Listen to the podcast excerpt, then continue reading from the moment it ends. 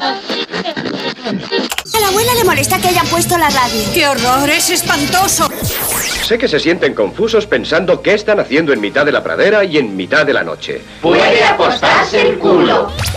Aquí Radio Fuerzas Armadas de Saigón rock and roleando desde el Mekonga. Ta, ta, ta, ta. Ese hombre está rompiendo los discos. No, estamos dentro en 15 segundos. Contrólate, por favor. ¡Ey, tú qué cojones sabes, imbécil triturador de locutores! Eso no es lo que programamos aquí. Presta más atención a tus estudios y menos a la radio. Tú siempre estás escuchando la radio. Diferente. Nuestras vidas ya están destrozadas. Tú tienes la oportunidad de llegar a ser alguien. Por el poder que me ha sido otorgado por la Comisión Federal de Comunicaciones, mando y ordeno que abras el micrófono como un profesional y empieces con la emisión correspondiente. Desde ese momento quise dedicarme a la radio. De la radio, abuelo, no sonora. En Onda Cero, no sonoras. Gema Ruiz. Y 37 de la madrugada, 12 y 37 en Canarias. Arrancamos No Sonoras. Ya sabes que te vamos a acompañar hasta las 6, las 5 en el archipiélago canario, que en la parte técnica está Sergio Monforte y que a mi lado se encuentra Carlos Padilla. Buenas madrugadas. Sigo estando aquí. Buenas noches, ¿cómo estamos? Hombre, por favor. Es que si no me preocuparía, no, no me parecería correcto. Tienes que estar en tu asiento. Gracias. De hecho, no ha habido ningún día así que diga, ay, estoy mal o no podría ¿No? ir. No, no, no. Digo, pues, pues gracias a, a Dios, a Yahvé o a quien, a quien haya, a quien haya ahí arriba. ¿Tú estás contento?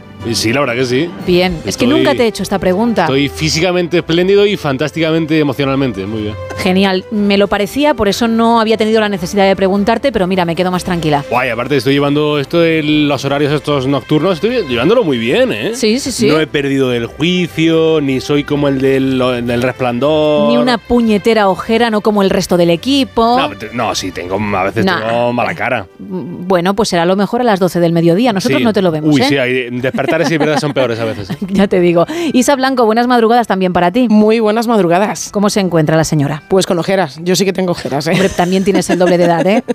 Bueno, el doble, el doble no. Pero casi. Algunos añitos más sí que tengo. Casi, ¿eh? Casi, casi. Ostras, eso sí que duele. No, hombre, casi no tampoco. Bueno, esta semana hubo un día muy importante, un día internacional, y hemos querido tratar el tema hoy, porque teníamos otros temas también importantes que Sí, abordar y los sí. abordamos en primer lugar. Cuéntame, ¿por qué estoy diciendo esto? Efectivamente, yo creo que es el día, el gran día, el Día Internacional de las Croquetas, que fue el pasado martes 16 de enero. Correcto, compañera. Así que vamos a hablar de ellas, de las croquetas, de tus favoritas, de dónde las puedes, bueno, dónde podemos ir a consumirlas, por favor, que nos lo cuenten. Es lo primero que dices, Sí. porque lo de cómo las preparas a ti te queda muy lejos, ¿no? Muy, muy lejos. Ya, Oye, ya, que ya, también es muy interesante tener estas recetas para aquellos que sean cocinitas, que no es mi caso, así que yo pido lugares a donde puedo ir, comprarlas y catarlas y disfrutarlas, evidentemente. Pues tus croquetas favoritas, claro. Mis croquetas favoritas, tus croquetas favoritas, nuestras croquetas favoritas y luego las que no gustan absolutamente nada. Si nos quieres apuntar eso, También. perfecto, que va a ser difícil porque una buena croqueta siempre entra, Oh. también. Pero efectivamente se puede contar. Entre todos los que participéis, vamos a regalar un lote conrado de ricos chocolates y una entrada doble para esta peli. Hola. ¿Vas a la boda? ¿De mi hermana? Pues sí. ¿Y tu prometido? ¿Es él? Hola, soy Ben. Fui su rollete cuando os disteis un tiempo. ¡Wow! Eres un Última entrada doble que tenemos para la nueva comedia Cualquiera menos tú, que llega a nuestros cines el viernes, es decir, mañana, y que está protagonizada por Sidney Sweeney y también Glenn Powell.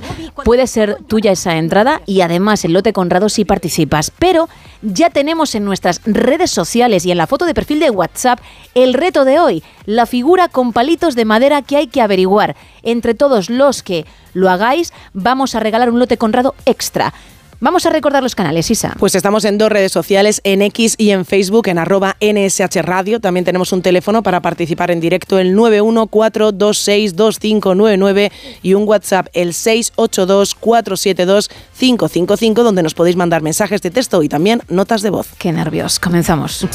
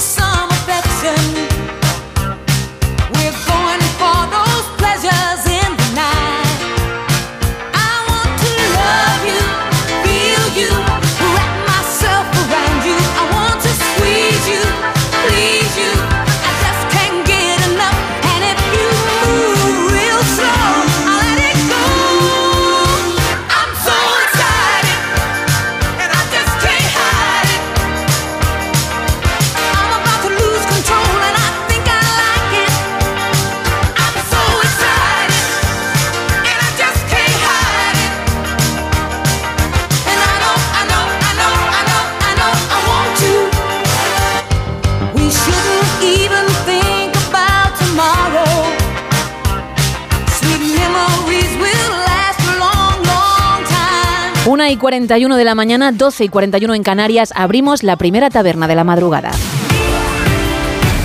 Aquí abrimos la taberna de redacción, primera edición. Y Carlos, lo hacemos con el tiempo, así que tú dirás. Si NEC me lo permite, más que decir Laura no está, Laura se fue, habrá que cantar aquello de Irene no está. Irene se fue pues para este jueves día de entre borrascas, porque aunque eh, Irene, Irene se va, llegará en los próximos días otra nueva borrasca cuyo nombre les vendremos diciendo en Onda Cero. Estamos en enero, así que no se me quejen demasiado. Y aunque eh, Irene no está, todavía la vamos a seguir eh, recordando porque la península de Baleares va a estar bajo esa influencia de la borrasca. Eh, eh, la espera, esperamos para hoy un día gris, cielos nubosos, cielos cubiertos, cielos sobre todo con lluvias en el norte de Galicia, en el área cantábrica y en la vertiente atlántica peninsular. Serán lluvias más débiles y dispersas en las primeras horas del día, por la mañana, pero a medida que avance la jornada, esencialmente por la tarde-noche del jueves, esos aguaceros pueden pillar seguramente tengan más intensidad, caigan con más intensidad. En el resto de la península, como en las Baleares, pues no hay tanta lluvia como en los días pasados, pero sí esperamos intervalos nubosos donde la posibilidad de que tengan que pillar el paraguas es bastante baja bastante baja, por lo menos en litoral mediterráneo, en Baleares, ahí es que casi casi que ni se esperan lluvias. Y por los Canarios, no me olvido, pues tendréis eh, día nuboso, día grisáceo, con posibilidad de algunas precipitaciones débiles que se intensificarán según avance el día en el extremo occidental de las Canarias. Sobre los avisos por el viento, destacar los avisos costeros que se van a dar por toda la costa gallega, por olas de hasta 3 y 6 metros de altura, también en el este peninsular, por vientos de entre 70 a 90 kilómetros por hora. En cuanto a los grados, ya le aviso, y el que avisa no es traidor, de que el frío va a volver. Va a volver sobre todo a partir del viernes, habrá bajón de temperaturas que va a continuar a lo largo de todo el fin de semana. Eh, bajada importante lo que tenemos para hoy en el tercio norte peninsular, donde habrá 5 y 6 grados menos con respecto a la noche de ayer y con pocos cambios en el resto de la península. Termómetros del jueves 18 de enero, en lo más frío de la jornada, en esta semana de temperaturas anormalmente altas para las fechas invernales en las que estamos. La mínima del día son unos fríos, fríos, pero no tan fríos. 2 grados en Teruel, se reparten mucho los 8 grados de mínima que esperan las ciudades de Girona, de Pontevedra, Guadalajara, Salamanca y Zamora. 12 la más baja del jueves en Tarragona, Jaén, Castellón y Badajoz. 16 en lo más fresco de la jornada en Valencia, Cádiz y en la ciudad autónoma de Melilla. Sobre el calor de este jueves de enero, la máxima más alta del día en la, España peninsular se va de nuevo a Murcia, con 25 grados. Le siguen de cerca Valencia y Alicante con 23, andan con 19 grados en Málaga. A los 18 grados, en lo más cálido del día, van a alcanzar en San Sebastián y en Huelva un gradito más, 19. Allí llegarán en Bilbao. Va a salir el sol con, Irene ya marchándose de nuestras vidas en este jueves a las 8 y 57 minutos de la mañana en Lugo y va a atardecer, va a empezar a venir la noche a las 6 y 21 minutos de la tarde en la localidad zamorana de Camarzana de Tera. Camarzana de Tera con sus más de 700 habitantes, cuyo gentilicio famoso en el mundo entero es camarzanés, no confundir con camerunés. Eh, puede haber eh, confusión. Carmazanés, ¿no? Como Kenia y Denia. Hay gente que se confunde. Kenia y Denia, no, no. ¿Y has dicho car carmazanés? camarzanés. Ah, karma. Es que yo no... Camarzanés. Camarzanés. Camarzanés. No karma. No. Camar. No, no. Camarzanés. Camar, perfecto. Con Z ahí en mitad. Genial, pues muchísimas gracias. Dentro de un rato aprenderemos más, ¿vale? Eh, eso espero, hasta ahora. Vamos ahora a aprender, pero sobre la actualidad. Venga.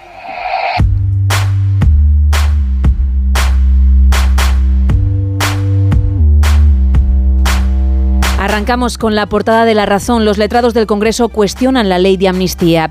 Mi ley se estrena en Davos. El socialismo condena a la pobreza, ha dicho. El PSOE sigue sin hacer público el pacto de inmigración firmado con Junts. Y el Constitucional corrige de nuevo al Supremo y evita a Otegui volver al banquillo. En la portada del país, Ayuso culpa sin base a inmigrantes de agresiones en Alcalá. Sánchez pide en Davos a los empresarios que defiendan la democracia. También podemos leer, los españoles citan la amnistía en el número 37 de sus problemas, según el CIS, y el Partido Popular guarda en el cajón la, ida, la idea de disolver partidos secesionistas. En el mundo, Sánchez pide en Davos ayuda para defender la democracia. El gobierno lanza toda su maquinaria contra el pasado del Partido Popular mientras oculta sus tratos con Junts y récord de plazas MIR de médico de familia pese al desinterés por la especialidad. En la portada de ABC, la amnistía es inconstitucional y contraria al derecho europeo. Y también podemos leer en este periódico que PSOE y Junts también callan lo que negocian en el Congreso. Y en la foto de portada vemos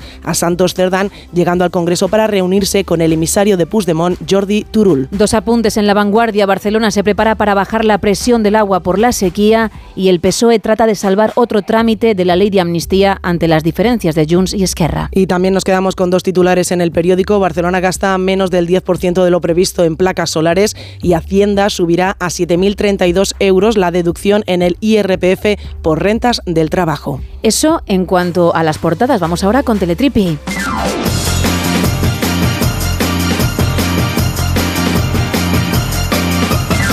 Bueno, Isa, a ver, ¿cómo decides arrancar este jueves ya 18 de enero? Pues vamos a hablar de un caballero, se llama Aaron Phoenix, que tiene 36 años y bueno, pues él estaba pasando por ciertos problemas relacionados con la salud mental y su médico le dijo que una de las cosas que le podía ayudar a estar centrado es encontrar un hobby. Y entonces a partir de ese hobby, centrarse en él, disfrutar con él y bueno, pues al final eso le ayudaría mucho en su día a día. Sí. Pues él de pequeño mm, recuerda, cuando he, he encontrado esta historia, he leído un poco la historia, que de pequeño él tenía una tarántula como mascota, pero que por desgracia se tuvieron que mudar de casa y la tarántula no se pudo ir con ellos. Y siempre pues había querido de nuevo tener una mascota, una, en este caso, una tarántula como mascota. Bueno, pues hizo caso al médico, hizo de las tarántulas su hobby y ahora mismo tiene en casita pues 700 tarántulas que es su colección. 700 tarántulas obviamente vivas porque le encantan, disfruta muchísimo con las tarántulas como mascota. Desconozco si se sabe el nombre de las 700 tarántulas, pero dice que, que no solo bueno, no solo disfruta con ellas, su hijo también es uno, ha cogido también este hobby junto a su padre que ha llegado a rescatar de la calle 120 tarántulas y que al final, oye, a lo mejor se plantea incluso que la gente vaya a verlas y que conozca un poco más a este bicho que de primeras da un poco de grima, pero que él mismo dice que a él personalmente le dan mucho cariño y le han ayudado en todos sus problemas relacionados con la salud mental. Pues mira, eso es lo más Sí. importante, así te lo digo y que las cuide muy bien. Vamos con el faranduleo, venga. Porque tenemos que hablar de Kate Middle- Middleton. Sí, sí, sí, sí. ¿Qué le ha pasado? Pues te voy a contar porque la princesa de Gales ha tenido que someterse a una operación abdominal. Uy. Va a estar ingresada 15 días en el hospital, pero de baja tres meses. Qué barbaridad. Ayer la Casa Real hizo público un comunicado en el que lo explicaba. Claro, todo el mundo se sorprendió de que no estuviera en Kensington Palace ayer y bueno, pues se explicaron los motivos. Y son estos. Una operación médica ya programada y que la va a tener pues un tiempo alejada de, de sus obligaciones y del foco mediático. Oye, pues son unos cuantos días la hospitalización, ¿eh? La verdad. Sí, eso es lo que estaban diciendo sus Sí. fans, los fans de, de Kate Middleton, porque, ojo, mm, normalmente piensas en tres, Claro. cuatro jornadas, y sin embargo no va a ser así. Pero es lo que han contado, y ya digo que una vez que esté de nuevo en Palacio y recuperándose, tendrá que estar tres meses en reposo. Pues nada, que repose, que salga todo muy bien y ya en tres meses la volveremos a ver. Exacto, eso es lo que han dicho en el comunicado todos los miembros de la familia real británica. Bueno, que se recupere, por supuesto. Con este apunte cerramos la primera taberna de hoy. Tough girl in the fast lane. No time for love, no time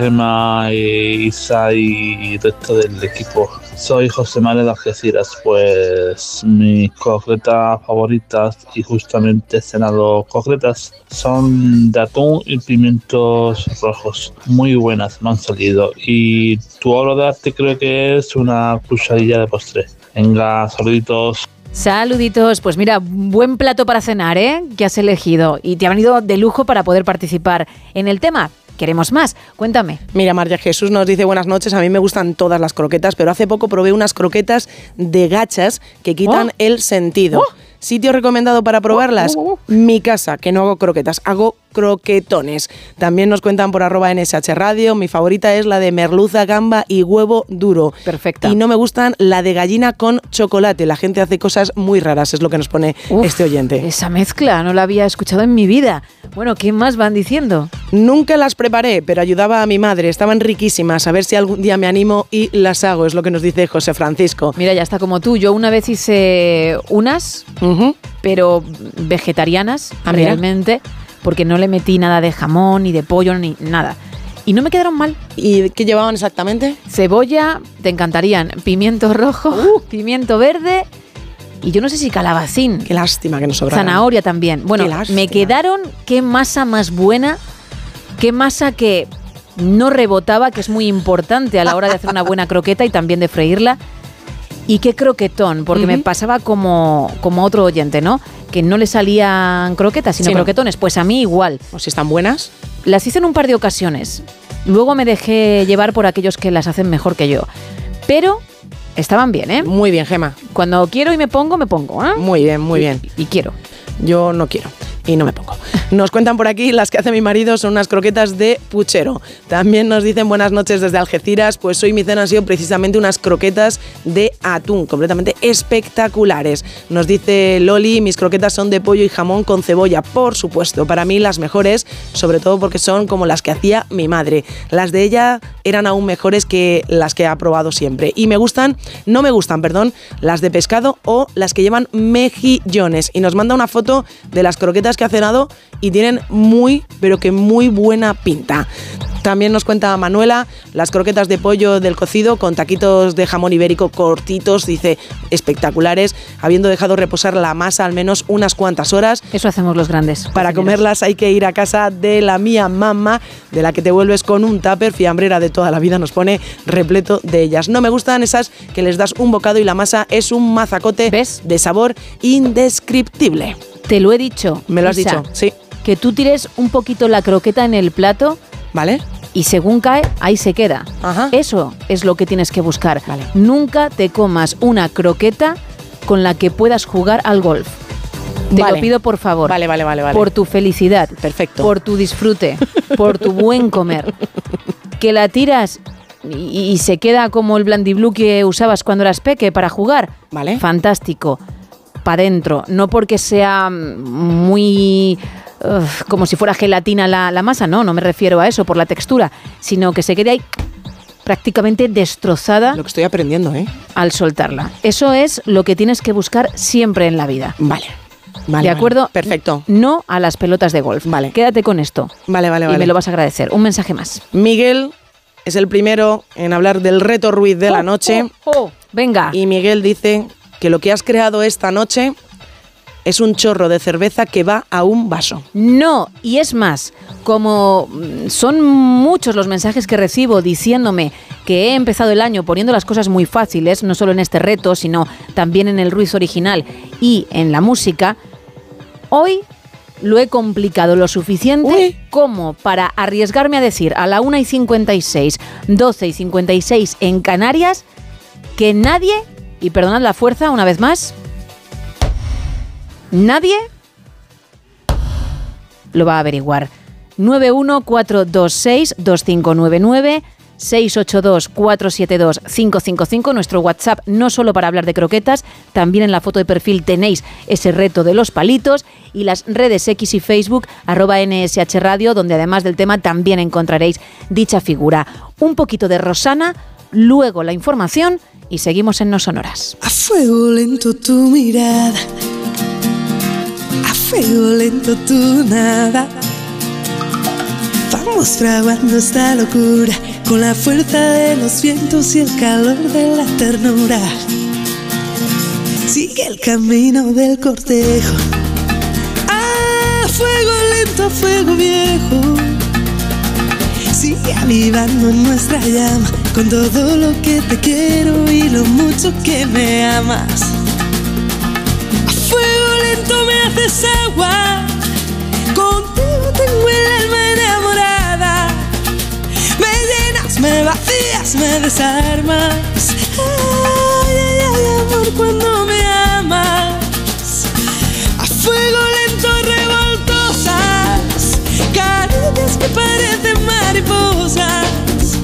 Se cuelan por debajo de la ropa y van dejando el sentimiento, amor forjado, fuego lento. A fuego lento mi cintura. A fuego lento y con mesura. Vamos tramando este alboroto con la danza de los mares y el sabor del poco a poco.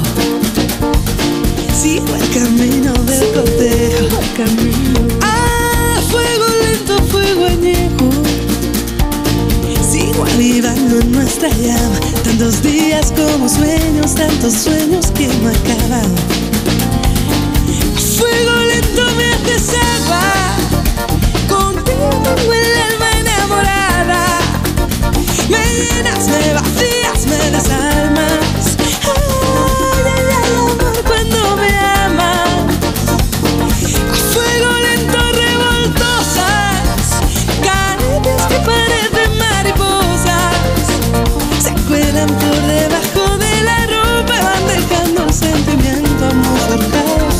Lento. Lento. Lento. Lento. Lento. Lento. Lento. Lento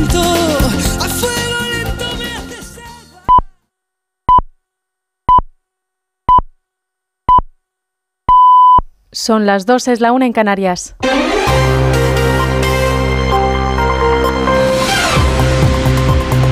Noticias en Onda Cero. Buenas noches. Un nuevo informe de los letrados del Congreso pertenecientes a la Comisión de Justicia consideran que la proposición de ley de amnistía podría ser inconstitucional y que podría requerir una reforma de la Carta Magna. Según este informe, los artículos que permitirían amnistiar delitos de malversación y de terrorismo, siempre que no haya sentencia firme, podrían ser contrarios al derecho europeo. Además, inciden en que la indeterminación de los delitos comprendidos en la amnistía podría lesionar el principio de seguridad jurídica y recuerdan que la determinación de supuestos y destinatarios ha de ser especialmente precisa en las leyes singulares. El ministro de Presidencia, Justicia y Cortes, Félix Bolaños, ha dicho que en el Gobierno van a respetar los informes. Respetemos todos los informes, los trabajamos, los analizamos, los estudiamos y, por supuesto, pues las opiniones, también doctrinales, también jurídicas, son libres. Pero la realidad es incontestable. La realidad es que la política que hace el Gobierno está consiguiendo que la situación en Cataluña mejore cada día. Según los letrados, ven dudas de que se pueda deducir que la amnistía como figura jurídica esté permitida por la Constitución, ya que está abierta al ámbito de decisión del legislador. El Pleno del Tribunal Constitucional ha acordado este miércoles amparar al líder de EH Bildu, Arnaldo Otegui, y ha rechazado repetir el juicio por el caso Bateragunes sobre el intento de reconstruir Batasuna contra el dirigente Abertzale y otros cuatro condenados. Con los votos, con los siete siete votos de la mayoría progresista y los cuatro en contra de la minoría conservadora, el Tribunal de Garantías ha estimado el recurso de Otegui contra la sentencia del Tribunal Supremo, que ordenó repetir el juicio después de que el Tribunal Europeo de Derechos Humanos anulara sus condenas de cárcel cuando ya habían sido cumplidas.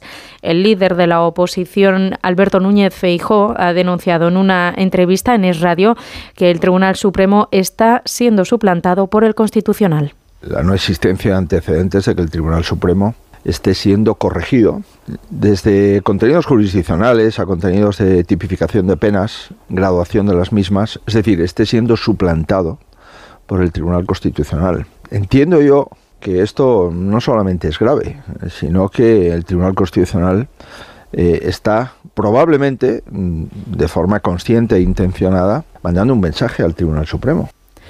En Ecuador, el fiscal que investigaba el asalto de un grupo armado al canal de televisión TC en Guayaquil, que fue asesinado este miércoles, ha sido asesinado este miércoles a tiros en medio de un conflicto armado interno decretado por el gobierno de Ecuador para atajar la espiral de violencia desatada la semana pasada por grupos del crimen organizado. El fiscal César Suárez había interrogado días atrás a los 13 detenidos por la toma del canal de televisión el 9 de enero con armas y tras mantener tener secuestrados a sus trabajadores durante varias horas durante la emisión en directo. Suárez tenía a cargo casos relacionados con el narcotráfico, con el terrorismo y con la delincuencia organizada y había reclamado esta misma semana protección policial en unas declaraciones que había hecho a un medio local tras haber tomado declaración a los involucrados. Los 11 hombres mayores de edad a los que había interrogado habían sido enviados a prisión preventiva y los dos menores estaban en un centro de internamiento. Y nos vamos a Reino Unido. Allí están atentos de la salud de la Casa Real Británica. Kate Middleton estará 14 días en el hospital tras ser operada por un problema abdominal y el rey Carlos eh, también está ingresado en el hospital por un problema de próstata. Corresponsal en Londres, Celia Maza. Lo que más llama la atención es la gran diferencia con la que se han tratado los dos anuncios. Apertura total en lo referente al rey, siendo este el jefe de Estado, frente al mutismo casi absoluto para la princesa de Gales. El monarca de 75 años ha querido dar los detalles de su diagnóstico para alentar a otros hombres que puedan estar experimentando síntomas al hacerse controles rutinarios. Sin embargo, el comunicado sobre la princesa de Gales de 42 años habla solo de cirugía abdominal. Se descarta cualquier posibilidad de cáncer, pero no se aporta más información aunque no entró por urgencias ya que era una operación programada. Todo indica que estará de baja hasta Semana Santa. Y en deportes, en fútbol, se han clasificado tres equipos más para los cuartos de final de la Copa del Rey. El Celta, tras ganar al Valencia 1-3, la Real Sociedad, tras ganar 2-0 a los Asuna, y el Girona, que ha ganado 3-1 al Rayo Vallecano. Eso ha sido todo por ahora. Más información a las 3, a las 2 en Canarias. Síguenos por internet en ondacero.es.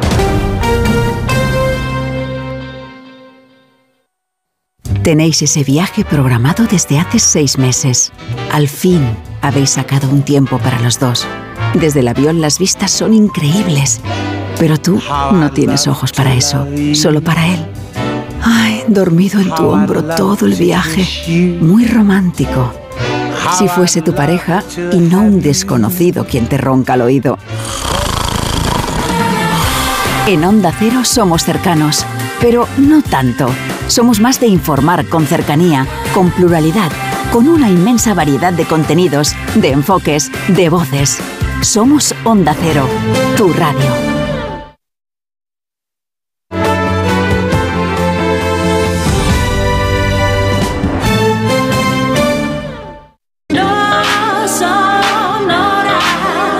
En Onda Cero, no sonoras. Gema Ruiz.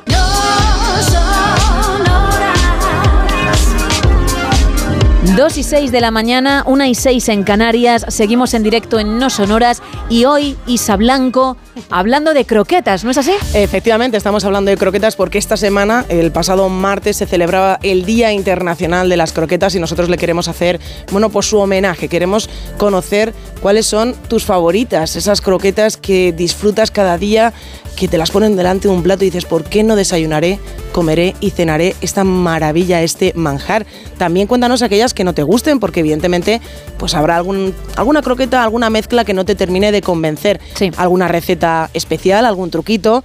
Y bueno, para aquellos que no co- cocinamos, pues dinos dónde podemos ir a probar esas croquetas riquísimas. Bueno, ya sabes que si participas, quizá te lleves, te regalemos un lote conrado de ricos chocolates, que es el postre perfecto, y también una entrada doble para la película Cualquiera menos tú, que mañana llega a nuestros cines, una comedia muy divertida con Sidney Sweeney y Glenn Powell. Y tenemos también un lote conrado extra para alguien que averigüe el reto de hoy.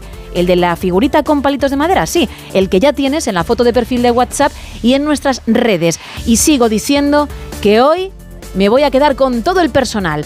Demostradme lo contrario si os atrevéis. Pero creo que nadie lo va a averiguar. He venido como la gema de 2023.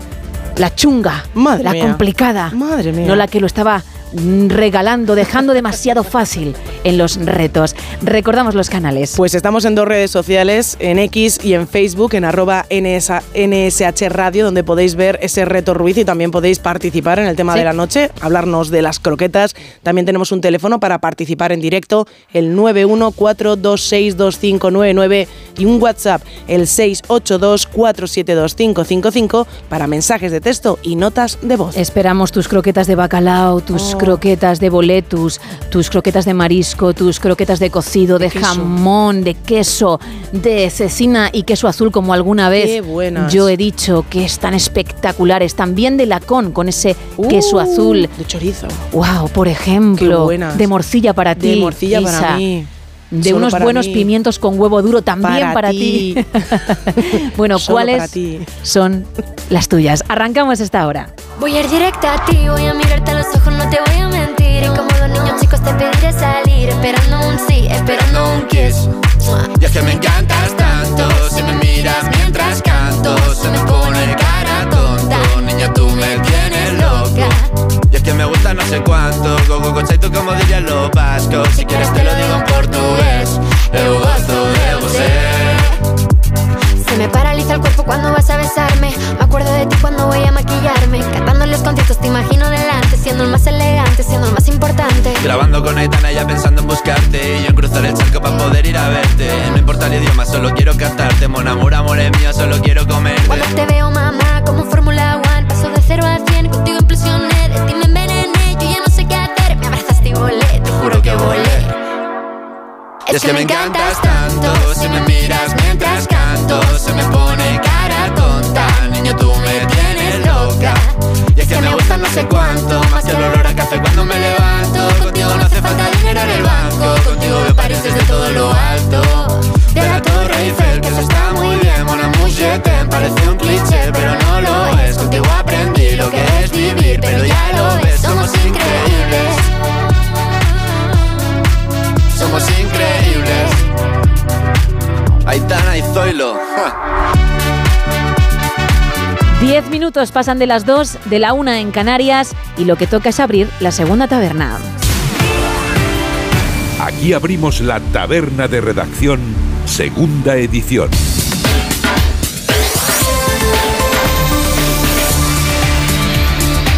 Y lo hacemos, Carlos, viajando como siempre al pasado, tú dirás. Tenemos una derrota y una fundación, para comenzar, porque en 1532 un contingente de conquistadores españoles dirigidos por Francisco Pizarro, que era el famosísimo conquistador extremeño, derrotaron a Atahualpa, o sea, destruyeron así el poder del imperio inca. Y como la corona española le otorgó la facultad a Pizarro de autonombrarse gobernador de toda ciudad, pueblo o espacio que conquistase, es decir, donde llegaba Pizarro, conquistaba, ya era como el alcalde del pueblo, pues Pizarro inició la búsqueda de lo que sería la nueva capital de, de la zona conquistada.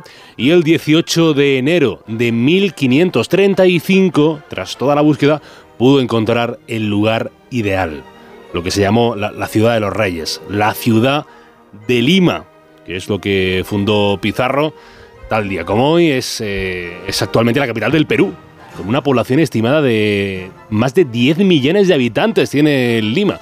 Pues sí que cabe gente en, en Lima. 100 años de unos indultos, no es que los indultos sean nuevos, no se crea. El decimoctavo día del año 1924, el gobierno indultó a los asesinos de Eduardo Dato. Eran Pedro Mateu, Luis Nicolau y Ramón Casanellas que eh, lanzaron 20 disparos, 20 disparos, tres de los cuales acabaron con la vida del por entonces presidente del gobierno, el conservador Eduardo Dato, aunque no es que se libraran de la pena con lo del indulto, sino que se les indultó quitándoles la pena de muerte a la que estaban condenados y pasaron entonces a la cadena perpetua, pero eh, agradecidos estuvieron a que llegara la Segunda República en el 31, en abril del 31, y con la amnistía general, pues los tres salieron de la cárcel dentro de esa amnistía generalizada. La amnistía, indultos, es- está todo inventado. Una cosa muy guapa que os recomiendo ver el 18 ¿Muy guapa? de enero. Muy guapa, muy Ah, guapa.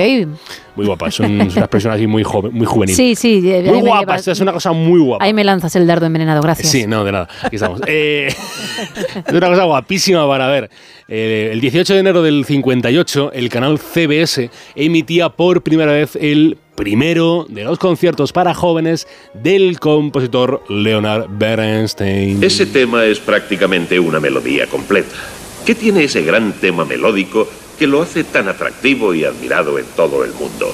Aparte del hecho de que Tchaikovsky fuera un genio de Allí. Bernstein dirigía la Filarmónica de Nueva York con un teatro repleto de críos, de chiquillos entusiasmados, sí, aunque no se lo crea, por la música clásica. Estos conciertos fueron, según sus propias palabras, las de Bernstein, una de las actividades eh, favoritas y más apreciadas de su vida.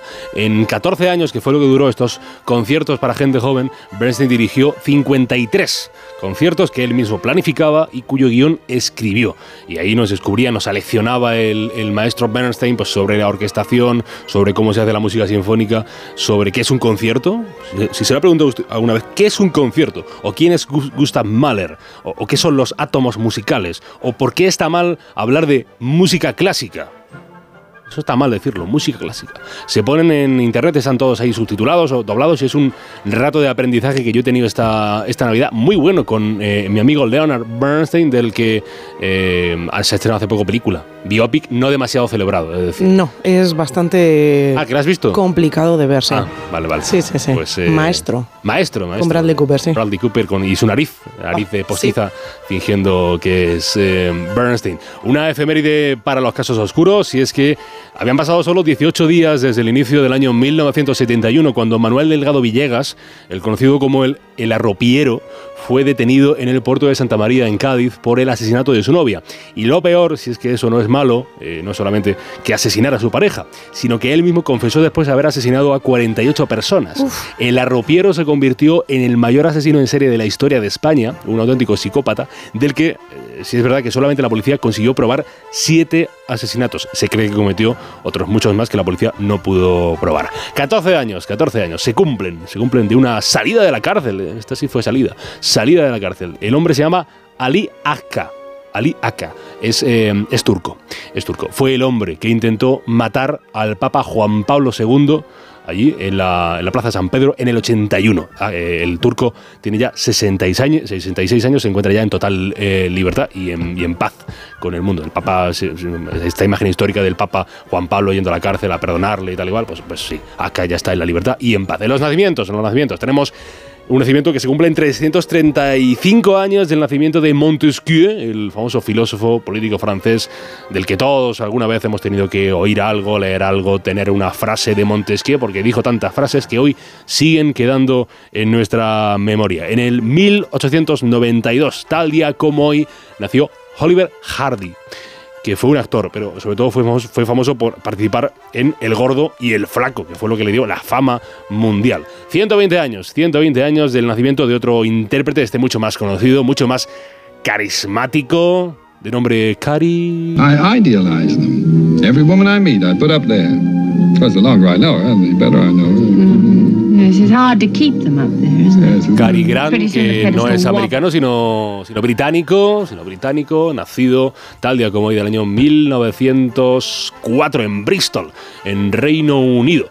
De un actor a un político, a un político mm, comunista. Las que hizo la República han sido ya resueltas, resueltas porque en cuanto triunfó el franquismo, se rehabilitó a esas víctimas. El secretario general del Partido Comunista de España desde el 60 hasta el 82, una de las figuras claves de la transición española, Santiago Carrillo, que nacía el 18 de enero de 1915.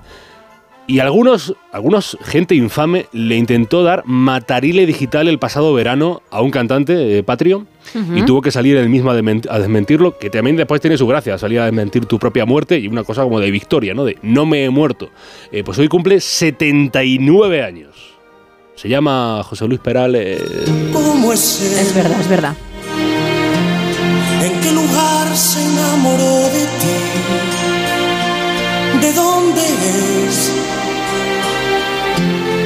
¿A qué dedica el tiempo libre? Pregúntale.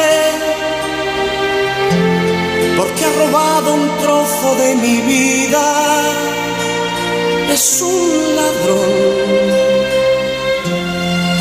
que me ha robado todo.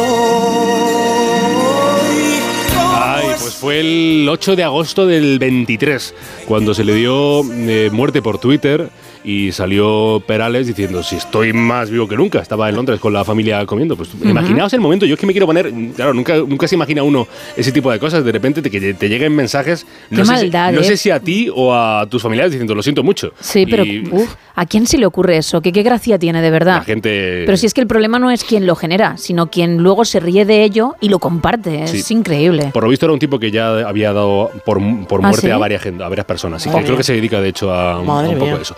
69 años, 69, años- 69 años para un ganador de un Oscar. Ganó el Oscar por Belle Époque, a la mejor pe- película de habla no inglesa en el 93. 93 Fernando Trueba, el director de cine, el director de Belle Époque, el director de, de La Niña de tus Ojos, de, La Reina de España, de Chico y Rita. Y 56 años. Este es mi actor favorito del cine de Patrio. ¿eh? Y es, em, es malagueño, se llama Antonio de la Torre. Y entonces yo quería ser periodista deportivo y yo escuchaba a José María García, que para los más jóvenes era la gran estrella radiofónica de la época. Y estaba entrevistando a un alpinista que había batido el récord del mundo de permanencia en solitario. Que me perdone el alpinista, no, no me acuerdo el nombre. Y entonces de repente el butanito se pone, ¿y qué sentiste, qué sentiste cuando batiste el récord del mundo de permanencia, de permanencia en solitario? Y entonces el, deportista le dijo, dice, mira, la verdad es que en ese momento no sentí nada. Fue cuando llegué abajo al campamento base, me abracé con mi novia, con, con los amigos que estaban allí, cuando me di cuenta realmente de lo que había ocurrido.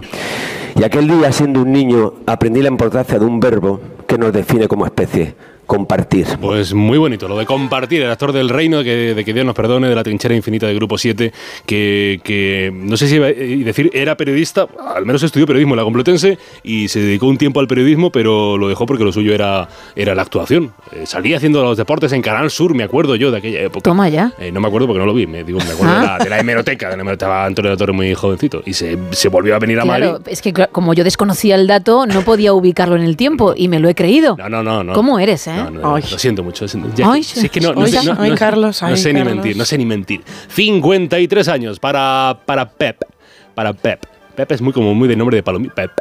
Eh, Pep Guardiola, Pep Guardiola, el exfutbolista, eh, el entrenador de fútbol, el hombre de- del, del sextete del Barça, de los mejores años, de lo- los culés, le, tenéis un cariño extraordinario a Pep Guardiola y es un, genio del fútbol, ¿para qué, negarlo? Y una, y culé, en este caso, que es Aitana Bonmatí, que cumple eh, 26 añitos. Como sociedad no debemos permitir eh, que se haga abuso de poder en una relación laboral, así como también faltas de respeto. Así que me gustaría que desde mi compañera Jenny, a todas las mujeres que sufren lo mismo, estamos con vosotras. Y nada, espero que sigamos trabajando para que esta sociedad mejore. En 2023 eh, recibió el balón de oro a la mejor jugadora del mundo. En los fallecimientos eh, se murió un rey muy breve que tuvimos aquí, eh, que fue eh, un italiano, Amadeo de Saboya. Estuvo apenas aquí tres años, vio que todo esto era un despiporre y dijo, señores, me voy, me voy, me voy, me voy, me voy. Y el 18 de enero de 1890 falleció Amadeo I de Saboya rey brevísimo de, España. Y se cumplen dos años del fallecimiento, de la muerte de un mito del fútbol patrio. Eh, militó 18 temporadas en un mismo club. O sea, en el club blanco eh, fue integrante del Madrid de las cinco Copas de Europa, uno de los mejores jugadores del siglo XX, fue, mm, fue el jugador que más, más Copas de Europa ha conquistado. Seis Copas de Europa, o sea, lo que hoy es la Champions, pues, tuvo seis Copas de Europa.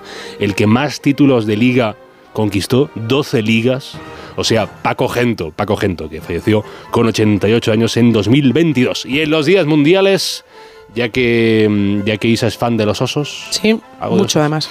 Pues eh, felicidades, porque es el día de... mm, Es que no sé si es oso este. ¿Winnie the Pooh es oso? Sí, Es, un, es oso, ¿no? Y le Es encanta oso. la miel. Y la miel, sí, sí. Eso es lo que le pasa a Isa, que se cree que los osos son como Winnie the Pooh. Por eso es mejor que no se los encuentre, ¿no? ¿No son como Winnie the Pooh? Ya te lo he dicho varias veces en el Como programa. no son como Winnie the Pooh, he elegido una canción, la de Rubén Pozo, que se llama Me quieres destrozar.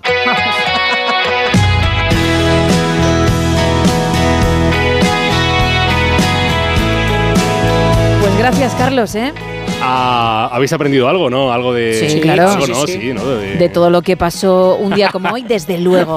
A ver qué nos traes en Americanadas en un rato, ¿eh? Ay, si yo te contara. Adiós, Me adiós, contarás. Adiós. Así están las cosas. Todos los desastres. Todas las rosas. 2 y 22 de la mañana, 1 y 22 en Canarias y lo que hacemos ahora es volver al presente con más titulares.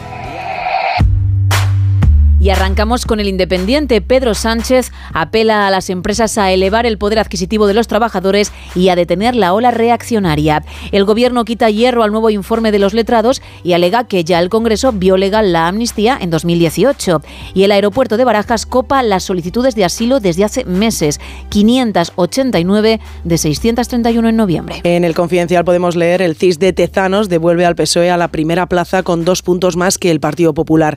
El PSOE designa a la diputada burgalesa Esther Peña nueva portavoz de Ferraz y cae una banda de ladrones de casas que se hizo con 600.000 euros en un robo en Málaga. En el diario.es, la policía política remitió al gobierno de Rajoy 34 investigaciones a cargos catalanes y a sus familias en año y medio. El PSOE vuelve a ser primera fuerza y aventaja al PP por casi dos puntos, según el CIS. Y el Constitucional da la razón a Otegui y rechaza que vuelva a ser juzgado por el caso de Taragune, como quería el Supremo. En expansión, tres apuntes. Arancha Sánchez Vicario, condenada a dos años de cárcel por urdir una trama para eludir una deuda. El Supremo frena las trabas de los ayuntamientos para devo- devolver el IBI cobrado de más y casi agotado el abrigo de marca española que Pedro Sánchez lució en Davos. ¿En serio? Sí. Bueno, en el Economista, caídas en bolsa desde Asia hasta Estados Unidos. El IBEX 35 pierde un 1,2% y los 9.900 puntos. Milei se desata en el foro de Davos, acusa a los gobiernos de empobrecer al mundo y el gobierno anuncia un nuevo PERTE agroalimentario tras el fiasco de la primera convocatoria. En cinco días, Pedro Sánchez apuesta por elevar la cooperación del gobierno con las empresas. El turismo augura una alza de ventas del 8% tras alcanzar un récord en 2023 y Trabajo plantea reformar el, el registro horario para hacerlo más efectivo. Y en el español, tres apuntes. Sánchez a los líderes en Davos. Sus empresas no son nada sin la democracia que las sustenta. El PP emplaza al PSOE a que explique el pacto sobre inmigración y las enmiendas a la amnistía. Y Repsol lanza una gasolina sin petróleo apta para todos los coches. Eso en cuanto a los titulares. Vamos con faranduleo. Madre mía, lo que traigo. Madre mía. Protagonista de la información. Kanye West. Nueva excentricidad. Se ha quitado todos los dientes. Esto para la gente que tiene problemas dentales. Madre mía. Tiene que sentar. Claro. No lo voy a comparar con los que llevan gafas solo por modita cuando otros tenemos que llevarlas por necesidad. Porque esto que voy a contar es peor. Pero cuando tú tienes que tratarte algo porque tienes realmente un problema y lees o escuchas este tipo de cosas, es que te hierve la sangre. Bueno, le han extraído todos los dientes, todas las piezas dentales y se las han reemplazado por una dentadura postiza de titanio. Es decir, como si fuera un único diente. Ay, ay, ay. Lo que te puedes poner en el básquet Sí, o en el boxeo sí, para, para evitar golpes ahí. Por 850 mil dólares. Ay, ay, ay. La dentadura, para que aquellos que no se hacen a la idea lo tengan más claro, está inspirada en la que lleva el personaje tiburón de las películas de James Bond, solo que el personaje tiburón la lleva de color metal, solo se ve como una placa de ese color en su boca y la de Kanye es blanca, blanca, color hueso, pero solo tanto arriba como abajo, ¿eh? Sí, sí. Una pieza. ¡Qué horror! De titanio, de casi 900 mil dólares. Pues eso es lo que ha hecho. Fíjate que él, de alguna forma, comenzó la moda de las piezas dentales de oro. Digo no sabía yo moda eso, no sabía. porque para la gente, sobre todo de cierta edad, era lo que se utilizaba si se perdían dientes. No, no, él lo hizo aposta, me quito uno y me pongo otro. Y muchas celebridades siguieron ese camino, pero parecía que se había quedado ahí. Oye, no tengo ningún problema dental, pero me lo voy a quitar y me voy a poner el de oro en cuestión. Pues ya ves que no, que ha ido a otro nivel. Entiendo que no ha dado una explicación, simplemente ha aparecido con eso y ya está, se acabó, ¿no? Exacto, él Madre lo mía. luce, le queda precioso, ¿eh? Madre mía. Precioso. Pero lo luce con felicidad. Bueno. Convencido de lo que ha hecho. madre mía. En su Instagram lo tenéis, ¿eh? Qué Arroba horror. Kanye West. Qué horror. Con Y. Qué horror. Sí, señor. ¿Vamos al teletripi? Sí, por favor. Mejor. Pues vamos a hablar de dinero, de unos datos bastante chulos, porque se ha subastado el número uno de los cómics que se llaman Amazing Spider-Man por 1,38 millones de dólares. Ay, si Raúl Shogun, nuestro librero de cabecera, hubiese tenido esa pasta, ¿eh? Fíjate, ¿eh? solo hay dos, dos eh, bueno, cómics de este estilo. Uno, pues es evidentemente lo tiene alguien en su propiedad, no, no se sabe el nombre. Y otro es este que se ha subastado. Es la primera vez que se encuentran Spider-Man y los Cuatro Fantásticos, por lo que he podido saber. Está tan bien conservado que en una escala que tienen ah, en los cómics está puntuado de 9,8 sobre 10, es decir, que debe estar casi, casi perfecto. Entiendo que le habrán quitado esos 0,2 pues porque lo habrán leído, porque se habrá notado un poco el paso de las páginas, pero muy, muy poquito. Y se ha vendido en un lote que también tenía otros cómics muy interesantes, porque se ha vendido otro de los cómics de Superman por 2,34 millones de dólares y una copia de All Star Comics número 8 de 1942, que es la primera aparición de Wonder Woman, que se vendió por 1,5 millones de dólares. Este lote evidentemente bate récords y lo que no se sabe es quién lo ha comprado. Suele pasar, ¿eh? Y también es normal que se paguen cifras millonarias por ejemplares que son únicos o de los que quedan muy poquito, ¿eh? Son Muy al, poquitos. al final son obras de arte. ¿eh? Por Es- eso. Es increíble. Bueno, pues quien tenga la pasta para el próximo Eso es. que la ponga encima de la mesa. Ah, por ello. Ya que puede que se lo lleve. Anda que no hay billonetis que ya no saben en qué gastar todo lo que ¿En tienen. dentaduras? Uf, es que mm, tú compara. ¿verdad? Mucho mejor el ¿Verdad cómic de, sí? de Spider-Man. Muchísimo mejor. Cerramos la segunda taberna de hoy. Friday night.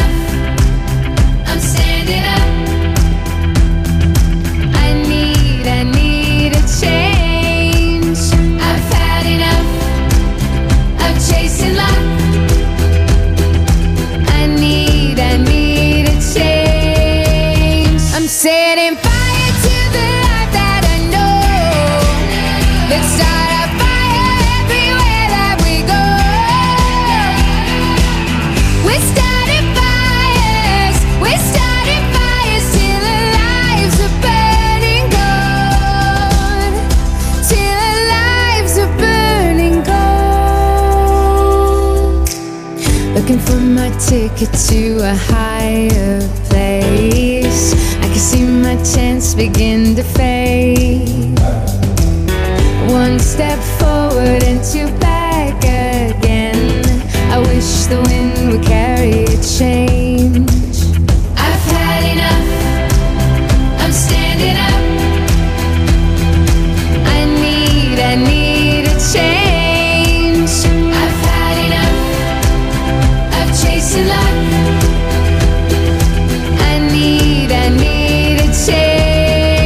Hola a todos, eh, yo las croquetas tienen que ser las de toda la vida, las que se hacen con, con el puchero. Vale. Y tengo un compañero que dice que las hace buenísima y que iba a traer croquetas para que las probáramos.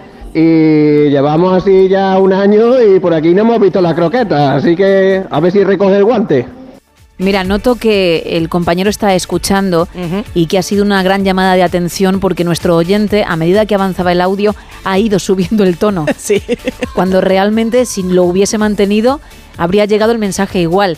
Pero la energía, las ganas y un poquito la rabia de no probar esas croquetas le han llevado a eso y se ha notado. Espero de verdad que el compañero ahora, Eso es. con la cara más que colorada, Tal cual. se digne a prepararlas y a llevarlas, porque desde que lo dijo, habrá comido croquetas en su casa, las habrá hecho sabiendo que no iba a llenar ningún tupper para sus compañeros. Ojo a esto, ¿eh? Ojo. ¿Te suena tiramisú a ti? Me suena tiramisú, Me suena me tiramisú. suena unas croquetas de Carlos, que decía que también iba a intentar preparar.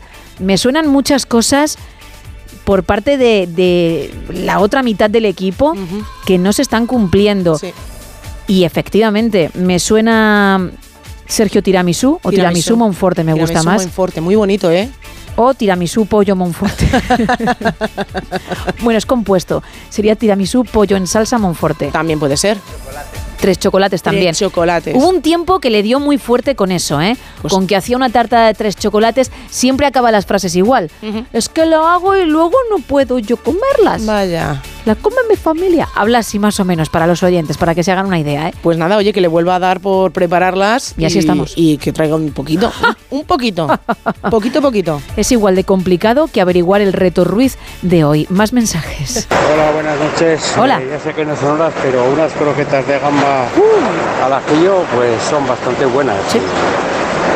Por nombrar alguna más, croquetas de chuleta. ¿De chuleta? De chuleta, de chuletón de aquí del norte, Ajá. Que también son bastante jugosas y fritas por fuera con panko, para que estén más. Venga, un saludo, Julio. Gracias, Julio. Madre mía, o sea, chuletas, además, como dice, del norte, Del que se come muy, muy bien. Y luego las gambas al ajillo, ¿eh?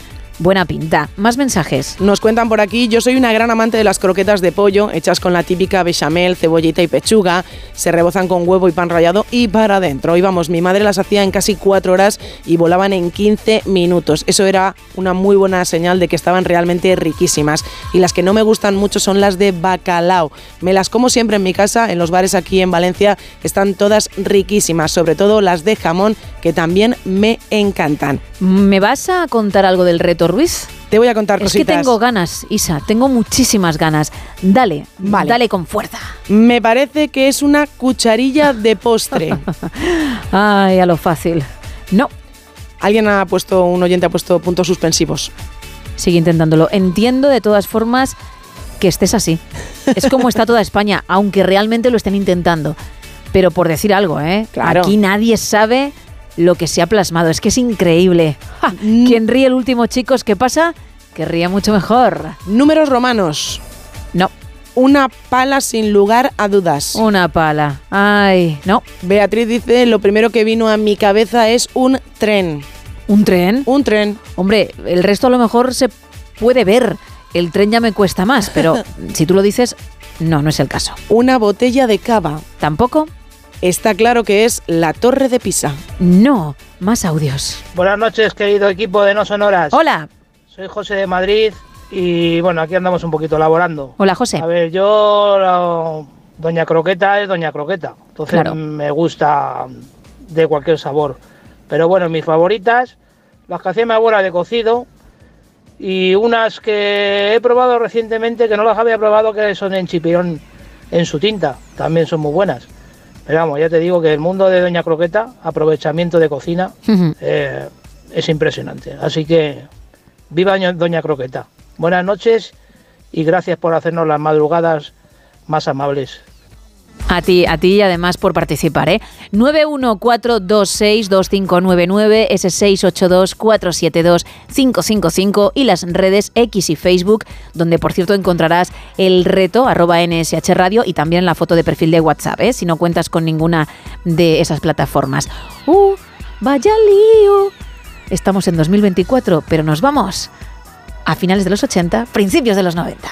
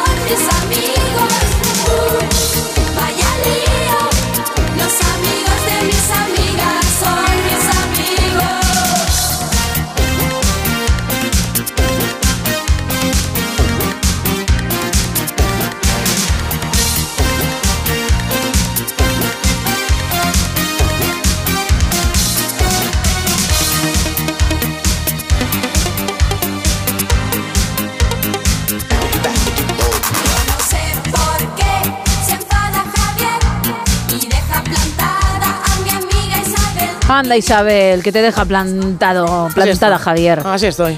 Bueno, ¿tú no cantabas el temazo en el cole? Objetivo Birmania. ¿Los El- amigos de mis amigas son mis amigos? Pues a lo mejor sí, sí, porque me, me- me he acordado de algo de la letra, pero ahora mismo no te sabría decir al 100%, ¿eh? Bueno, vamos a escucharlo un pelín más, Por a ver si te viene ese momento, por favor, que no quiero que te quedes con la cosa, ¿eh? Gracias.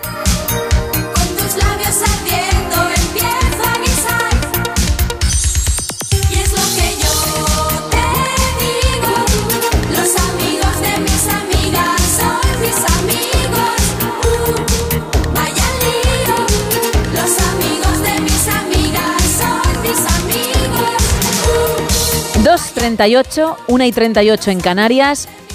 Y si me permites, Isa, como sé que tenemos que ir al cine de nuevo, como hacemos todas las madrugadas de los martes, voy a entrar en el caserón. Pero voy a entrar yo sola. Let's go, sí, sí, ya voy.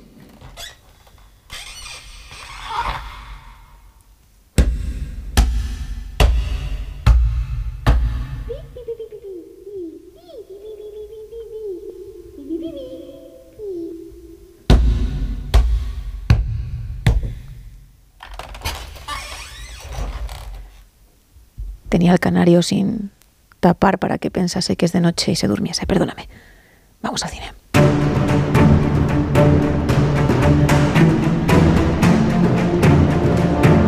Bueno, Isa, tú dirás. Pues traigo hoy tres estrenos que podemos ir a ver a las salas de cine. Eh, empiezo con una película española. Está dirigida por Daniel Calparsoro. En el guion, Pachi Amezcúa y Alejo Fla. En el reparto está Aaron Piper, María Pedraza y él, Luis Tosar. La película se llama El Correo. ¿Qué hace un tío de Vallecas en un contenedor que ha viajado desde España hasta Hong Kong con 1.550 millones de euros? Uy. Esta historia comienza unos años antes. Puedo confiar en ti. Por supuesto. Todos esos que ves aquí, todos confían en mí. Me convertí en correo belga. Movía dinero negro de Madrid a Bruselas. No te acerques a mi hija.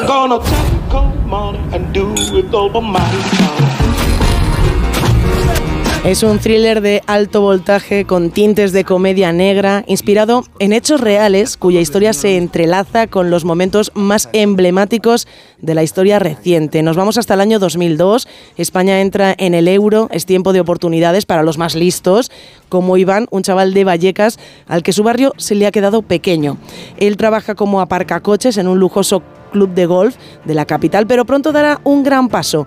Se va a convertir, como hemos escuchado en el tráiler, en correo belga para una organización internacional dedicada al blanqueo de dinero y empezará a transportar maletines rumbo a Bruselas y a Ginebra. El el dinero negro fluye en la Costa del Sol empresarios de la construcción, políticos corruptos, banqueros, deportistas, la mafia china, vamos, Iván mira lo más alto y quiere su parte del pastel, aunque no tenía nada, se va a atrever a tenerlo todo, hasta que todo explota en la cara de Iván. Se llama El Correo y la verdad es que simplemente por el tráiler tiene muy buena pinta. Sí, sí, por eso he dicho yo, uy, porque digo, vaya premisa, ¿eh? Sí, con la que arranca. La verdad es que sí, y además el tráiler se presenta de forma diferente, que eso también se agradece. Y ahora vamos a escuchar un tráiler que solo, escuchar, solo se escuchan ruidos muy perturbadores porque es una película de terror. Sí, una película de terror también española que se llama Cuando acecha la maldad.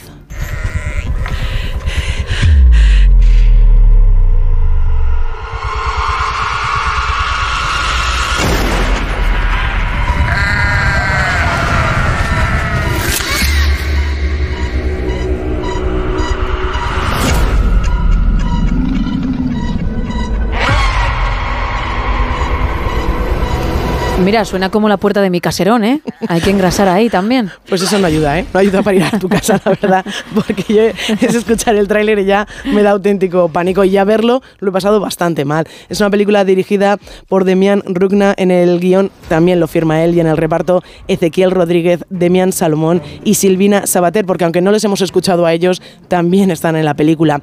Eh, ¿De qué va esta película? Bueno, pues en un recóndito pueblo, dos hermanos encuentran a un hombre infectado por el a punto de dar a luz al mismísimo mal. En su intento de deshacerse de este misterioso hombre que amenaza con ponerles en riesgo, terminan ayudando a desatar el mismísimo infierno. Se llama Cuando acecha la maldad y de verdad que solo es apta para los más valientes. Y luego, como dice Carlos, tengo una, bueno, una película para los chiquillos de la casa, para los más pequeñajos de la casa, porque tenemos también una película de animación infantil, es una comedia musical que se llama El Arca de Noé.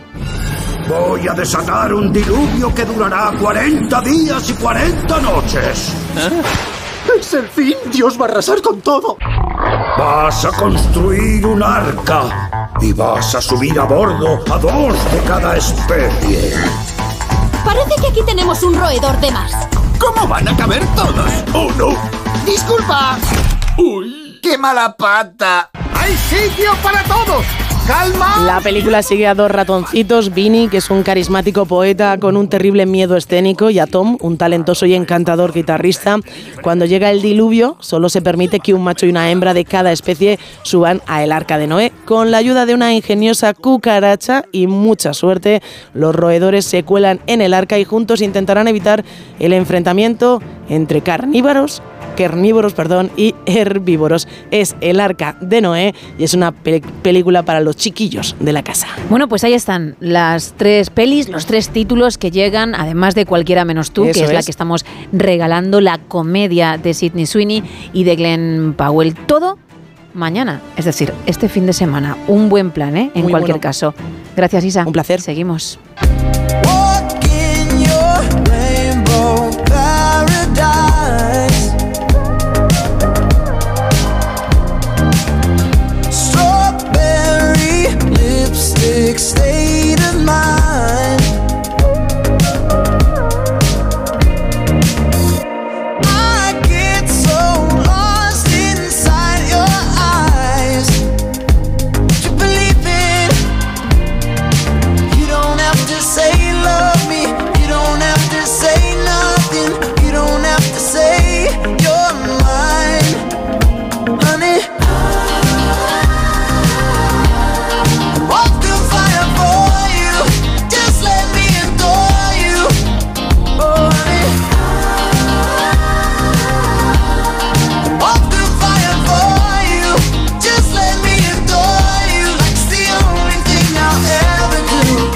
Desde Palencia.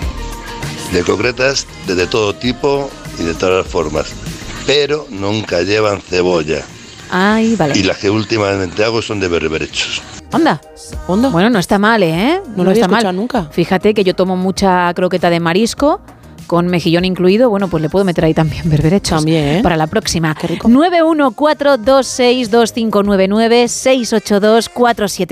682472555 y X y Facebook, nuestras redes arroba NSH Radio. Para participar en ese tema, en las croquetas, pero también tanto en la foto de perfil de WhatsApp como en las redes, para intentar averiguar qué he hecho hoy con los palitos de madera. ¡Mamma mía! ¡Qué complicado está! Por ahora nadie lo sabe. Y creo, ya he dicho que es mi apuesta, que nadie lo va a averiguar ni siquiera en los últimos tres minutos antes de desvelarlo. Porque el programa acaba a las 6 de la mañana, 5 en Canarias, pero nosotros lo diremos como a las 5 y 20, 4 y 20 en el archipiélago. Pues incluso en esos últimos minutos creo que nadie va a dar con la clave. Y hay un lote conrado para alguien que lo sepa, ojo. Además de otro lote y la entrada doble para cualquiera menos tú por participar en el tema de las croquetas. Dichos los canales, dicho los temas y también los regalos, podéis participar. Nosotros ahora tenemos que hablar de salud, que es importante tenerla para disfrutar, obviamente, de cada instante en la vida.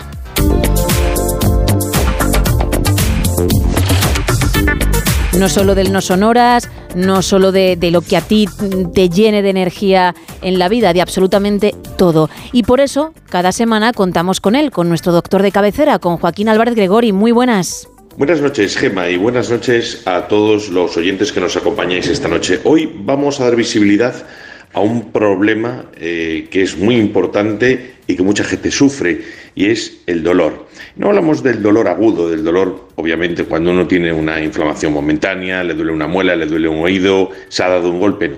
Estamos y hoy, esta noche, vamos a hablar del dolor crónico, ese dolor que te acompaña continuamente, que es que te limita muchísimo tus actividades de la vida diaria, que, no- que, que te limita a conciliar el sueño, em, que, altera tu estado de ánimo, porque realmente el dolor permanente eh, termina produciendo ansiedad, termina produciendo depresión, eh, termina eh, produciendo una sensación en esa persona de, que además que, que- no, que no puede hacer su, su vida cotidiana normal, que no puede incluso ir a trabajar o ocuparse de sus asuntos cotidianos y eso por supuesto tiene repercusiones importantes. Para centrarnos, para hablar de cifras, se calcula que eh, en la edad adulta eh, podríamos estar hablando de hasta un 26% de personas que sufren el dolor crónico. Lo normal es que sean pacientes a partir de más de 35 años. La edad media de pacientes con dolor crónico está aproximadamente unos 50, 51 años y la media de, tiempo que pasan con dolor crónico es de casi 7 años. ¿eh? No estamos hablando de, de ninguna, de ninguna tontería. Es más frecuente en hombres que en mujeres, 30% aproximadamente de mujeres frente a un 21% de, de hombres y eh, se da en diferentes localizaciones anatómicas, por supuesto. Las más habituales, los dolores en las articulaciones eh, o en las extremidades o también en la zona de la espalda, cuello y cervicales. Esas son las más, las más frecuentes. Y tiene una importante, como hemos dicho, eh, impacto en la salud mental. Hasta un 22% de estos pacientes padecen una depresión importante y hasta un 28% padecen eh, ansiedad. Pero además, como habíamos dicho al principio, esto se traduce en dificultad para las actividades de- cotidianas de la vida diaria, hasta tal punto que de esas personas que sufren dolor crónico, casi la mitad de los pacientes eh, necesitan ayuda para levantarse de la silla o de la cama, pero otro 50% eh, también tiene dificultades para sentarse o para vestirse y desvestirse, y desvestirse solo, incluso para ducharse o bañarse hasta un tercio de, esos, de esas personas. ¿no? Y además, por supuesto, eh, necesitan de, de una utilización del sistema sanitario pues, con más, más frecuente o con más asiduidad que otras personas que no tienen este problema, ¿no? Incluso eh, pues hacen múltiples visitas de atención primaria, pues la mayoría de ellos, entre un 80 y un 90%, pero incluso es un motivo de consulta muy habitual en la urgencia. Hasta un 45% de esos pacientes visitan urgencia una o más veces al año por mal control sintomático. Digamos que por patologías o por áreas, eh, por áreas específicas, eh, la mayoría de los pacientes son derivados o a traumatología o también a servicios como fisioterapia o rehabilitación. Pero tenemos que decir un dato importante. Hasta un tercio de, de estos pacientes que tienen dolor crónico no se llega a descubrir realmente cuál es la causa. Y por tanto, no saber la causa hace que el manejo de este dolor sea complicado. Y tiene otra repercusión muy importante en el ámbito laboral, porque casi un 28% de pacientes con dolor crónico eh, pues tienen una alta tasa de absentismo laboral porque realmente no se encuentra bien y no pueden ir a desempeñar su, su trabajo diario. Para manejar el dolor crónico tenemos, según la escala de la OMS, diferentes medidas y fármacos que podemos usar. Por supuesto, más allá de los propios fisioterapia, relajación, mindfulness, eh, masajes, todo ese tipo de medidas que siempre ayudan mucho. Tenemos un arsenal terapéutico eh, que van en diferentes escalones analgésicos, que podemos empezar con analgésicos clásicos, tipos paracetamol, metamizol, luego pasar a los antiinflamatorios. Ya llegando a tercer escalón se pueden usar eh, fármacos derivados del opio de mayor o menor potencia, codeína, tramadol, naloxón, bueno, otro tipo de, de fármacos.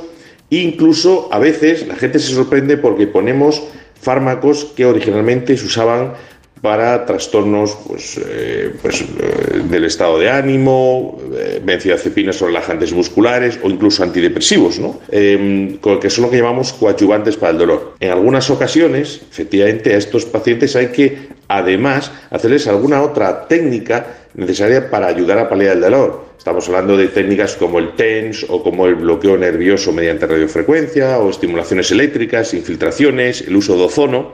Decir, la verdad es que tenemos un arsenal terapéutico muy grande. Cada vez son más frecuentes una integración entre la atención primaria y los dispositivos de atención hospitalaria, en el que se hacen eh, y, y- y se están articuladas y en funcionamiento unidades específicas, consultas de unidades del dolor, que suelen ser multidisciplinares, en el que hay pues anestesistas, eh, médicos internistas, médicos de atención primaria, psicólogos, terapeutas, fisioterapeutas, rehabilitadores, el que intentan dar un abordaje integral a estas patologías. El mensaje que queremos transmitir, como siempre, para, fi- para finalizar, si usted tiene dolor, consulte a su médico, dolor crónico, hablamos ob- obviamente de un dolor agudo por una patología también, ¿no? pero un dolor crónico, consulte con su profesional, vamos a ir orientándole oportunamente hacia el recurso disponible y quiero mandar ese mensaje de esperanza que en la mayoría de los casos se puede diagnosticar, se puede paliar ese dolor, incluso puede remitir con las medidas de tratamiento tanto farmacológico como no farmacológico adecuado. Y nada más, cuídense mucho y hasta la próxima semana. Gracias, Joaquín. Así lo haremos, ¿eh? 2 y 53, 1 y 53 en Canarias.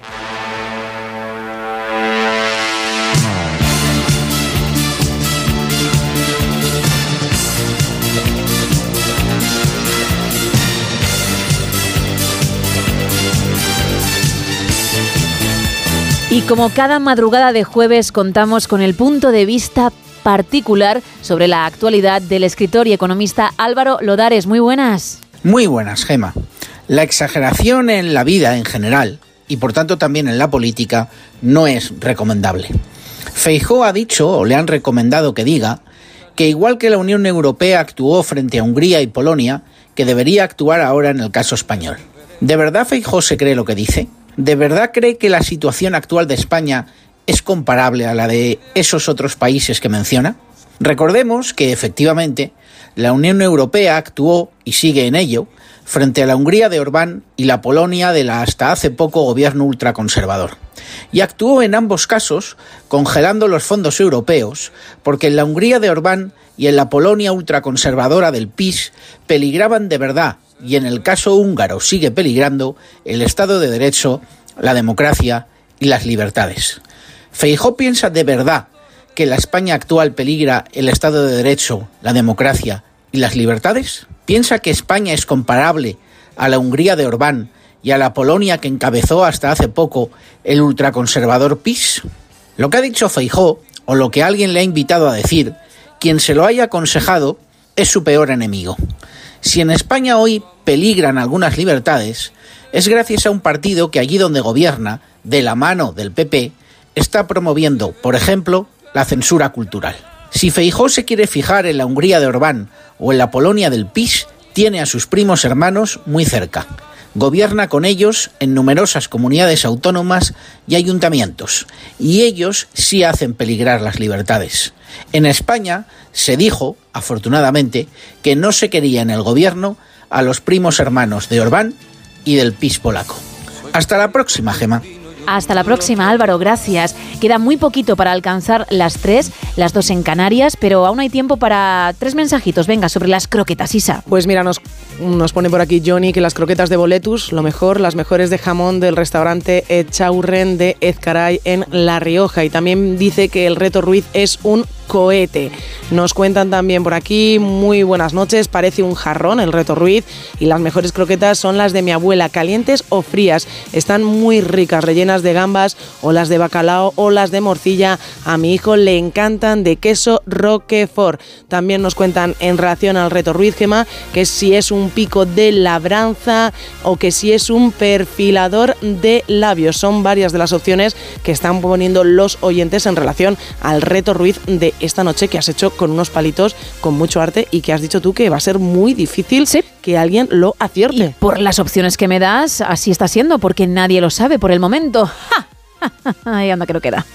También nos cuentan por aquí por WhatsApp, para mí las mejores croquetas son las de pollo y las de cocido. Nos dicen desde Cáceres las mejores croquetas, las de mi suegra, de cocido riquísimas, y las de patatera con miel. Las que no me gustan son las de jamón congeladas que ponen en muchos bares cuando pides una cerveza y te las ponen de pincho. Y nos dice Rafa desde Sevilla, primer intento, esta noche lo consigo. El reto Ruiz puede ser una estrella fugaz. No.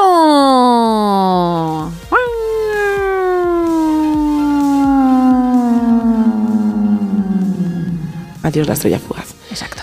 Y nos dicen también por aquí que parece otra cosa, pero que es un espárrago el reto Ruiz. No, tampoco lo es. Bueno, pues podéis seguir, ¿eh? que aún queda muchísimo para resolverlo, por tanto hay más posibilidades de acertar. Insisto, lo veo complicado, pero todo puede ser.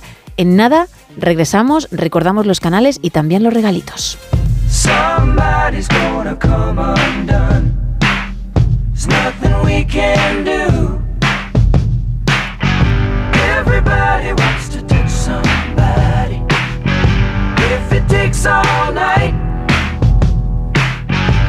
Everybody wants to take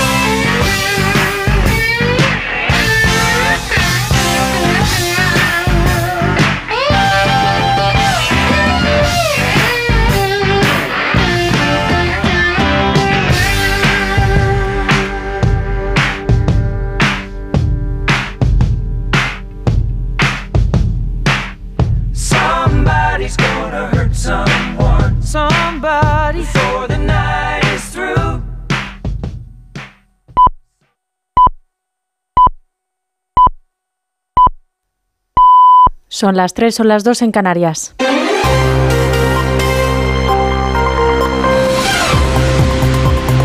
Noticias en Onda Cero. Buenas noches. Este miércoles se ha firmado el acuerdo entre el Gobierno y los sindicatos para la subida del salario mínimo interprofesional, un aumento de un 5% hasta los 1.134 euros brutos al mes, con carácter retroactivo desde el día 1 de enero. La vicepresidenta segunda y ministra de Trabajo, Yolanda Díaz, ha señalado que se habla mucho del salario de las personas más necesitadas y ha reclamado que se abra un debate sobre los elevadísimos salarios que perciben los dirigentes empresariales de nuestro país y en los consejos de administración. Un debate con el que está de acuerdo el secretario general de Comisiones Obreras, Unai Sordo. Y yo creo que claro que es un debate que hay que, que hay que abrir, ¿no? Es decir, se fundamentan los altísimos salarios que tienen algunos grandes directivos de este país en el plus que otorgan a las empresas o se fundamenta en que como se ponen ellos los salarios, pues se ponen unos salarios absolutamente disparatados y a veces poco acordes al valor añadido que generan a sus empresas. Este miércoles también se han reunido el secretario general de Junts per Jordi Turull, y el secretario de organización del Partido Socialista, Santos Cerdán, para abordar el traspaso de competencias en materia migratoria a la Generalitat de Cataluña. Tras el encuentro, a pesar de las expectativas, ninguna de las dos partes ha salido a explicar cuál ha sido el contenido del encuentro. Insisto, es una reunión de trabajo, lo hemos dicho en múltiples ocasiones. La reunión de hoy es una de trabajo, como muchas más que vamos a tener. Las relaciones siguen fluidas y, y con continuas comunicaciones. ¿Van a hablar de- del referéndum? Evidentemente no. Mientras negociamos no comentaremos nada hasta que haya acuerdo o desacuerdo. El líder de Junts per Cat ha señalado que solo se pronunciará cuando haya un acuerdo o no con la otra parte y que habrá más reuniones. Una falta de información y de declaraciones que han criticado desde la oposición. Un nuevo informe de los letrados del Congreso pertenecientes a la Comisión de Justicia ha considerado que la proposición de ley de amnistía podría ser inconstitucional y que además podría requerir una reforma de la Carta Magna. Según este informe, los artículos que permitirían amnistiar delitos de malversación y de terrorismo, siempre que no haya sentencia firme, podrían ser contradictorios al derecho europeo.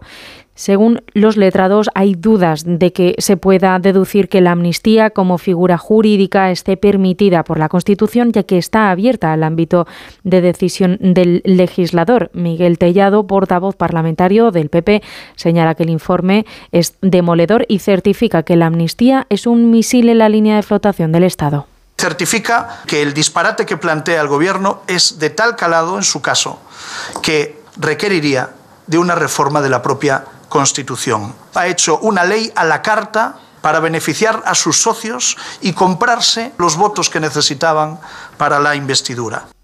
En Colombia, la policía ha detenido en la frontera a uno de los presuntos autores del atentado contra Alejo Vidal Cuadras el pasado mes de noviembre, cuando recibió un disparo en la cara. Se trata de un ciudadano venezolano con una orden de búsqueda internacional por delito de terrorismo. Se le vincula con el autor material del disparo y también habría participado en las labores logísticas del plan. Se tiene constancia de que vivió en Málaga, donde residía el joven que fue arrestado por comprar la moto que se utilizó en el atentado.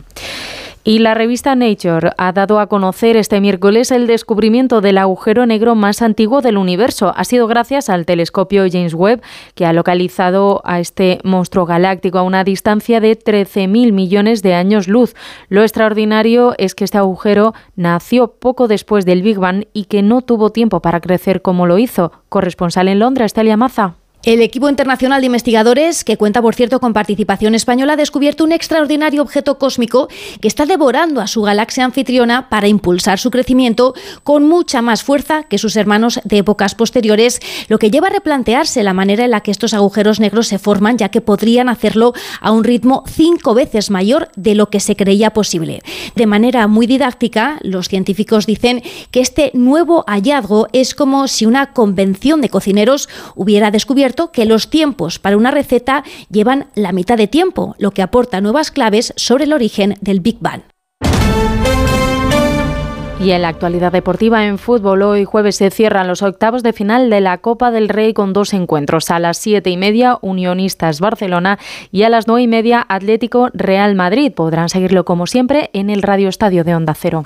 Eso ha sido todo. Más información a las cuatro, a las tres en Canarias. Síguenos por internet en ondacero.es.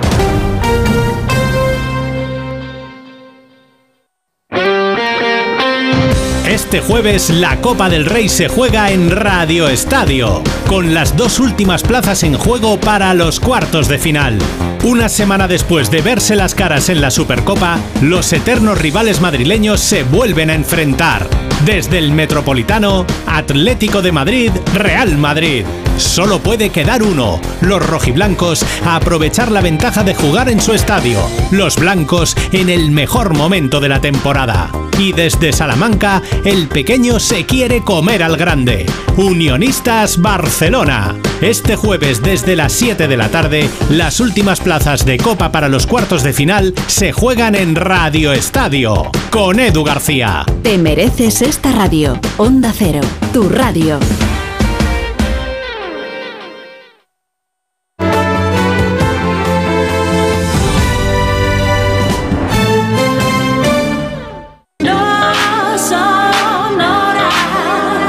Onda Cero, No son horas. Gema Ruiz.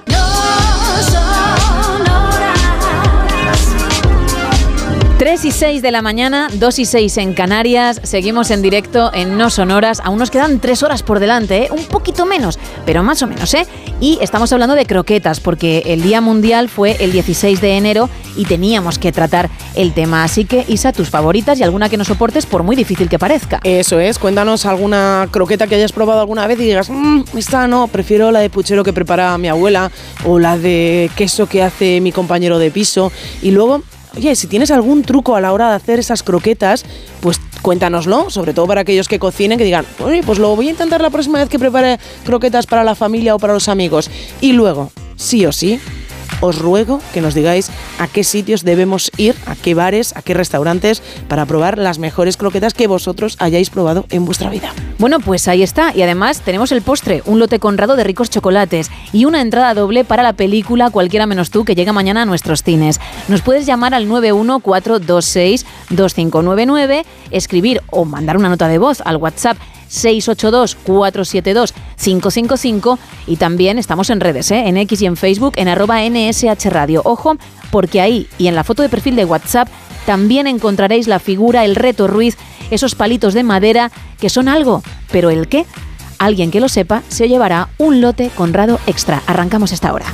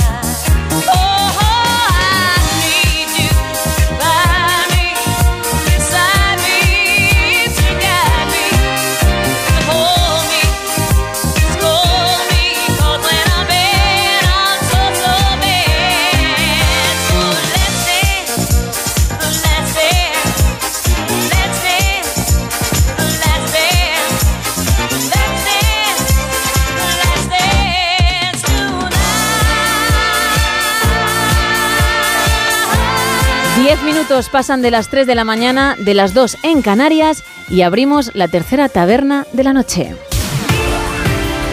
Aquí abrimos la taberna de redacción, tercera edición.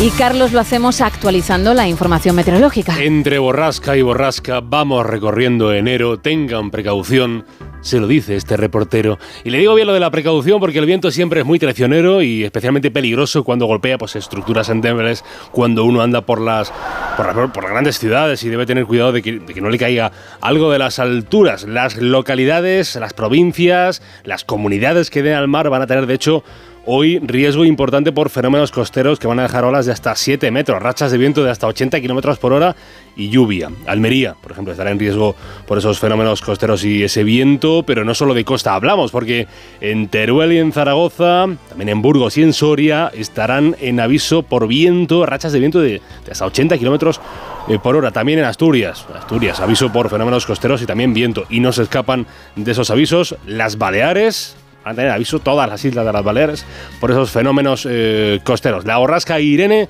que se va, que se va, que se va, pero se nos está dejando coletazos, especialmente, como digo, del viento que le comento y también de la, de la lluvia, un poco de la situación de inestabilidad. Nos espera una jornada gris de cielos nubosos, con aguaceros en el norte de Galicia, en el área cantábrica y en la vertiente atlántica peninsular. Serán lluvias débiles y dispersas a primeras horas del día, pero ay, ay, cuando pasa el tiempo.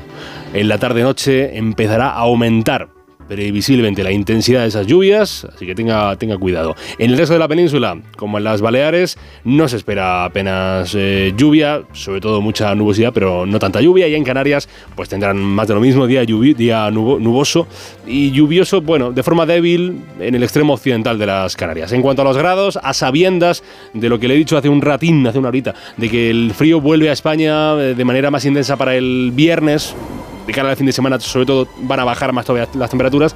Lo que tenemos hoy a destacar es una bajada de temperaturas en el tercio norte peninsular. Termómetros del jueves, jueves ya 18 de enero, sobre el calor.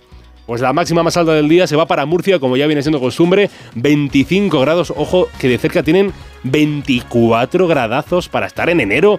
Tiene Castellón y no nos movemos de la comunidad valenciana porque la capital, Valencia y Alicante, tendrán 23 grados. Andan con 19 de máxima en Málaga, a los 18 grados, en lo más cálido de la jornada, alcanzan en Huelva y San Sebastián. Y a los 16 grados llegarán en Badajoz, en Oviedo, en Jaén y en Toledo. En lo más frío de la jornada, jornada no demasiado fría, la verdad. Pues la mínima del día va a estar con 2 graditos en Teruel, esperan 3 de mínima en Huesca.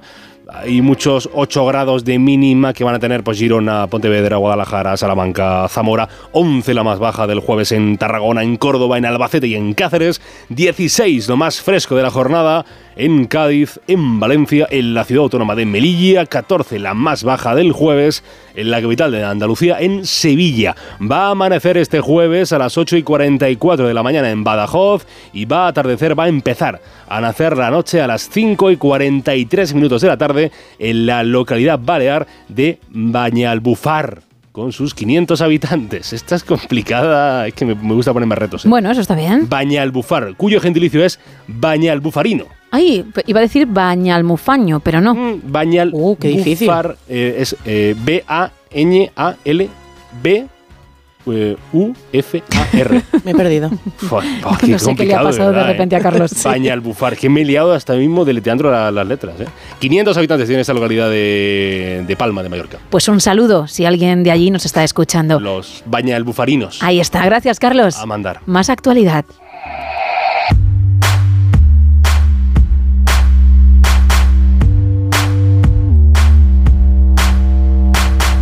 Arrancamos con el diario de Cádiz. El presidente de la Junta promete 30 millones para la UCA en cuatro años. Casimiro Mantel inicia una nueva etapa para la Universidad de Cádiz con grandes desafíos en el horizonte. Y la borrasca Irene deja poca lluvia en Cádiz, insuficiente para llenar los embalses. En el correo, el Constitucional libra a Otegui de volver al banquillo por el caso Bateragune y propina otro revés al Supremo. La China detecta 15 bandas juveniles criminales con 500 miembros en Vizcaya y la gripe sigue al alza en Euskadi y mantiene la obligatoriedad de la mascarilla en centros sanitarios. En las provincias de Valencia, los vecinos del barrio de Orriols vuelve a clamar contra la inseguridad tras dos años manifestándose. Catalá rechaza el macrohotel de Zaida y aboga por dar un uso público a las naves de Huatla. Y Educación no pedirá el máster a los profesores de informática ante la escasez de docentes. En la provincia Diario de Las Palmas, la gripe y el coronavirus saturan las urgencias de los centros de salud de Canarias, a juicio por violar a su exnovia junto a un grupo de tres amigos en Gran Canaria. Y el puerto de Las Palmas quintuplica los cruceros desde el hito del Queen Mary II hace 20 años. En el Faro de Vigo, un Celta trepidante desaborla al Valencia y se mete en cuartos de final de la Copa del Rey. Una manga marina causa importantes daños materiales en Cambados y Galicia tiene el 62% de su territorio habitado, cinco veces más que la media española. En la opinión de Murcia, López Miras y Rivera sellan la paz e inician una nueva etapa en el Mar Menor. Paco Espejo se enfrentará a Noelia Arroyo por dirigir el futuro del Partido Popular de Cartagena. Y la región de Murcia lideró el crecimiento en el número de donaciones de órganos en 2023 con un incremento interanual del 49% 6%. En el comercio diario de Asturias, la mortalidad baja en Asturias y regresa a los niveles anteriores a la pandemia.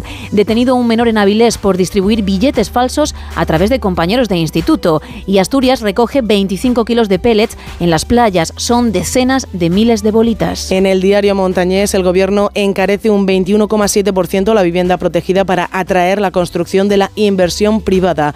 Atunlo cierra un acuerdo para el ERE en Santoña y el despido de sus 83 trabajadores.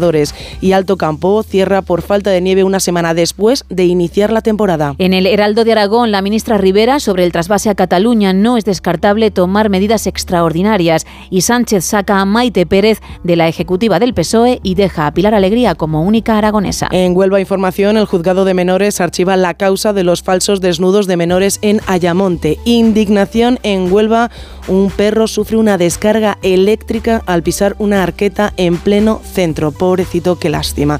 Y un último titular, Iberdrola pide el uso de 2,1 hectómetros cúbicos de aguas superficiales para producir hidrógeno verde en Huelva. En la nueva crónica de León, el nuevo contrato del aeropuerto de León incluirá a Oporto como destino internacional. Los demandantes del ferrocarril de la Ruta de la Plata consideran un engaño el estudio del gobierno y el PSOE de León pide prudencia ante la posible salida de Andrea Fernández del Comité Ejecutivo Federal. En Hoy Extremadura, el no a la subida del subsidio por desempleo congela la paga a 15.000 extremeños. El Tribunal Supremo analiza el robo de las 45 botellas de vino del restaurante Atrio para decidir si mantiene las penas de cárcel. Y la borrasca Irene deja en Extremadura lluvia generosa, pequeñas inundaciones y algunos desembalses. En el diario de Mallorca leemos llamamiento para que los comercios no abran el día de San Sebastián como medida de protesta. También el príncipe Aga Khan, compañero de pupitre e íntimo del emérito Juan Carlos I, elige Mallorca para atracar su lujoso superyate Alamshar. Y cuatro detenidos por ocupar una vivienda habitada en Palma después de que su propietario se ausentara por una enfermedad. Y cerramos con Diario Sur. La Junta prepara su séptimo paquete de rebajas de impuestos para atraer inversores y grandes capitales. Guerra abierta entre los enfermeros y el sindicato médico. Dicen es cuestión de tiempo que muera alguien y buscan a dos jóvenes desaparecidos en alta mar en Marbella. Eso en cuanto a las portadas. Vamos con más Teletripi.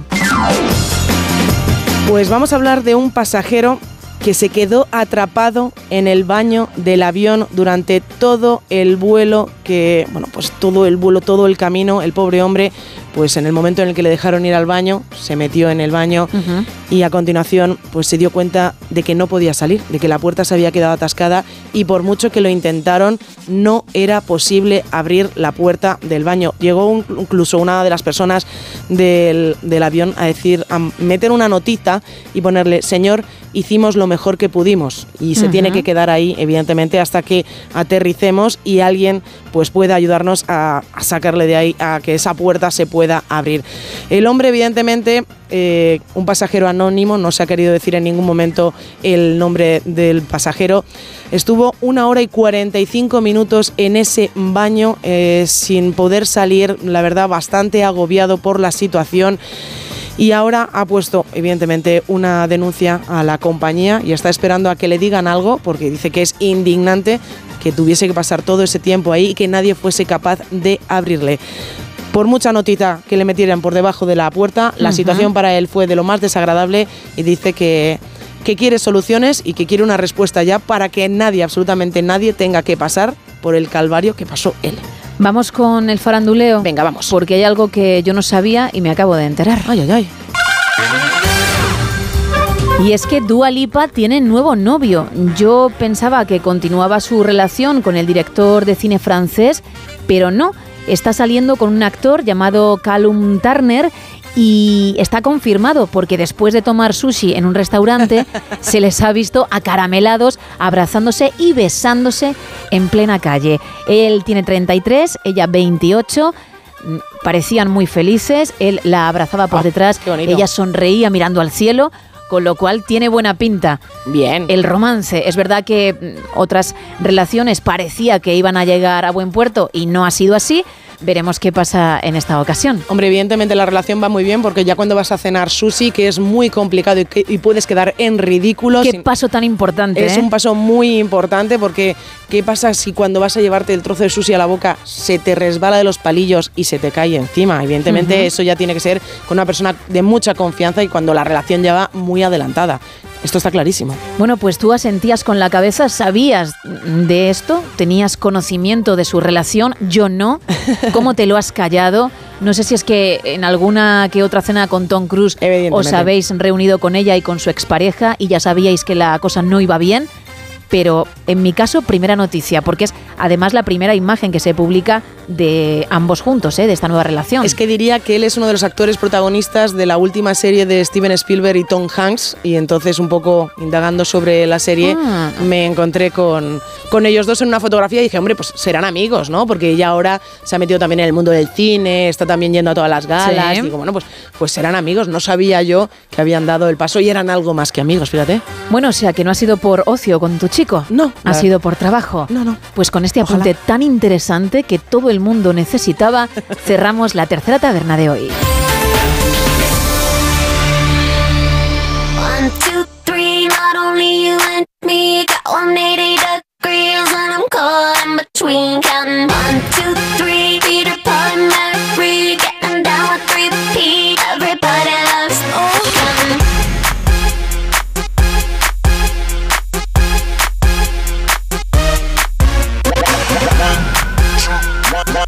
two, three, counting one, two, counting one, one, two, three.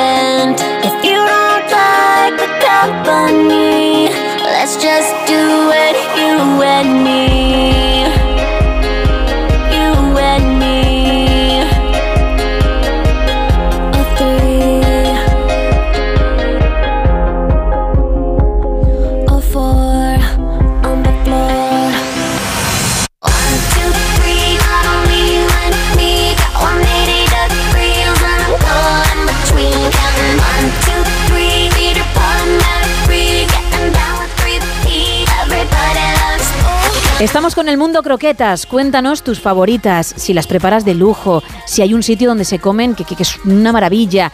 La que no te gusta o te gustan menos, porque ya es difícil, ¿eh? pero igual esto existe. Entre todos los que participéis, vamos a regalar una entrada doble para cualquiera menos tú, la película que llega mañana a nuestros cines, y también un lote conrado de ricos chocolates. Y hay otro lote extra para alguien que averigüe qué figura de palitos he hecho y que encontrarás en la foto de perfil de WhatsApp y en las redes sociales. Andrés nos dice por WhatsApp, mi croqueta favorita es la de cocido, riquísimas. El reto de hoy es un cohete cayendo y nos pone postdata, me encanta la música que ponéis.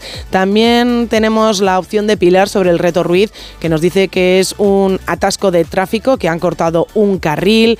Nos cuenta otro oyente, no he vuelto a comer croquetas tan buenas como las que hacía mi madre. Eran crujientes y grandes, muy, muy ricas. Y ahora, estando yo sola, no las puedo comer. La besamel me sienta muy mal. También nos cuentan por aquí, eh, es Rafael, el compañero de Manuel, el que dice que no le he traído croquetas al trabajo. Que Ah, vale, que- vale, se ha manifestado. se ha vale, manifestado y nos dice, y no se las traigo porque tiene hernia de yato y los fritos no le sientan bien. Bueno, decir que me gustan todas las croquetas y el dibujo es el tren ave. No, no lo es. Nadie, ¿eh? Por ahora.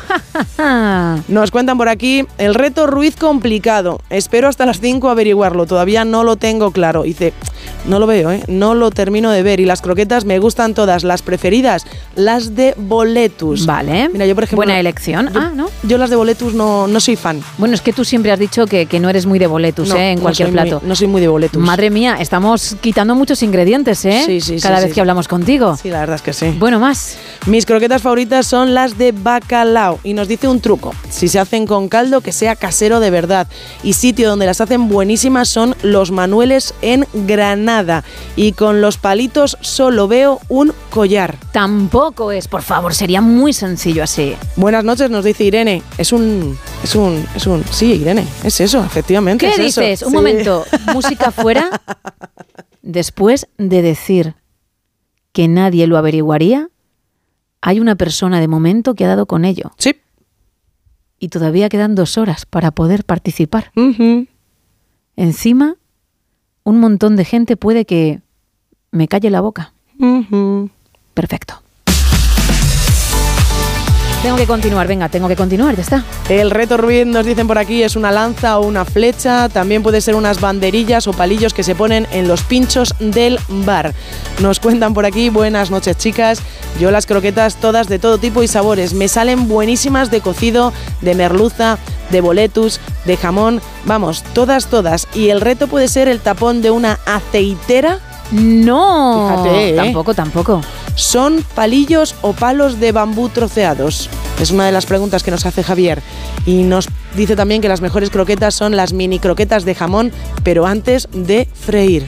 914262599 682472555 y X y Facebook arroba NSH Radio.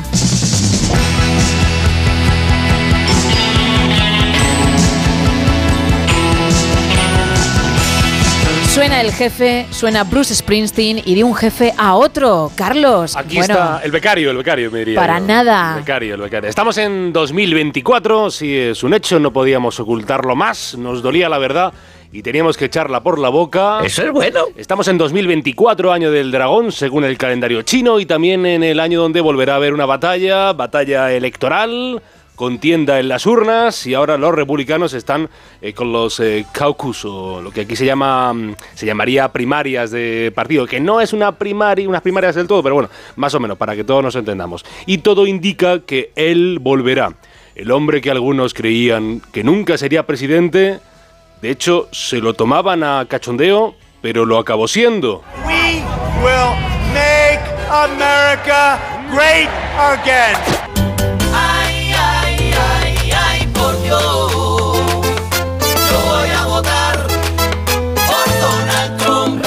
Pesar de todo el lío judicial en el que anda inmerso Donald Trump, o Donald Trump, eh, 77 años de edad, eh, se aproxima para ser el candidato republicano, y eso que no le funcionó la última vez, entre otras cosas esta cumbia, eh, la verdad que con bastante ritmo, eh, de apoyo al magnate neoyorquino que se sacaron de la manga su departamento de promoción, de campaña, pues en la última campaña de las presidenciales norteamericanas del año 2020 y ahora que han pasado, bueno, van a pasar cerca del el cuarto aniversario de aquella derrota que, por decirlo finamente, Trump y los más reaccionarios seguidores del republicano no aceptaron, todo indica que volverá a reeditarse el duelo a dos de hace cuatro años. O sea, Donald Trump, el que fue presidente durante una legislatura, perdió unas elecciones, vuelve a la campaña y Joe Biden, Good evening, my fellow Americans. We're facing an inflection point in history. One of those 81 moments años, indica su partida de nacimiento, el inquilino de la Casa Blanca, pues no piensa en la jubilación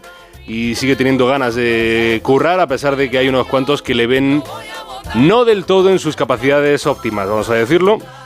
Bueno, ninguno de los dos está, está en la flor de la vida, digamos. Ninguno de los dos más que previsibles rivales. El martes 5 de noviembre de 2024 se celebra el sexagésimo duelo de las elecciones presidenciales. Aunque queda, ¿eh? Pero eh, por encima de republicanos, de demócratas, de independientes, ¿qué debe tener todo político? no? Dirán algunos eh, honestidad, o carisma, personalidad, liderazgo. ¿no? Eh, por ejemplo, que piensen en el presente, claro, en, en el hoy. ¿Y qué es para ti la felicidad? El hoy. El hoy. El hoy no, el hoy. Que también tengan, que tengan visión de futuro. Bueno, una de las cosas por las que pasaré a, a la historia Bueno, planes a largo plazo, ¿no? Eh, pe- pe- pero no, no, no. Lo que casi es seguro que deben tener los políticos es pelo.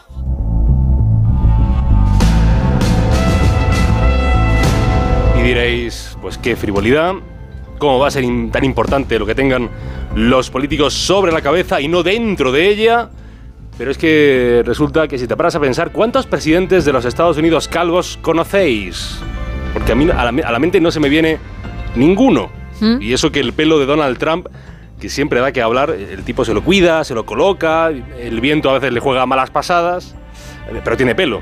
Y Biden, a pesar de sus 81 tacos, sigue manteniendo una fina capa de pelito, con lo cual calvo, calvo no es. No es. Seguro que se cabrearía si le llamásemos calvo, con lo cual no es calvo.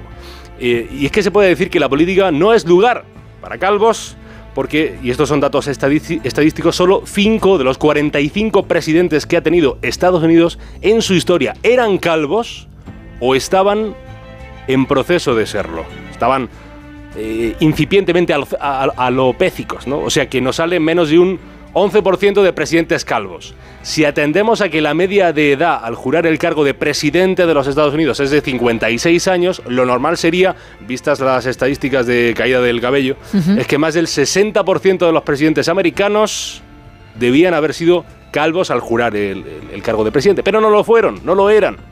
Así que dejando de lado lo, capital, lo que está claro es que la diferencia de voto en la victoria o derrota de las eh, presidenciales del martes 5 de noviembre de 2024, lo más seguro eh, que entre Biden y Trump se pueda llegar a decidir todo por un pelo.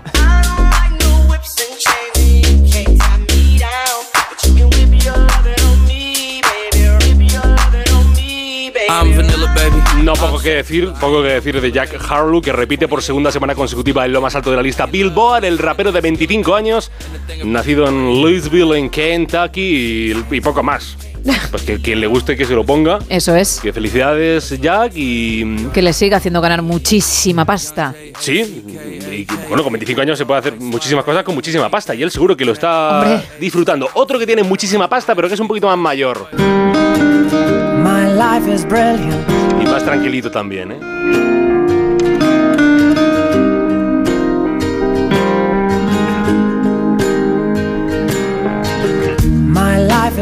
Hace tiempo que no toca James Blunt el número uno de la lista Billboard, pero ¿qué más da?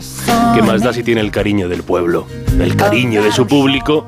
Y es verdad que piensa uno en James Blunt, en alguien pues un poco modosito, tranquilo, un osito de peluche, un tipo igual un poco, un poco sosainas, pero quizá nos habían estado engañando durante todo este tiempo. Porque se ha estrenado hace unas semanas un documental que viene a romper ese cliché de romanticón bobainas del cantante británico. Ha sido durante años objeto de chistes, de memes, Blunt por lo relajadito que parecía. Pero eso, eso, eso, mm, se ¿Ah, acabó, se acabó, sí, sí.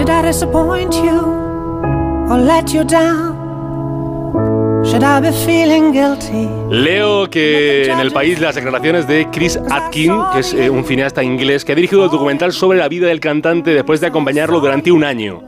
Eh, y por lo visto, Blunt de Soso tiene poco. Estas son declaraciones. ¿eh? Dice, habiendo estado previamente encarcelado por fraude fiscal, encontré numerosas similitudes entre la prisión y las giras con James.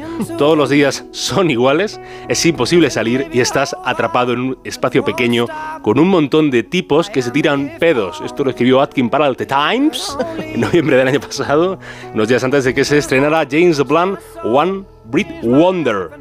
Sería en castellano una, una maravilla británica. Esto se estrenó primero en los cines ingleses e irlandeses. Eh, reconocido después el director en otro escrito para el Daily Mail, dice, la vida en la carretera con James Blunt es casi tan aterradora como aterrizar en la prisión de Wandsworth, que debe ser muy mala, como el Alcatraz. Eh, Atkins describe el año de gira de Blunt como una fiesta masiva después de cada espectáculo.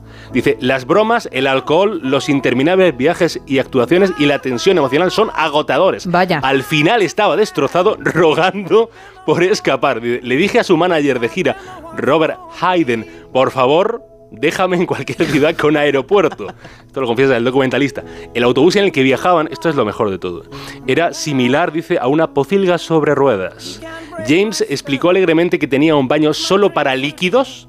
No te cagas en el autobús o te echaremos en el arcén, se llegó a decir. Wow. En el, sí, en el siguiente estadio siempre parecía idéntico al que acabamos de dejar y yo tropezaba, comenta el director, entre bastidores agarrando una toalla, buscando desesperadamente una ducha y un inodoro que funcionara. Y eh, en el Daily Mail recuerda eh, cuando la aristócrata Sofía Wesley, que está casada con Blunt desde el 2014, que es madre de sus dos hijos, se unió a ellos durante una etapa, ¿no?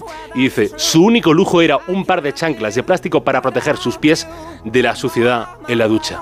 O sea, Blunt, romántico sí, ¿eh? Se encariña tanto de las cosas que no quiere que le abandonen nunca. ¡Ni de coña, no! Aparta, zorra. ¡Eh! Nada de palabrotas. ¿Qué pasa? ¡Ay, Dios, es la reina! Ah, Regina George. ¡No la mires a los ojos! Podría ser un pibón si cambiaras todo de ti.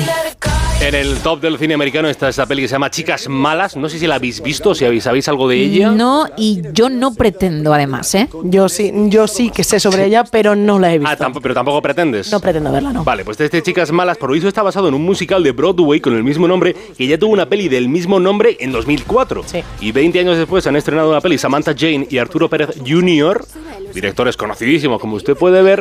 es una maldad gratuita mía. ¿eh? Seguro, que- seguro que son buenísima gente. Y con actrices tampoco demasiado famosas. Eh, Rini Rapp, Bibi Wood, eh, ah, es que no conozco a nadie. Y con guion de Tina Fey, que es conocida hasta así por estar en el Saturday Night Live. Le cuento la sinopsis, la sinopsis de Chicas Malas, que está en el número uno de la taquilla de Estados Unidos. Dice, la nueva estudiante Katie Heron es bienvenida a la cima de la cadena social por el elitista grupo de chicas populares llamado Las Plásticas, gobernado por la intrigante abeja reina Regina George y sus secuaces Gretchen y Karen. Sin embargo, cuando Katie comete el grave error de enamorarse del exnovio de Regina, Aaron Samuels se encuentra en el punto de mira de Regina. Con la ayuda de sus amigos marginados, siempre hay aquí ami- amigos marginados, eh, Janice y Damien, eh, Cady se propone acabar con la depredadora del grupo y aprender a ser fiel a sí misma en la jungla más despiadada de todas, el instituto. Toma ya. Muy bien. Bueno, pues tiene una pinta estupenda este Chicas Malas. Vayan a verla inmediatamente. No sé qué hacen ahora mismo escuchando la radio. Corran al cine a comprar y hagan cola para Eso. ver este Chicas Malas. Aunque esté cerrado ahora mismo. Aunque esté cerrado, da lo mismo, da lo mismo, da lo mismo. Se, pueden- se pueden acabar las entradas de este Chicas Malas. Seguramente. Y ahora, peliculón, peliculón, peliculón. Luego llegan los arrepentimientos. Sí. Es, es conveniente que te hagan caso. ¿Cómo ¿eh? no vais a ver la nueva peli de Samantha James y Arturo Pérez eh, Jr., el hijo de Arturo Pérez Reverte, a lo mejor, o algo así, ¿no? Eh, Cuando has dicho Arturo Pérez, digo, sí, ¿por dónde sí, vas? Arturo Pérez Digo, ah, Reverte. que ha frenado en Junior. No, vale, no, vale, vale. Junior, Junior. Y ahora, algo de tenis y de leche también. Cigarettes and chocolate milk. These are just a couple of my cravings. Everything it seems I a little bit stronger, a little bit thicker, a little bit harmful for me. Me he quedado catacroker, de hecho ha sido mi momento catacroker de la semana, descubrir los métodos para el cuidado de la piel que utiliza Serena Williams.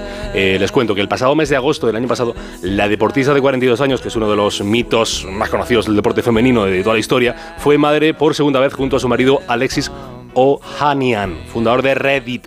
Y en su perfil de TikTok, Serena eh, compartió un vídeo en el que eh, empezaba preguntando si lo que iba a decir a continuación era o no extraño. A mí me parece que sí, pero igual el raro soy yo. and see how it goes. I mean, it already feels better because Bueno, Williams ha querido compartir con sus seguidores uno de los usos que le ha dado a la, a la leche materna que eh, se extrae para alimentar a su pequeña Adira River.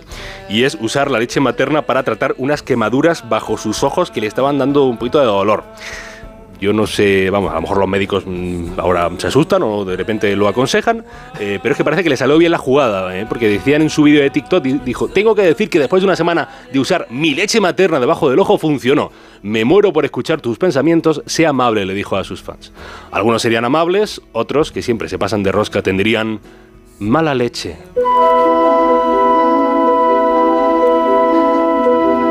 Por cerrar, una cosa que aprendí esta semana, algo que creíamos que estaba bien, mm, lo pensábamos todo menos su creador. Hablo de Vértigo, del clásico de Alfred Hitchcock, año 58 del siglo pasado. Ha escrito Manuel Arias Maldonado un ensayo fascinante sobre la peli. Se llama Ficción Fatal y he descubierto que la banda sonora celebradísima banda sonora de la peli no estaba al gusto de su creador, Bernard Herrmann, porque por lo visto describe Arias Maldonado en el libro que la banda sonora no fue ejecutada al gusto de su- del compositor, porque tras escribir la partitura se provocó una huelga de, había una huelga de músicos y eh, Herrmann no pudo dirigir la grabación. Y entonces se contrató a la Sinfónica de Londres.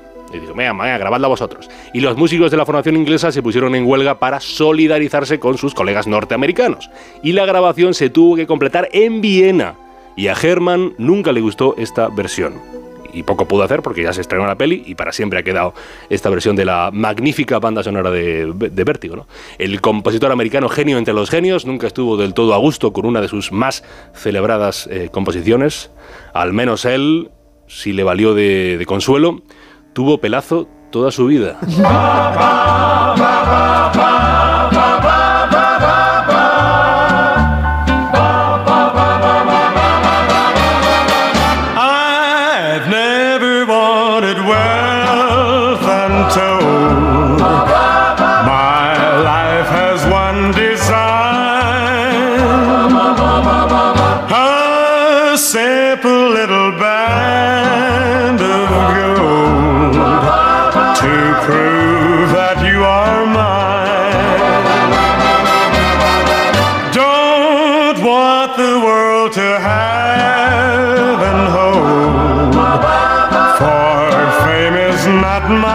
3 y casi 43 de la mañana, 2 y 43 en Canarias. Y hemos aprendido mucho, mm, bueno, del otro lado del charco Sí. con Carlos. ¿Quieres seguir aprendiendo? Siempre. Pues vamos.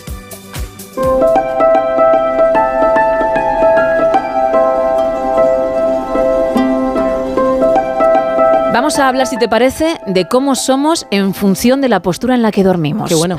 La ciencia también estudia estas cosas y un informe encabezado por el director del Instituto del Sueño de Edimburgo, Chris Itzikowski, pues se han obtenido las siguientes conclusiones después de observar a mil participantes.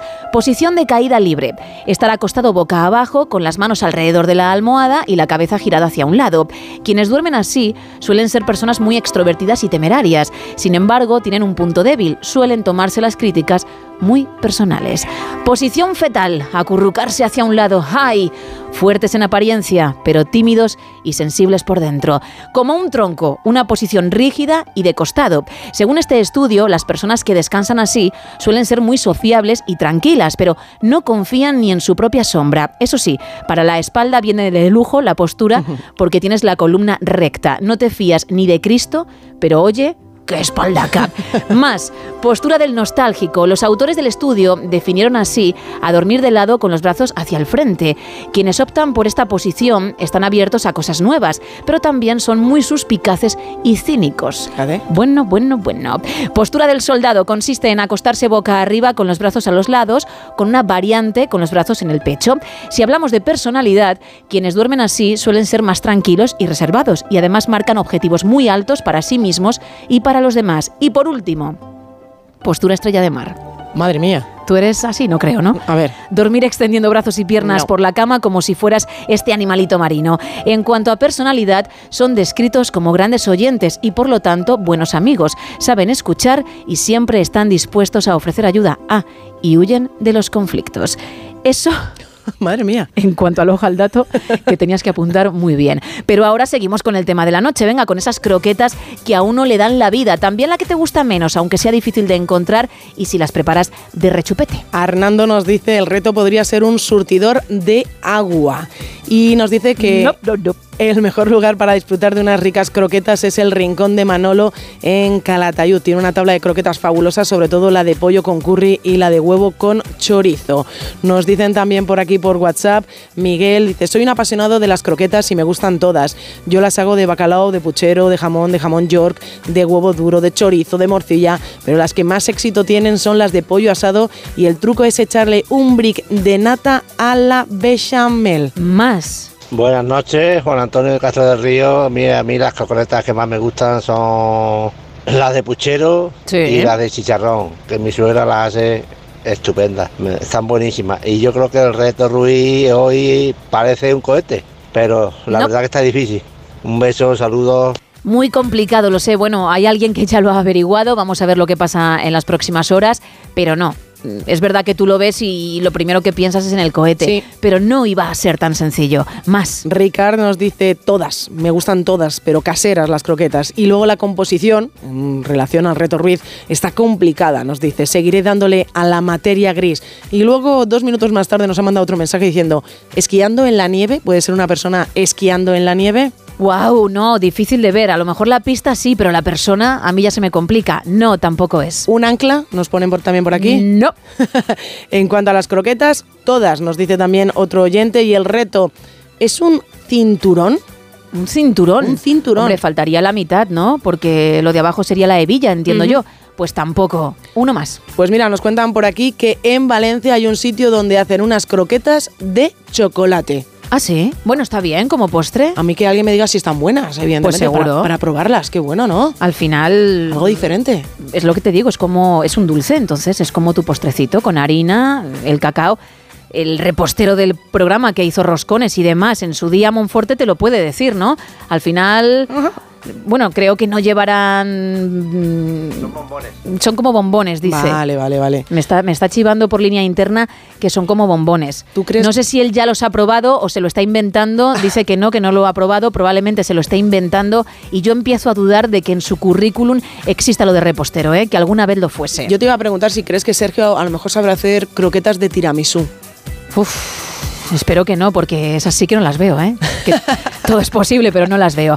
Bueno, venga, un mensajito más. Mira, pues nos cuentan también por aquí, por WhatsApp, bueno, pues las croquetas absolutamente todas y me encantan, principalmente las de cocido que hace mi madre, que son espectaculares. Estamos en el 914262599, también en WhatsApp en el 682472555 y en X y Facebook en arroba NSH Radio. Entre todos los que participéis en el tema de las croquetas, vamos a regalar el postre, esos chocolates que sí que están buenos de verdad, los de Conrado, y también una entrada doble para cualquiera menos tú, la comedia que mañana llega a nuestros cines. Y hay otro lote extra para quien sepa qué figura he hecho con los palitos de madera y que puedes encontrar en nuestras redes, pero ojo, si no tienes, también en la foto de perfil de WhatsApp. Seguimos.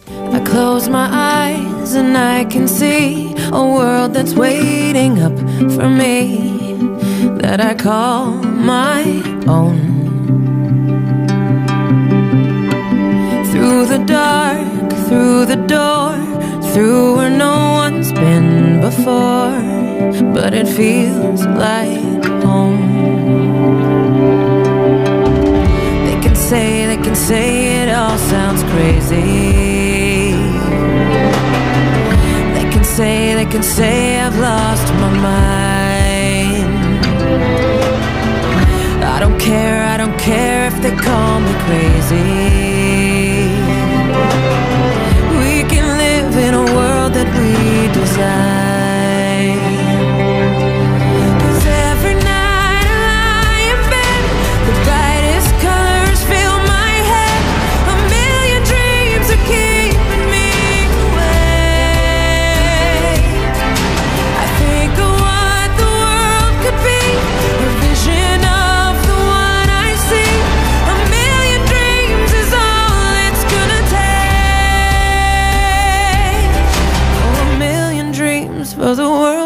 gonna make.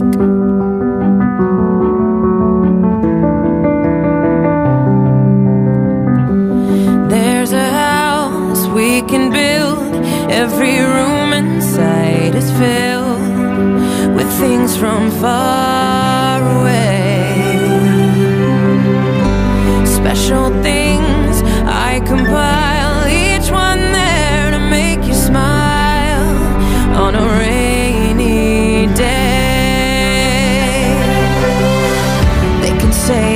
Say, it all sounds crazy.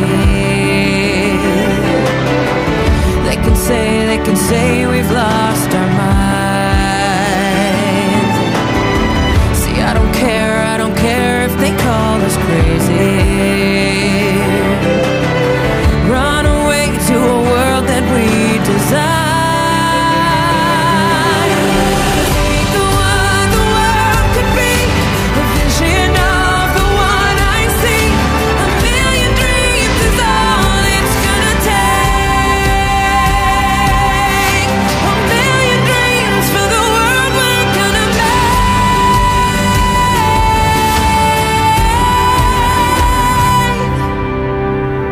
Qué bonita esta versión de Pink, Preciosa, ¿eh? ¿eh? Preciosa. Bueno, seguimos, venga, con más mensajes porque hay mucha participación, lo cual agradecemos enormemente. Regina nos dice buenas madrugadas, mis Hola. croquetas favoritas, hola, son las de jamón, merluza, salmón y de pollo. Las hago caseras y como comida de aprovechamiento de sobras. Son una comida deliciosa. También nos cuentan por WhatsApp, buenas noches. Tomás nos dice el dibujo de los palillos, por decir algo, y más que nada por entrar en ese sorteo de los dulces, pues digo que es una estrella fugaz. No, tampoco. Nos dice Luis que si es un cohete espacial despegando. Tampoco. Nos cuentan por aquí, muy buenas noches. Eh, Isaac pregunta que si es una espiga de trigo. No. Facilito también hubiese sido, ¿eh? No me habría puesto yo tan chuleta. Las croquetas que yo hago, a la masa le echo una pizca de nuez moscada y las hago con lo que tenga por casa, de cocido, de roquefort, de gambas, de atún con pimientos, del piquillo también, vamos, que es un cocinitas porque la verdad es que hace unos cuantos platos de croquetas. Nos cuentan desde Guadalajara, buenas madrugadas. Hola. Las croquetas que se hacen en casa son las de jamón y las de cocido. Una de las mejores que probé fueron unas croquetas de huevos fritos con patatas fritas. Ni idea de cómo se hicieron, pero sabían a eso. Y las que no aguanto son las de boletus. El resto me encantan. Y en cuanto a la figura, nos dicen que me decanto por un cuchillo. Más. Las croquetas me gustan todas. Ahora, yo no hago nada, no me gusta la casa en general. Tampoco me da vergüenza decirlo. No tengo eso. Las croquetas me encantan. Bueno, lo que pasa es que no nos has, di- no nos has dicho cuál, ¿Cuál es es? exactamente. Entiendo que habla de cualquiera, ¿eh? De todas. Que las croquetas le pueden y ya está. Más mensajes. Croquetas espectaculares, las de pollo asado con manzana, miel y mostaza. Ojo a esa mezcla, ¿eh? Crujientes por fuera y en el centro al punto. Las mejores las hace mi jefa, nos dicen por aquí. También me quedo con más mensajes por WhatsApp. Buenas noches, como chef que soy, las favoritas de la ma- mayoría son de jamón ibérico con diferencia. Las peores que he hecho fueron unas de bacalao y pimiento de piquillo. Y las peores que he probado, unas de manzana y pistacho. Y un truco nos da es empanar huevo y volver a empanar. Nos manda saludos Carlos desde Santander. Pues otro para ti, gracias por participar. Silvia nos dice que cree que el reto Ruiz es el dedo de un dinosaurio. La garra, ¿no? De un T-Rex. Pues no, y mira que me gustan, ¿eh? Algún día podría caer, no ahora porque pillines estaríais Anda. atentos para el siguiente, pero en unos meses podría caer. También nos vuelven a preguntar por aquí que si es una espiga de trigo. No. Nos cuentan también por WhatsApp que si podría ser el pie o el zapato de una bailarina e incluso nos manda una fotografía viendo exactamente ese pie de bailarina para ver si es ese reto Creo Ruiz. que lo visualizo, que sea lo que se refiere.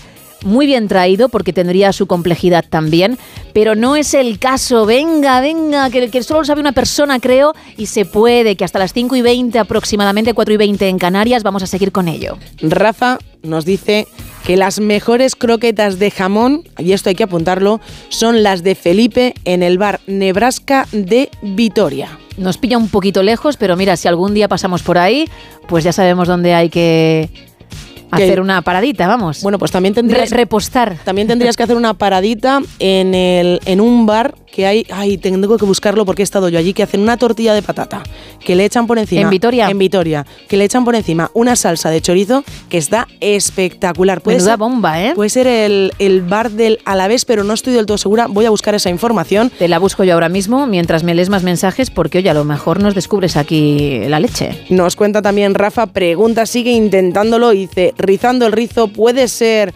Fido Dido haciendo ballet sobre las puntas de sus pies, el reto Ruiz? No, me sale un bar deportivo a la vez. Ese es.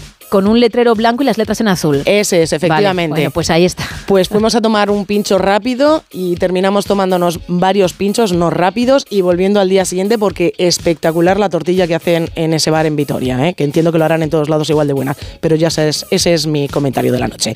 Hombre, espero que tengas más, ¿eh? que aún queda programa.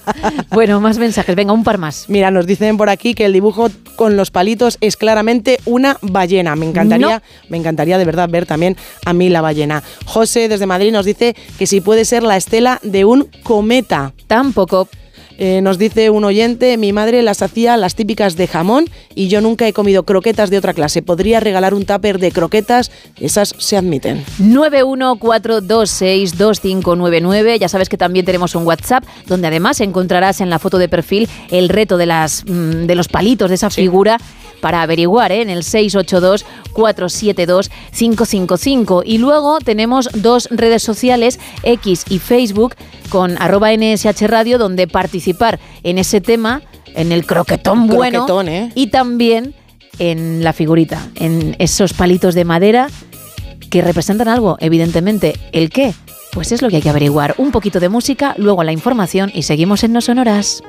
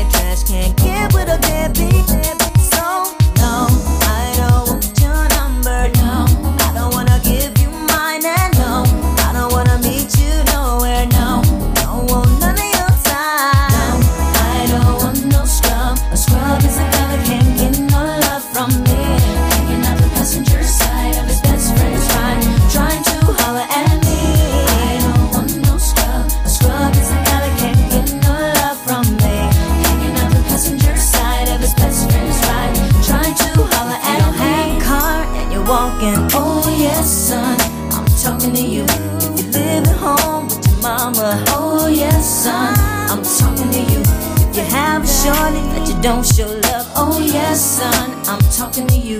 Wanna get with me with no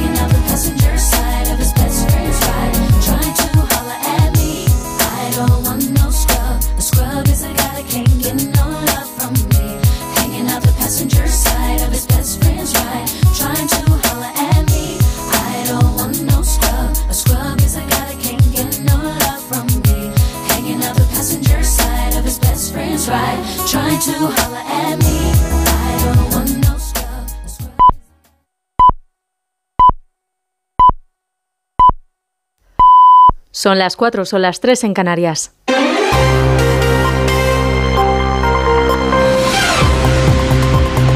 Noticias en Onda Cero.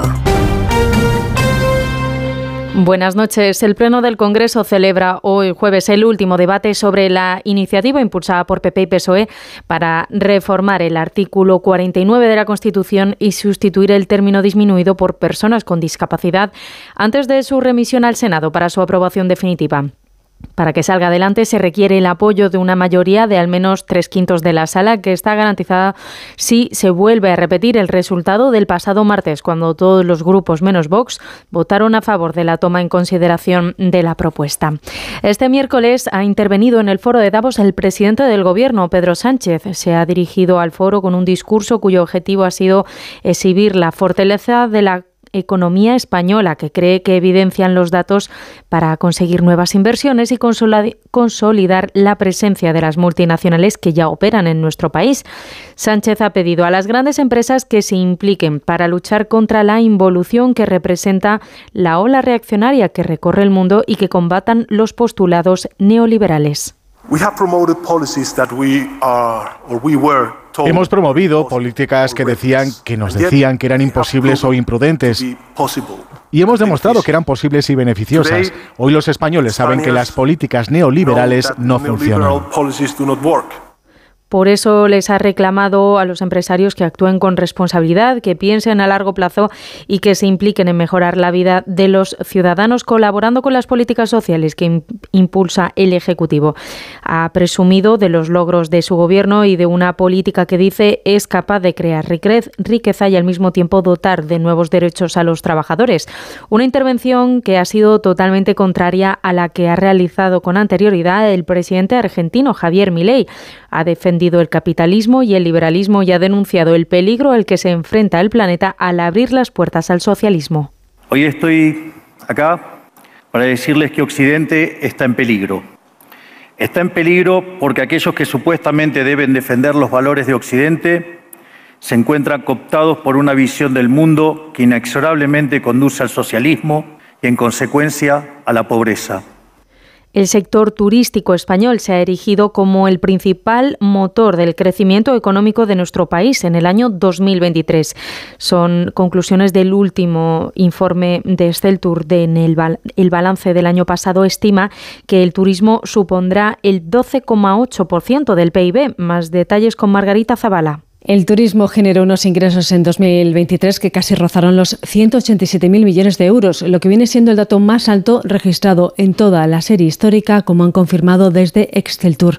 Su vicepresidente, José Luis Zoreda, no duda en que estas cifras se van a superar este año, con un dato que puede rondar fácilmente los 200.000 millones de euros, lo que vendría a confirmar que este sector ya se va a situar en torno al 13% del Producto Interior Bruto en nuestro país, lo que al final se va a trasladar tanto al beneficio de las empresas como a la creación de empleo. Un juzgado de Barcelona ha condenado a dos años de cárcel a la extenista Arancha Sánchez Vicario y a tres años y tres meses a su exmarido por urdir una trama para evitar el pago de una deuda de más de 6 millones de euros. Ella se va a librar de la cárcel y él va a recurrir la sentencia para evitar su entrada en prisión. Onda Cero Barcelona, Gabriel Figueredo. El juzgado de Barcelona considera que hay indicios suficientes para probar que la extenista y su exmarido articularon una trama para eludir el pago de 6 millones de euros que debían al Banco de Luxemburgo. Arancha Sánchez Vicario ha reconocido los hechos parcialmente, pero ha responsabilizado a Josep Santacana. La exdeportista ha sido condenada a dos años, pero no entrará en prisión. La pena de Santacana asciende a tres años y tres meses. Ambos tendrán que indemnizar a la entidad bancaria con 6,6 millones de euros. Y en la actualidad deportiva, en fútbol, se han clasificado tres equipos más a los cuartos de final de la Copa del Rey. El Celta, que ganó 1-3 al Valencia, la Real Sociedad tras vencer 0-2 al Osasuna y el Girona con un encuentro ante el Rayo Vallecano que acabó 3-1. En la Supercopa de España femenina el Barça goleó 4-0 al Real Madrid y se medirá al Levante en la final del sábado y en tenis en el Open de Australia comienza en media hora el partido entre Carlos Alcaraz y el italiano Lorenzo Sonego. Eso ha sido todo por ahora. Más información a las 5, a las 4 en Canarias. Síguenos por internet en ondacero.es.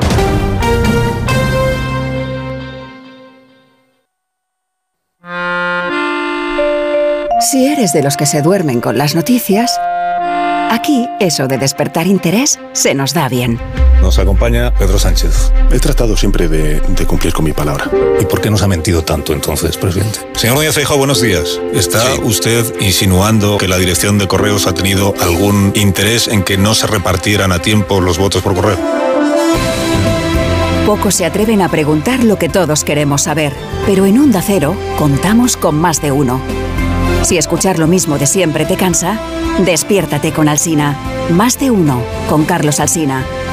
De lunes a viernes desde las 6 y siempre que quieras en la web y en la app. Onda Cero, tu radio.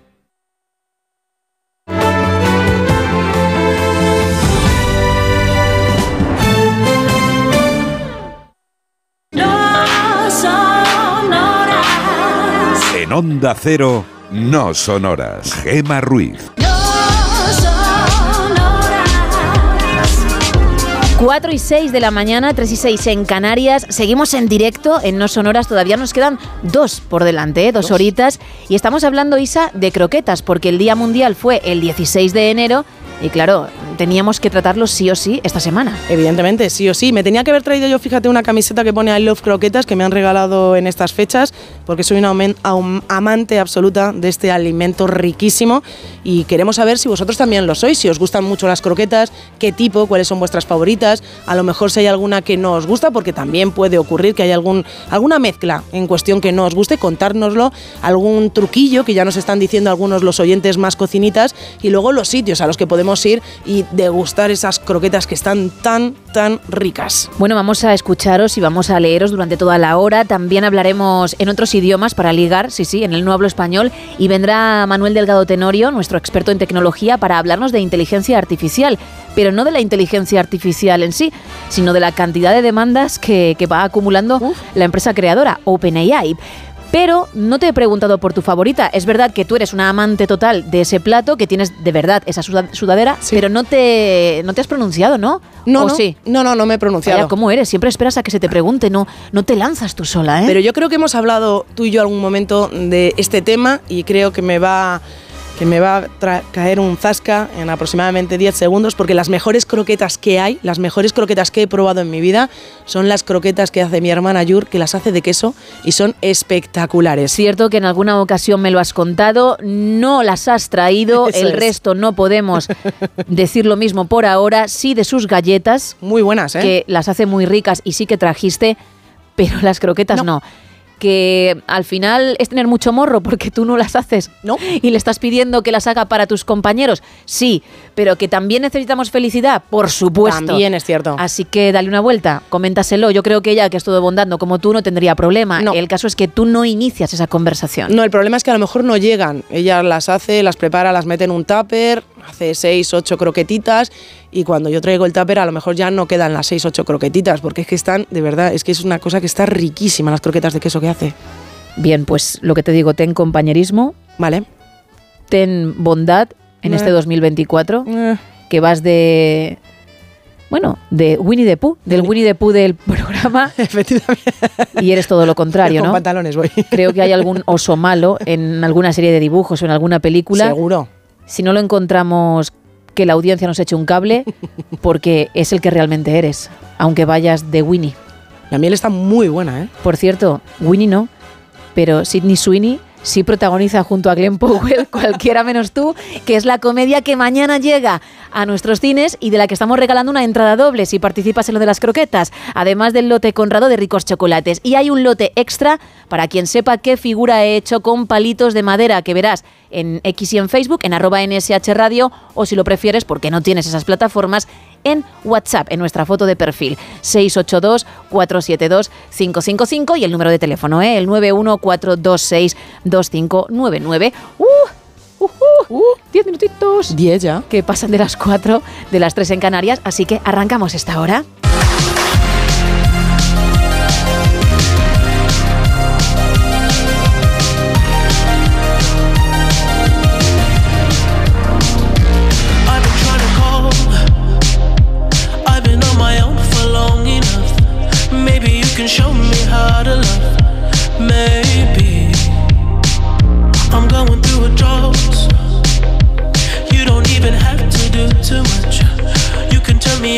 Just a touch, baby.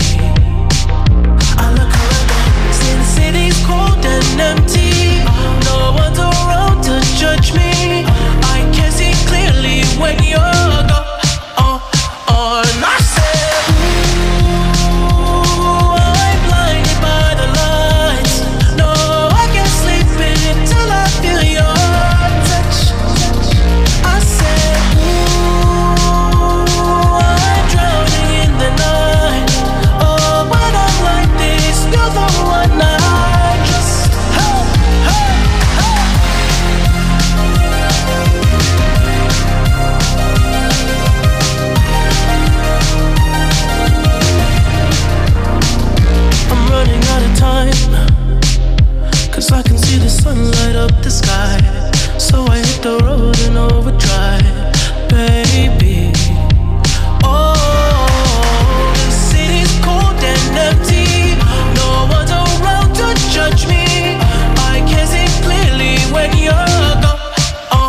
oh,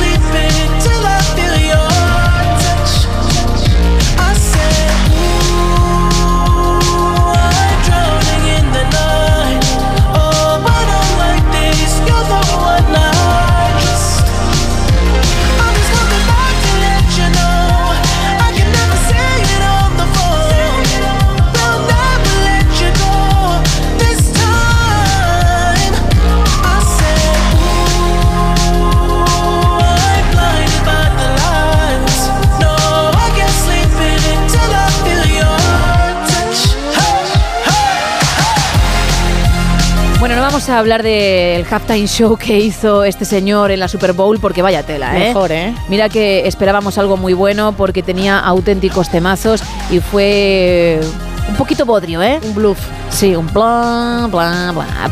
Vamos a abrir la última taberna de hoy, venga.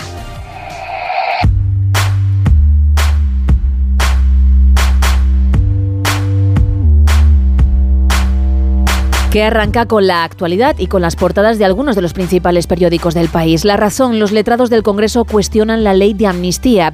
Mi ley se estrena en Davos. El socialismo condena a la pobreza. El PSOE sigue sin hacer público el pacto de inmigración firmado con Junts y el Constitucional corrige de nuevo al Supremo y evita a Otegui volver al banquillo. En la portada del país podemos leer Sánchez pide en Davos a los empresarios que defiendan la democracia. Ayuso culpa sin base a inmigrantes de agresiones en Alcalá. El PSOE y Junts negocian con la línea roja del terrorismo. Hace alusión a la ley de la amnistía. Y sobre la ley de la amnistía nos encontramos otro titular en este periódico. Los españoles citan la amnistía en el número 37 de sus problemas, según el CIS. En el mundo leemos Sánchez pide en Davos ayuda para defender la democracia. El gobierno lanza toda su maquinaria contra el pasado del PP mientras oculta sus tratos con Junts y campaña de agresiones de fanáticos judíos contra los cristianos de Jerusalén. En ABC la amnistía es inconstitucional y contraria al derecho europeo. Los letrados del Congreso emiten un informe demoledor contra la intención del gobierno y advierten de que invade competencias de los tribunales. Y también podemos leer en este periódico PSOE y Junts también callan lo que negocian en el Congreso. En la vanguardia, Barcelona se prepara para bajar la presión del agua por la sequía. El PSOE trata de salvar otro trámite de la ley de amnistía ante las diferencias de Junts y Esquerra Republicana. E Irán abre un nuevo frente con un ataque de venganza en Pakistán. Y nos quedamos con dos titulares del periódico. Barcelona gasta menos del 10% de lo previsto en placas solares y PSOE y Junts pactan presentar juntos la ley que cederá competencias de inmigración a Cataluña. Eso en cuanto a las portadas. Vamos con más Teletripi. Pues tú dirás con qué cierras. Pues voy a cerrar con un vídeo que se ha hecho viral en redes sociales. Ella es una mujer tejana que ha recibido millones de reacciones, millones en redes sociales cuando se hizo un cartón, bueno, pues bastante casero, como si fuese un bingo, que incluía reacciones que, iba, que ella creía que su marido iba a realizar mientras veía un juego, mm, bueno, un partido, perdón, de los Dallas Cowboys en, la televisión.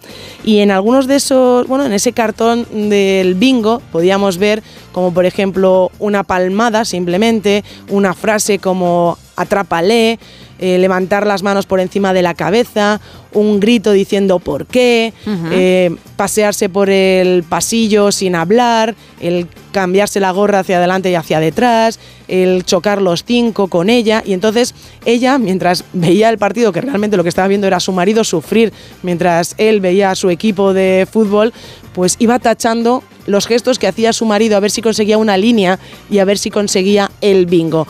Ha sido un vídeo de verdad muy viral. Yo lo creo que lo vi hace 24 horas y hay más de 4,5 millones de me gusta y hay gente que le ha pedido permiso para, oye, para hacer ellos también su versión casera de ese bingo con alguien que tengan en casa Sí. que también sufra o que disfrute viendo a su equipo para ver si también consiguen ese bingo con todas las reacciones que son capaces de tener cuando están viendo el deporte. Así que me parece pues un, un juego muy divertido, una, bueno, pues ella se lo pasó bien, vio el partido, se rió con su marido y también de forma, pues también, pues vamos a decirlo así, un poco peculiar, se rió de su marido y de todas las manías que tiene a la hora de ver los partidos. Bueno, pues mira, mm, después de tener que aguantar todo eso, Claro. que se vea el vaso medio lleno y, y se saque una carcajada. Vamos con el faranduleo que también es para reírse, ¿eh?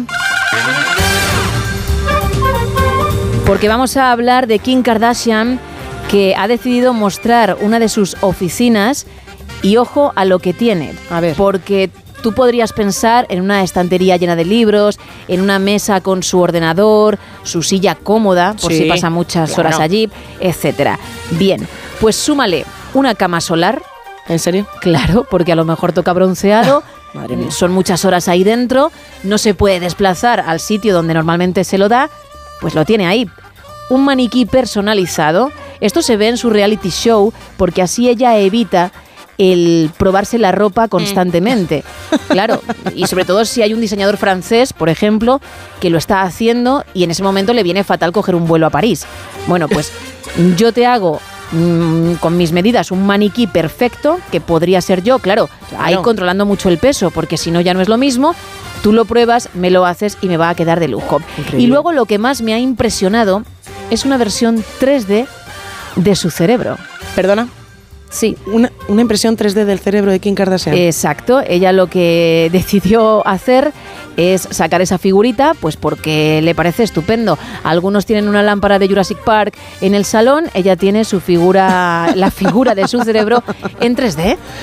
Fíjate, en, en cosas, aunque sea mm, todo muy friki, en este tipo de cosas es única. Sí, es porque yo dudo que haya alguien más en el planeta que, que haga esto.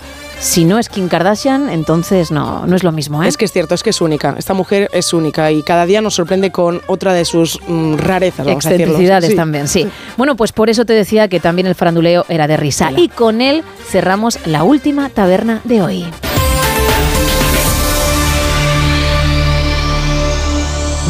On my way to see my friends, she lived a couple blocks away from me. As I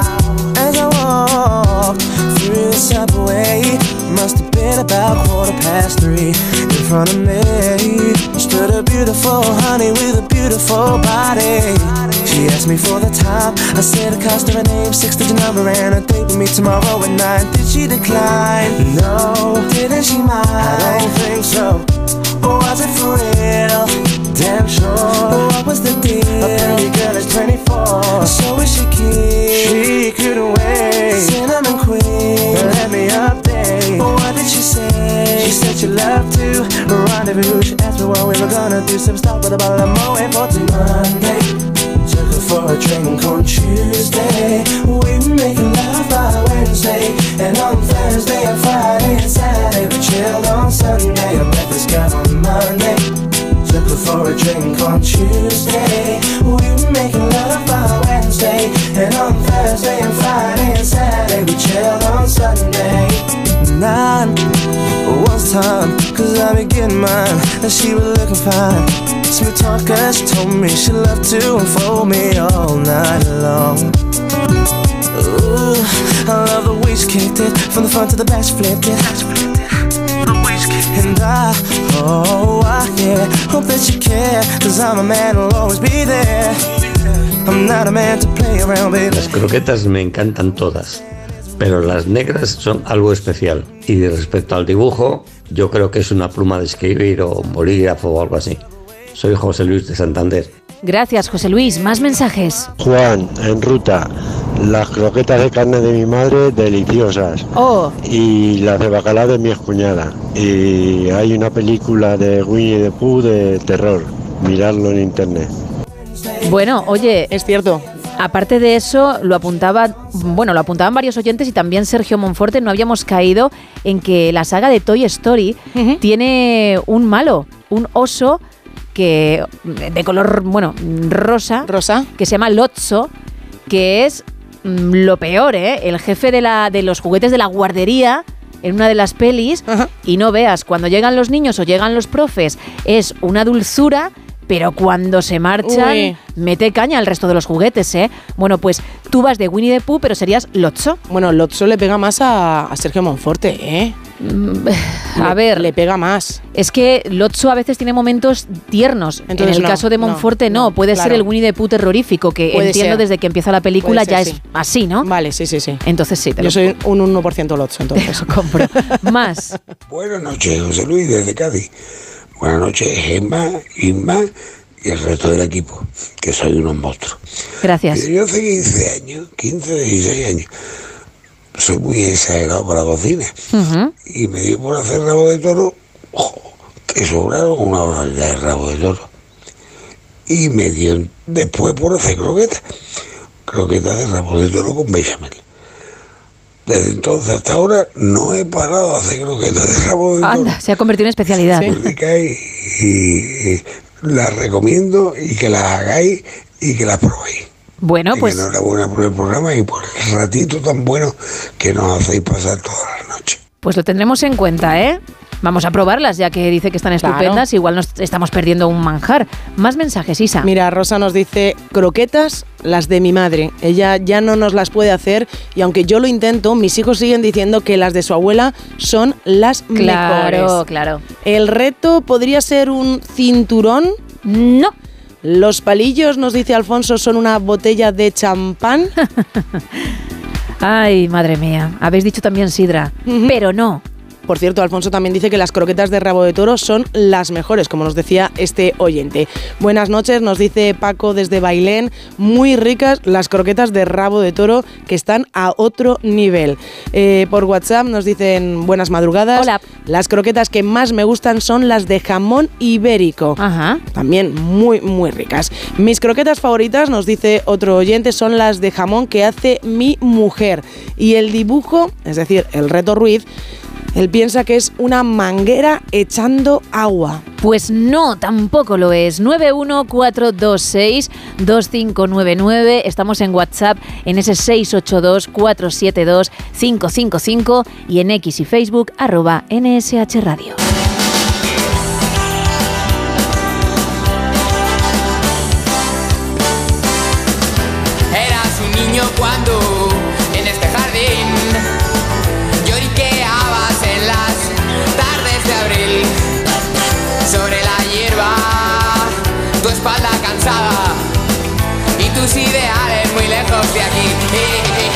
¿Y qué más da? Si son cosas de la edad, ¿y qué más da? Ja, ja, ja. Si son cosas de la edad. Ahora has crecido, eres un lobo de mar que todavía no ha aprendido a remar. Un ser extraño con 15 años, un chico, un hombre, un tipo genial. ¿Y qué más da?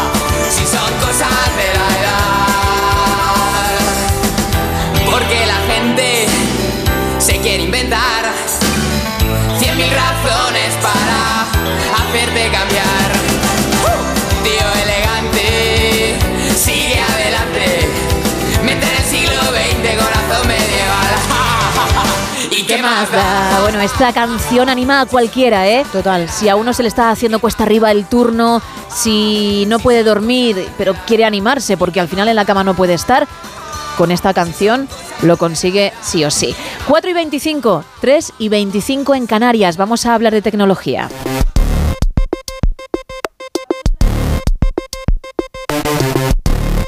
Con nuestro experto en la materia, con Manuel Delgado Tenorio. Vamos a hablar de la inteligencia artificial, otra vez en concreto de la empresa creadora de la misma, de OpenAI, pero por algo bastante serio. Empiezan a llegar demandas, ¿no? Eso es, eso es. A ver, eh, ya llevan llegándoles eh, desde hace tiempo. ¿no? Ajá. Ha habido demandas de todo tipo, en el sentido de eh, de- demandas colectivas, de multitud de autores pequeñitos, por decirlo de alguna Sí, manera. sí, sí. Ha habido demandas de personajes públicos conocidos en Estados Unidos, como la actriz eh, Sarah Silverman. eh, y también ha habido demandas pues, de organizaciones concretas. Pero es verdad que justo en medio de la época navideña, por eso además es, esta es una noticia que, a mucha gente quizás se le haya podido escapar, pues en medio de esta época navideña eh, salta la noticia de que uno de los principales medios de comunicación del planeta, The New York Times, pues ha demandado a OpenAI y a Microsoft, ¿no? como uno de los principales accionistas de OpenAI y además uno de los usuarios de su tecnología GPT más eh, intensivos, ¿no? que la tienen integrada en sus eh, buscadores y cosas así. Entonces, esto, pues claro, cobra particular relevancia por el, digamos, el tamaño ¿no? de, de la empresa que en este caso ejerce esta acción. Este medio está preocupado por la propiedad intelectual, con cuestiones al respecto, por esos contenidos que se usan para entrenar al famoso chat GPT, ¿no? Efectivamente. Eh, la demanda pues, es por infracción del copyright de los contenidos generados por eh, The New York Times y que eh, The New York Times dice que han sido utilizados para mm, entrenar a GPT, ¿no? Que es el motor por detrás del chat GPT, y que no solamente eso, no solamente se han usado para entrenar el sistema, sino que además eh, el sistema es capaz, o, de alguna forma el sistema falla un poco, y, es, y, eso produce que eh, se produzca esto que llamamos regurgitación, que suena muy mal, pero que no es más que eh, el, fenómeno por el cual los modelos de inteligencia artificial generativa devuelven como parte de su resultado, como parte de su producto, textos literales con los que han sido entrenados, ¿no? Cosa que no deberían hacer. ¿eh? Pero esto ocurre, es un error. Esto no debería ser lo normal, es algo que se puede combatir, aunque es muy difícil, y de hecho empresas como OpenAI dedican enormes cantidades de recursos a resolver ese error, ¿no? De tal manera que si hay- el modelo ha sido entrenado con un artículo de cualquier medio de comunicación, pues no sea eh, sencillo, de hecho que no sea posible idealmente, eh, llegar a recuperar exactamente el mismo texto con el que eh, fue entrenado. Bueno, pues The New York Times dice que eso ocurre y que ocurre con facilidad. ¿no? Entonces, ese es el origen de la demanda, que si no me equivoco no tiene puesta una, no están reclamando una cantidad concreta, pero para que nos hagamos una idea sí que mencionan el orden de magnitud. ¿no? Están hablando de eh, decenas de miles de millones de dólares. Ya te digo, ¿eh? de todas formas, hay mucha polémica en torno a esta empresa, en torno a su tecnología, como tú apuntabas al comienzo, muchísimas demandas, pero por ahora la compañía está saliendo airosa de todo, ¿no? Efectivamente, efectivamente. De momento, eh, claro, ver, los plazos de la justicia, pues ya sabemos cómo Sí, sí. son, aquí y en Estados Unidos y en todas partes, y la inmensa mayoría de esas eh, demandas, pues todavía eh, están en partes, digamos, muy tempranas del, del proceso. ¿no? La compañía sigue estando muy bien valorada, si no recuerdo mal, estamos hablando de algo así como 80 mil millones de dólares eh, y que además pues también comercialmente muy exitosa. No hay nada que, seguro que bueno pues a la hora de que una gran empresa esté pensando en invertir un gran fondo de inversión o algo así pues tienen en cuenta estas cosas porque son riesgos ¿no? que hay que tener en cuenta pero eh, el potencial de la inteligencia artificial generativa tanto los modelos de OpenAI como del resto de empresas que hay en el mercado y que están ofreciendo sus modelos fundacionales para que los podamos usar, pues el potencial es tan grande que en realidad esto casi eh, podría parecer hasta, no sé cómo decirlo, eh, un pequeño bache en el camino. No, Ujú. El- no es algo que, que, bueno, que, que de momento sea absolutamente paralizante para el mercado y menos aún pues para eh, empresas tan famosas y reconocidas como, como esta. Ahora bien, lo que sí vamos a ver con todas estas demandas pues es, eh, vamos a empezar a intuir cómo va a ser todo esto en el futuro. Porque ahora mismo estas demandas, en la mayoría de las ocasiones, no pueden hacer mención a cosas concretas de la jurisprudencia en Estados Unidos o de prácticas en Estados Unidos o en otros países, porque todo esto es muy reciente. Recordemos que hasta octubre de 2022, ya no es el año pasado, ahora es hace dos años, ¿no? Sí. Eh, no teníamos ChatGPT.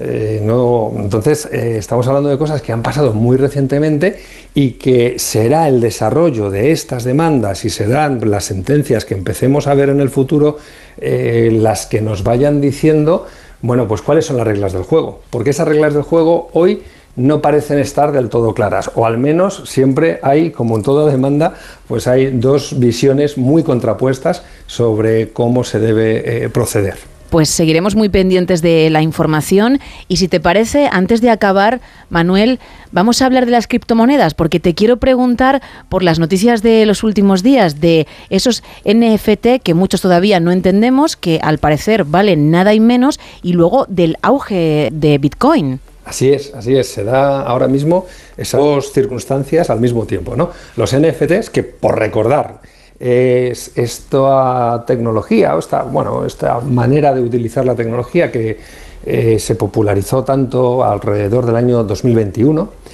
y que lo que permite de alguna forma es compartir o crear una, normalmente una imagen y eh, a través de las técnicas criptográficas de, pues, de todo esto alrededor del mundo de blockchain, etcétera, eh, de alguna forma certificar la propiedad sobre ese archivo.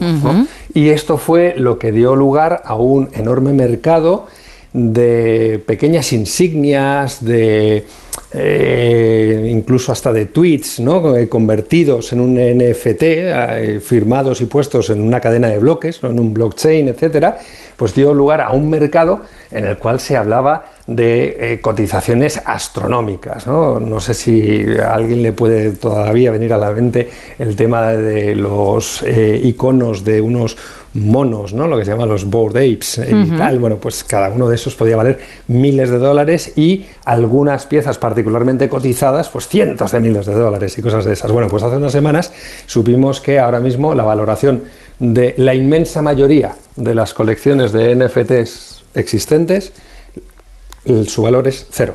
Así de radical y de contundente, ¿no? O sea, quienes se dejaran miles de dólares o de euros o de lo que fuera entonces, hoy tienen aproximadamente cero eh, dólares en su cuenta. Como duele. Si, lo, si lo quisieran vender, no conseguirían nada. Esa es la realidad práctica, ¿no? Y sin embargo, eso, es decir, eh, esa realidad de que, oye, los NFTs que se convirtieron en una fiebre y tal, pues al final del tiempo nos ha demostrado que no tenían el valor que en ese momento se podía intuir que llegarían a tener. Sin embargo, hoy Bitcoin lleva desde hace ya algún tiempo, desde hace algunas semanas, un crecimiento paulatino pero constante eh, de su valor. Eh, que lo está llevando, lo está acercando a los máximos que en aquel momento de máximo frenesí de hace ya dos años, tres años, ¿no? pues alcanzó. Y lo está haciendo además de una forma muchísimo más discreta que entonces, porque entonces todo el mundo estaba hablando de criptomonedas y de NFTs y de invertir en esto y en lo otro, y sin embargo ahora Bitcoin está subiendo poquito a poco. Se dice que el motivo por el cual eso está ocurriendo es porque eh, podría ser que en breve plazo en Estados Unidos se permitiera utilizar o crear productos financieros derivados del Bitcoin. ¿no? Entonces eso eh, permitiría pues, que el Bitcoin se incorpore a eh, un- la cartera de productos financieros que pues, muchas empresas, bancos, eh, sociedades de valores, etcétera, pues podrían empezar a ofrecer. Y por tanto, se le vería una aplicación muy práctica y con mucho valor a esto que en los últimos años pues estaba ahí como ahí en entredicho, ¿no? De realmente hay valor detrás del Bitcoin, realmente sirve para algo, tal. Bueno, pues esto podría darle muchísimo valor. Y como consecuencia, está subiendo. Por cierto, recordémosles a los oyentes, esto que estamos diciendo es comentar las noticias, no constituye eh, asesoramiento financiero, Para ni le nada. estamos recomendando a nadie que salga No. corriendo a comprar bitcoins, porque no hay nada más volátil y más incierto que el mundo de las criptomonedas y hay que saber mucho y tener muy claro lo que estás haciendo si te quieres meter ahí. Exacto, dentro de tres meses puede que hablemos de algo completamente distinto y como tú bien apuntas, es mera información, que de eso se trata. Y precisamente tú tienes un blog donde también hay información relacionada lógicamente con tu mundo, con la tecnología, manueldelgado.com, para todo aquel que quiera echarle un vistazo. Manuel Delgado Tenorio, mil gracias por explicarlo como siempre tan bien y hablamos en unos días, ¿vale? Genial, pues eh, deseando estoy que llegue ese momento. Muchas gracias, Gemma. Un abrazo. 4 y 36 de la mañana, 3 y 36 en Canarias. E Isa, hay más mensajes sobre las croquetas, así que cuéntame. Pues mira, Mercedes nos dice, buenas noches, alegría de la noche, completamente de acuerdo con Gema, las croquetas han de ser de bechamel bien hecha para que quede suave en la boca. ¿Ves? Y el Ruiz creo que es una flecha.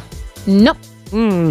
Hola, nos cuentan por aquí, las croquetas que más me gustan son las de mi madre de cocido y la obra de arte es La Torre de Pisa. No, tampoco. Bueno, Hombre, pero eh, podría haber sido, ¿eh? Podría haber Así sido, ¿eh? viéndolo de medio lado, pero no, no es el caso. Buenas madrugadas. mm, Camino hacia las estrellas es lo que has intentado tú representar con esos palillos.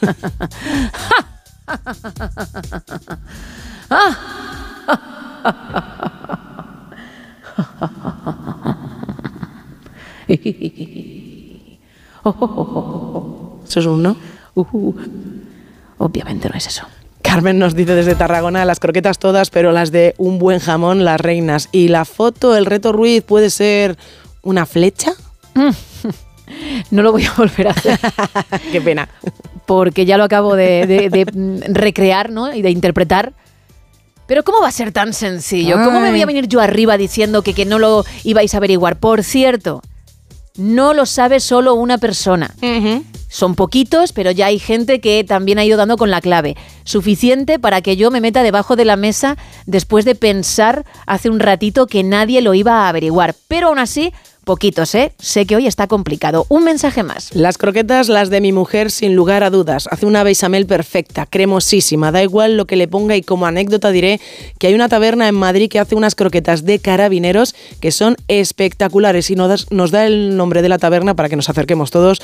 La taberna Agrado. 914262599, ese 682472555, nuestro WhatsApp para notas de voz y mensajes de texto y las redes X y Facebook arroba NSH Radio, tanto en la foto de perfil de WhatsApp por si no tienes redes, como en estas dos que he dicho está la famosa figurita de los palitos. Y en todos esos canales puedes participar en las croquetas. Si participas en ello, te puedes llevar una entrada doble para la película Cualquiera menos tú y también un lote conrado, ¿eh? Pero luego está ese lote extra para alguien que adivine esa recreación maravillosa con madera. ¡Uh! 4 y 39, 3 y 39 en Canarias. Pararon. Hablo español. Hablo español. hablo español. hablo español. I don't speak Spanish. Bueno, la sección no voy a decir tan querida como odiada, ni muchísimo menos, porque no es así, porque sé que mucha gente la adora, aunque haya compañeros tuyos que pongan cara de circunstancia cuando llega. ¿Quién es? Imagínatelo. Ah, vale. Lotso. Lotso tiramisú Monforte. Pero, pero es, estás fuerte y la sección tiene unos buenos cimientos. Isa, Para quien nos está escuchando por primera vez, tú tienes un método, según dices, infalible para ligar y lo haces cada día en una lengua para que si nos acercamos a alguien que nos hace tilín y no habla castellano, pues podamos sorprenderle, ¿no? Efectivamente. Y, y llamar la atención. Primero, el idioma de hoy, venga. Japonés. Bien, el japonés tiene muchísima musicalidad. Tú en varias ocasiones has dicho que, que te gusta mucho, que te apuntaste hace muy poquito a clase. Muy poco. Pero muy que vas muy bien, ¿eh? Y que Muy- disfrutas. Muy bien, sí, sí. Perfecto. Y en cuanto a la actitud, que también es esencial. Pues venimos muy, muy directos y muy canallas barra sexys.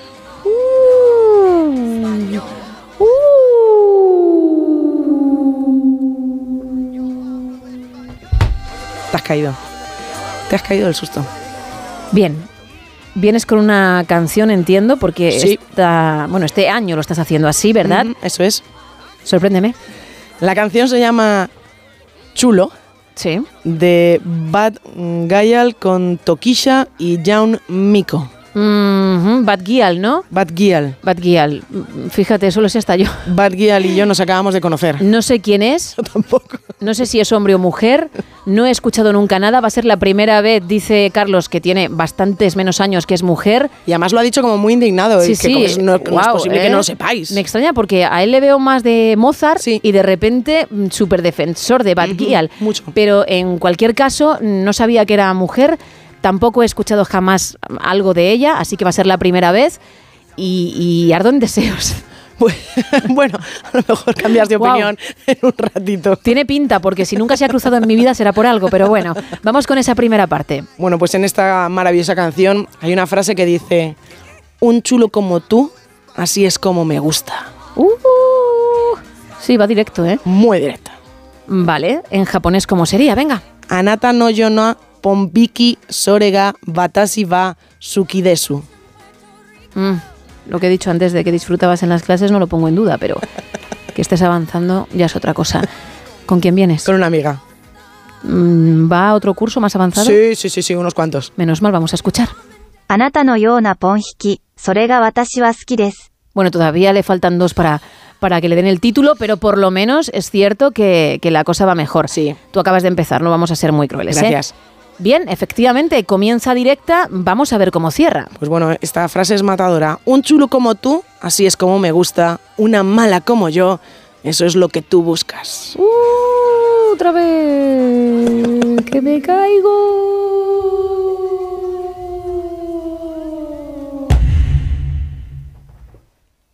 Bien, en japonés, Isa.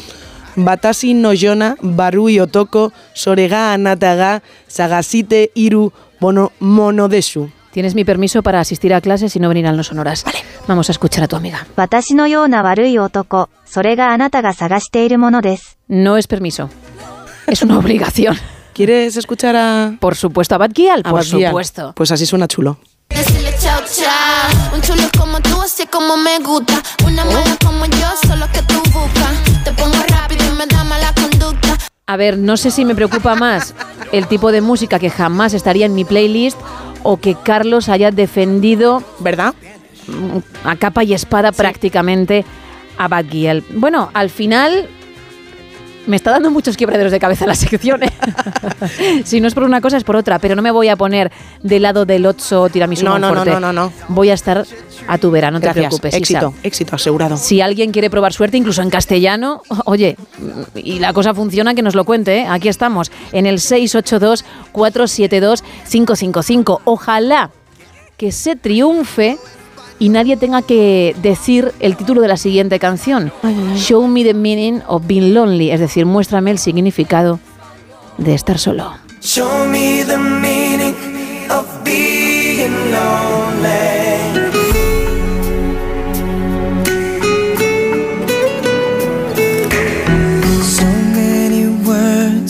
the broken heart.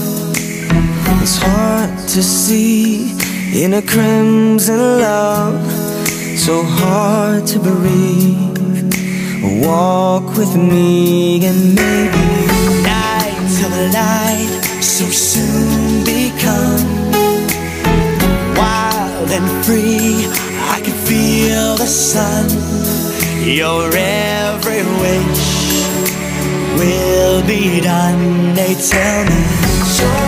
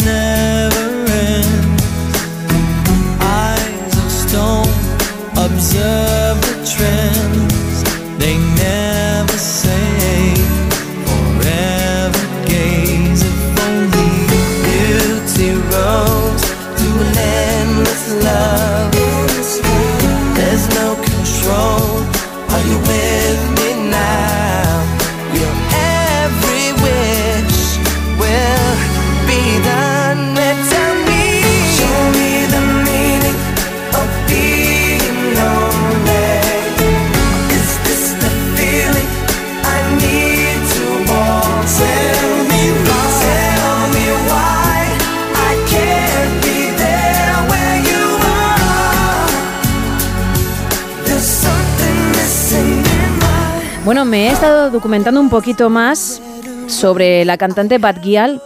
No sabía que era española, pero lo es. Y nuestros compañeros de Europa FM hace tan solo unos meses publicaron la siguiente noticia. La indignación de Bad Bunny por la canción viral con Bad Gyal creada con inteligencia artificial. Unieron la voz de ambos cantantes, se viralizó y claro, Bad Bunny, que venía de lanzar su quinto álbum de estudio, nadie sabe lo que va a pasar mañana, pues mostró sin reparos su enfado. Oye, que estoy promocionando mi material que he compuesto, que es tan bueno, y, y vosotros estáis haciendo esto. Así que sí, sí, el cantante de Ojitos Lindos se pronunció sobre esa última obra y además mm, con razón, ¿eh? Al margen de que nos guste o no, Eso es, sí. si tú tienes tu voz y tienes tu talento y, y sabes componer, se tienen que escuchar tus temas, no los que se creen a partir de un programa. Es que ya no sé a dónde vamos a llevar, ¿eh? Bueno, pues unieron a ambos, a Bat y Bat, a Bunny y Gial, e hicieron ese tema ficticio que creo se llamó Nostalgia RMX. Ni idea, primera vez que lo escucho. ¿eh? Estoy leyéndolo, ya te digo, de nuestros compañeros de Europa FM, porque yo tampoco tenía ni idea. Bueno, volviendo al tema de la noche con nuestros oyentes, las croquetas, ¿qué más va diciendo nuestra audiencia? Mira, Vicente nos dice que las mejores croquetas, las de boletus que hace Ana en el Bohemio en Cuartel Valencia. También nos cuentan por WhatsApp, mis croquetas favoritas son las de atún que hace mi madre. El descorche de una botella de cava es lo que dice Pedro que es el reto Ruiz de esta noche. También nos cuentan Javier desde Bilbao, las mías son de chipirón en su tinta, salen negras muy ricas. Estas las han comentado varios oyentes. Mm, no las he probado nunca y la verdad es que tienen buena pinta. Pues adelante, Isa, Sí, que sí, te sí, estás sí. perdiendo un mundo y has dicho que eres la experta, la fan número uno en el programa. Fan número uno de las croquetas, efectivamente. eso te Sí, digo. Sí, sí. He probado unas de pizza en el barrio húmedo de León, que eso era, vamos. ¿Croquetas de pizza? croquetas Pero, de pizza. ¿Por qué te guardas eso a- hasta el final casi? ¿Qué cosa más rica? Pero de una pizza, entiendo, con un sabor concreto. Era como si fuese la pizza margarita. Ajá. Buah, increíble, buenísimas. De verdad, ¿eh? Buenísimas. Fíjate que hemos pedido de diferentes sabores, tus favoritas, y se lo calla. Y Ah. cuando son casi las 5, las 4 en Canarias es cuando lo suelta. Qué paciencia tengo que tener, ¿eh? Ya, la verdad es que sí. No te lo digo de verdad, ¿eh? Qué barbaridad. Bueno, más. Mira, Oscar desde Madrid nos dice que para él las croquetas las de jalapeños y que el reto Ruiz podría ser una pinza para coger hielos. No. Toma ya. No. Eso, eso hay que, hay que verlo con detenimiento. Si, si ibas a decir que me podía doler, para nada, porque no tiene nada, nada que ver con lo que yo he hecho. ¿eh? No. No, no, no, atacas a mi talento No, por no, ahí, no, no. para nada.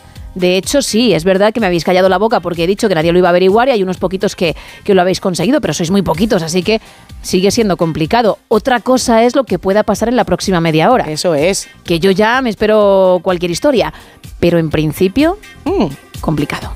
Nos dicen también por aquí, para mí las de jamón son las mejores. He probado unas de perdiz, riquísimas, las vi hacerlas y eran muy laboriosas. Y la figura tenemos a otra persona que lo acierta, porque sí, es eso que Ya nos empezamos. pone. No te digo yo que en esta última media hora verás. 914262599 682-472-555 y también estamos en Facebook y en Twitter, un- bueno, antiguo Twitter, X ahora, en arroba NSH Radio. Y ya sabes que estamos regalando dos lotes Conrado y una entrada doble para cualquiera menos tú, para la comedia que mañana se estrena en España en la gran pantalla. Seguimos.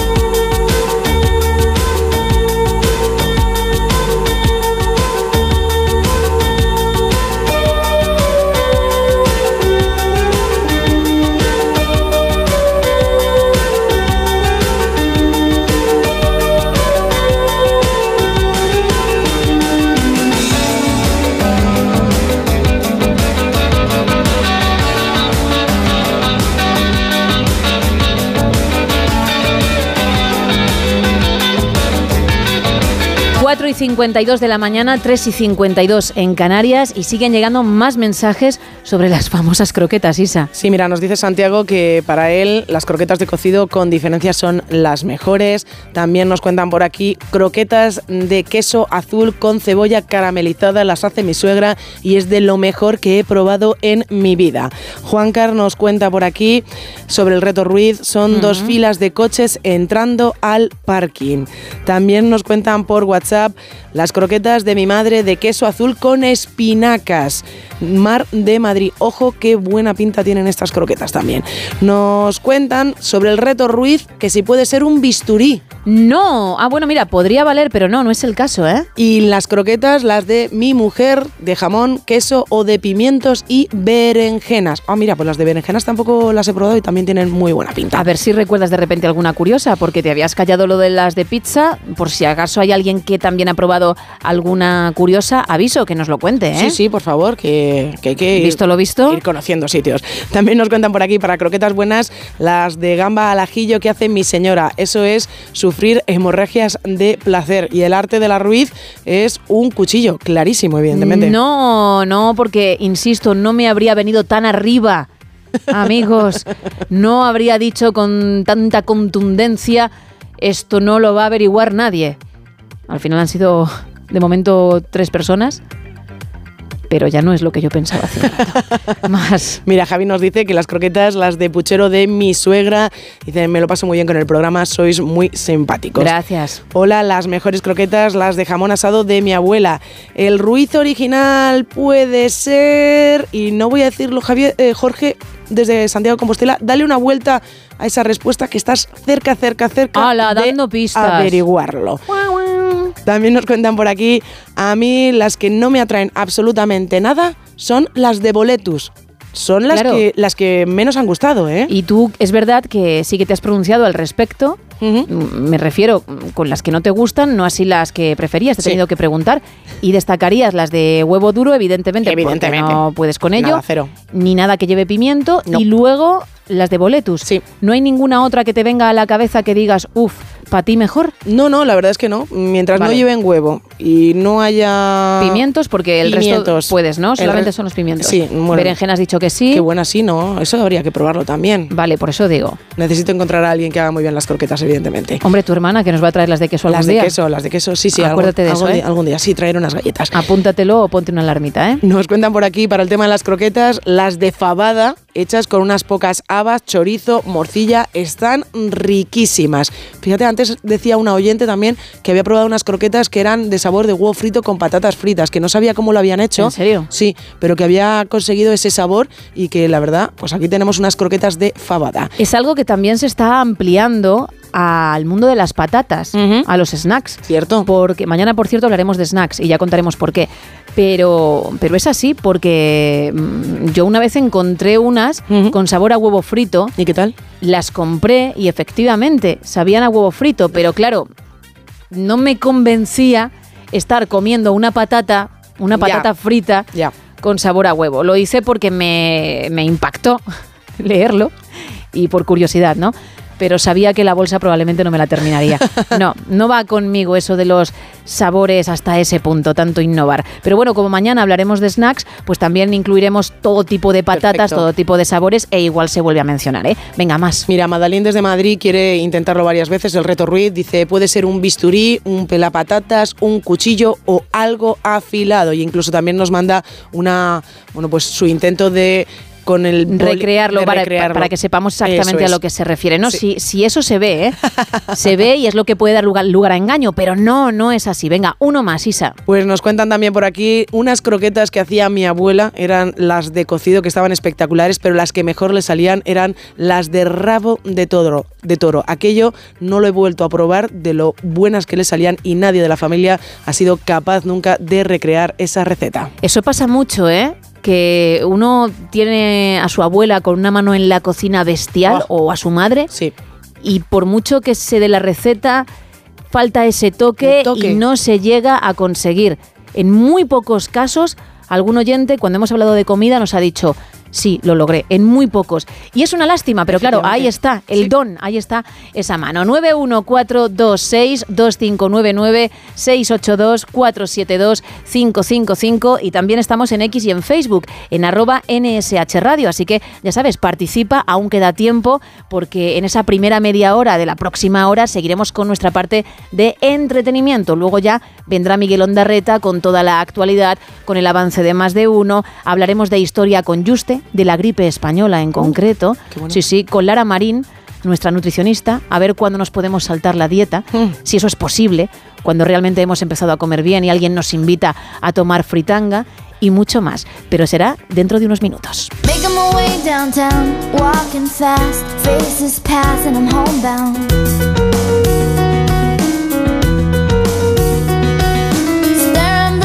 Ahead, just making my way, making my way through the crowd. And I need you, and I miss you. And now I wonder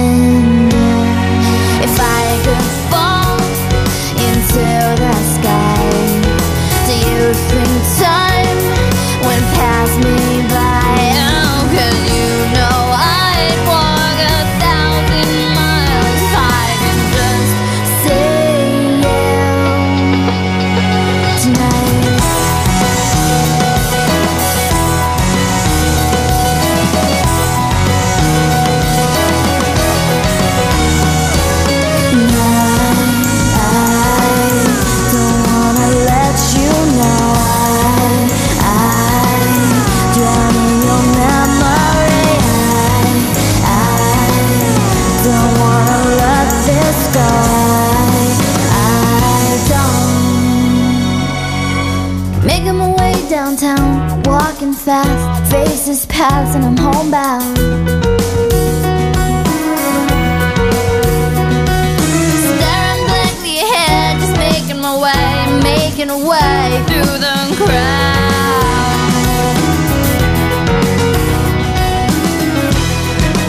I still need you, I still miss you, and now I wonder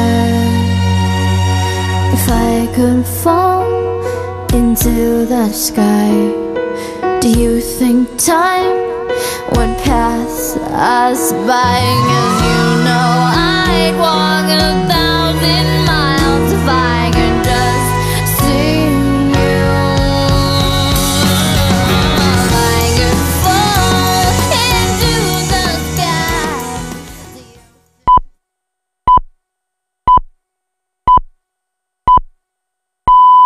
Son las 5, son las 4 en Canarias.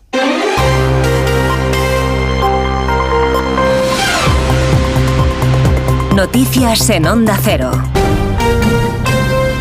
Buenos días. El Congreso de los Diputados debate hoy las enmiendas a la ley de amnistía presentadas por los grupos. La proposición de ley llega a la ponencia de la Comisión de Justicia del Gobierno, donde se van a debatir las enmiendas que se han presentado sin que haya indicio de acuerdo sobre ellas ah, después de que Junts se desmarcara al presentar sus propios cambios al texto y de que el PSOE, junto a otros socios parlamentarios, registrara otro bloque de enmiendas. Este miércoles se han reunido el secretario general de Junts, Jordi Turull, y el secretario de organización del Partido Socialista, Santos Cerdán, para abordar el traspaso de competencias en materia migratoria a la Generalitat de Cataluña. Tras el encuentro, ninguna de las dos partes ha salido a explicar cuál ha sido el contenido del encuentro. Mientras tanto, se reunían también Félix Bolaños y el presidente del grupo parlamentario de Esquerra, Josep María Lluvé, Tampoco se sabe de qué han hablado estos dos. Más detalles con la crónica de Ignacio Jarillo. PSOE y sus socios de Junts y Esquerra tenían ayer negociaciones discretas o secretas en su contenido y tanto el número 3 del PSOE Santos Cerdán y el secretario general de Junts, por un lado Jordi Turull, como el ministro de Justicia Bolaños y el presidente de Esquerra en el Parlamento, Josep María Lluvé, por otro, negociaban, se supone, los términos de la ley de amnistía, objetivo que no peligre el futuro penal de encausados como Puigdemont y Marta Rovira, entre otros. Y todo con pocas palabras, como apuntaba el número 3 del PSOE Santos Cerdán a la entrada de su reunión con Turull, que tampoco estaba ayer para confirmar nada. Las relaciones siguen fluidas y, y con continuas comunicaciones. Ha sido una reunión de trabajo. Ha sido una reunión fructífera y habrá otras aquí, en Barcelona o donde sea. Aquí, a Barcelona y... Reuniones y más reuniones en las que sobre todo Junts hace valer a diario sus siete votos en el Congreso. Un nuevo informe de los letrados del Congreso pertenecientes a la Comisión de Justicia considera que la proposición de ley de amnistía podría ser inconstitucional y que podría requerir una reforma de la Carta Magna. Según este informe, los artículos que permitirían amnistiar delitos de malversación y de terrorismo, siempre que no haya sentencia firme, podrían ser contrarios al derecho europeo. Además, inciden en que la indeterminación de los delitos comprendidos en la amnistía y ven dudas de que se pueda deducir que la amnistía como figura jurídica esté permitida por la Constitución, ya que está abierta al ámbito de decisión del legislador. El ministro de Presidencia, Félix Bolaños, ha dicho que en el Gobierno van a respetar los informes. Respetemos todos los informes, los trabajamos, los analizamos, los estudiamos y, por supuesto, pues las opiniones, también doctrinales, también jurídicas, son libres. Pero la realidad es incontestable. La realidad es que la política que hace el Gobierno está consiguiendo que la situación en Cataluña mejore cada día. España es el país de la Unión Europea con menor grado de ejecución de los fondos estructurales europeos. Hasta ahora las administraciones españolas han invertido el 63% del dinero comprometido cuando apenas queda un año para que concluya el periodo de ejecución. Más detalles con nuestro corresponsal en Bruselas, Jacobo de Regoyos. Los 27 tienen un grado de ejecución de fondos del 85%, lo que es un 22% más que España, que con un total de 47.000 millones de euros se ha quedado en el 63% en el periodo 2014-2020. En total tenía asignados 75.000 millones en fondos estructurales que deben ejecutarse antes de que acabe este 2024. Somos, por tanto, el farolillo rojo. El segundo país con una menor tasa de ejecución es Italia con un 70% y Portugal, sin embargo, es el único que ha ejecutado el 100%. En Ecuador ha sido asesinado a tiros el fiscal que investigaba el asalto de un grupo armado a un canal de televisión en Guayaquil en medio del conflicto armado interno decretado por el gobierno de Ecuador para atajar la espiral de violencia desatada la semana pasada. El fiscal César Suárez había interrogado a los 13 detenidos por la toma del canal TC Televisión el 9 de enero con armas y secuestrar a sus trabajadores durante varias horas. Suárez tenía a cargo casos relacionados con narcotráfico, con terrorismo y con delincuencia organizada y había reclamado resguardo policial tras haber tomado declaración a los involucrados. Y en la actualidad deportiva, en fútbol, en la Supercopa de España femenina, el Barça ganó 4-0 al Real Madrid y se medirá al Levante en la final que se jugará el sábado. Hoy jueves se cierran los partidos de octavos de final de la Copa del Rey a las siete y media. El Unionistas se ve ante el Barcelona y a las nueve y media Atlético Real Madrid. Eso ha sido todo por ahora. Más información a las seis, a las cinco en Canarias. Síguenos por internet en ondacero.es.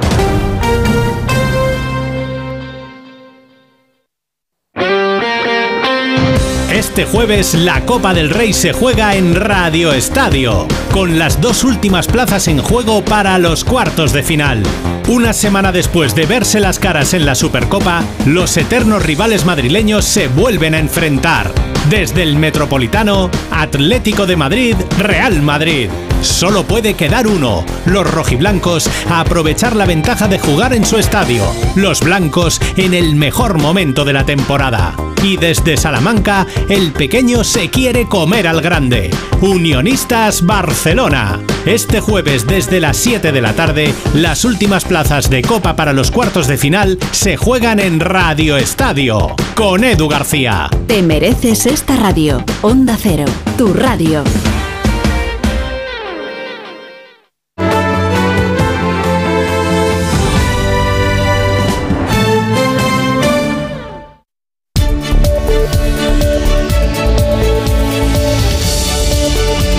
No son horas. Gemma Ruiz.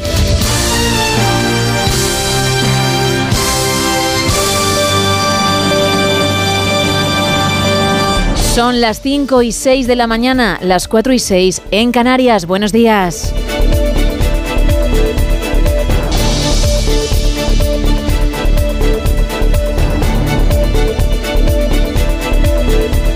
En estos primeros minutos de la hora vamos a continuar con la parte de entretenimiento, con el tema que nos ha ocupado toda la noche, con ese mundo croquetas, cuáles son tus favoritas, si hay alguna que no soportas y si eres un crack o una crack haciéndolas, que también podría ser, ¿eh? Vamos a regalar un lote conrado de ricos chocolates y también una entrada doble para la película Cualquiera menos tú, que mañana llega a los cines. Tenemos además otro lote extra para alguien que sepa qué figura he hecho con palitos de madera y que encontrarás en X y Facebook, en arroba NSH Radio, pero también en nuestro perfil de WhatsApp, ¿eh? en la foto, por si no tienes esas redes. Pero luego, a partir de las 5 y 26 de la mañana aproximadamente, cambiaremos a la parte más informativa. Vendrá Miguel Ondarreta con toda la actualidad, con el avance de más de uno. También hablaremos de historia con Juste. Y ojo, porque trae una anécdota muy interesante y muy curiosa sobre la gripe española. bueno. Sí, sí. También Esteban Álvarez nos hablará del famoso boicot a Michael Jordan y la nutricionista Lara Marín nos dirá si cuando uno tiene una dieta sana, más seria, se la puede saltar de vez en cuando con los amigos. Por eso de tener vida social. Pero como decía, ahora vamos a continuar con esa parte de entretenimiento. Nos puedes llamar al 914262599, mandar un mensaje de texto al 682472555 o una nota de voz y recuerdo rápidamente esas dos redes. Isa. Estamos en X y estamos en Facebook en ambas con el mismo nombre. Es muy fácil encontrarnos. Arroba NSH Radio. Pues arrancamos esta hora, venga. Later, my best friend, she would advise me. She broke her coat and she put on her jacket. Now they're scared because she's really gone.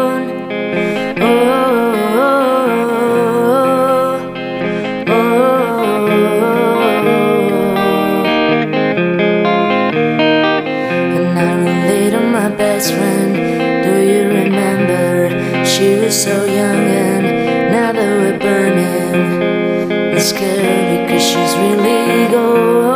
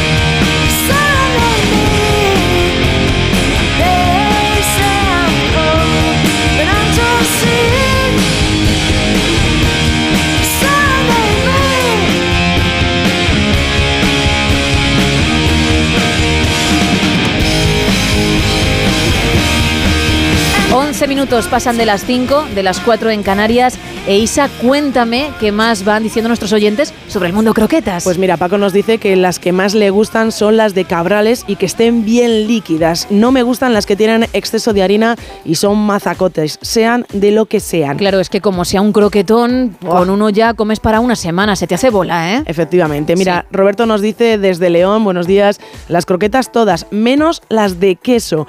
Yo las hago de jamón y según mi hija me quedan mejor que a mi madre. No veáis qué cara puso mi madre cuando dijo eso su nieta. Pues mira, aquí se rompe lo que hemos dicho en la hora anterior. Sí.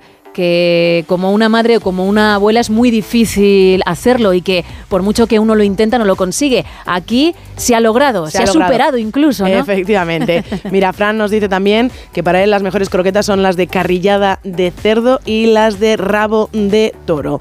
Me paso ahora mismo por WhatsApp y nos dice Fran en realiza en re- bueno, en relación, perdón, al reto Ruiz.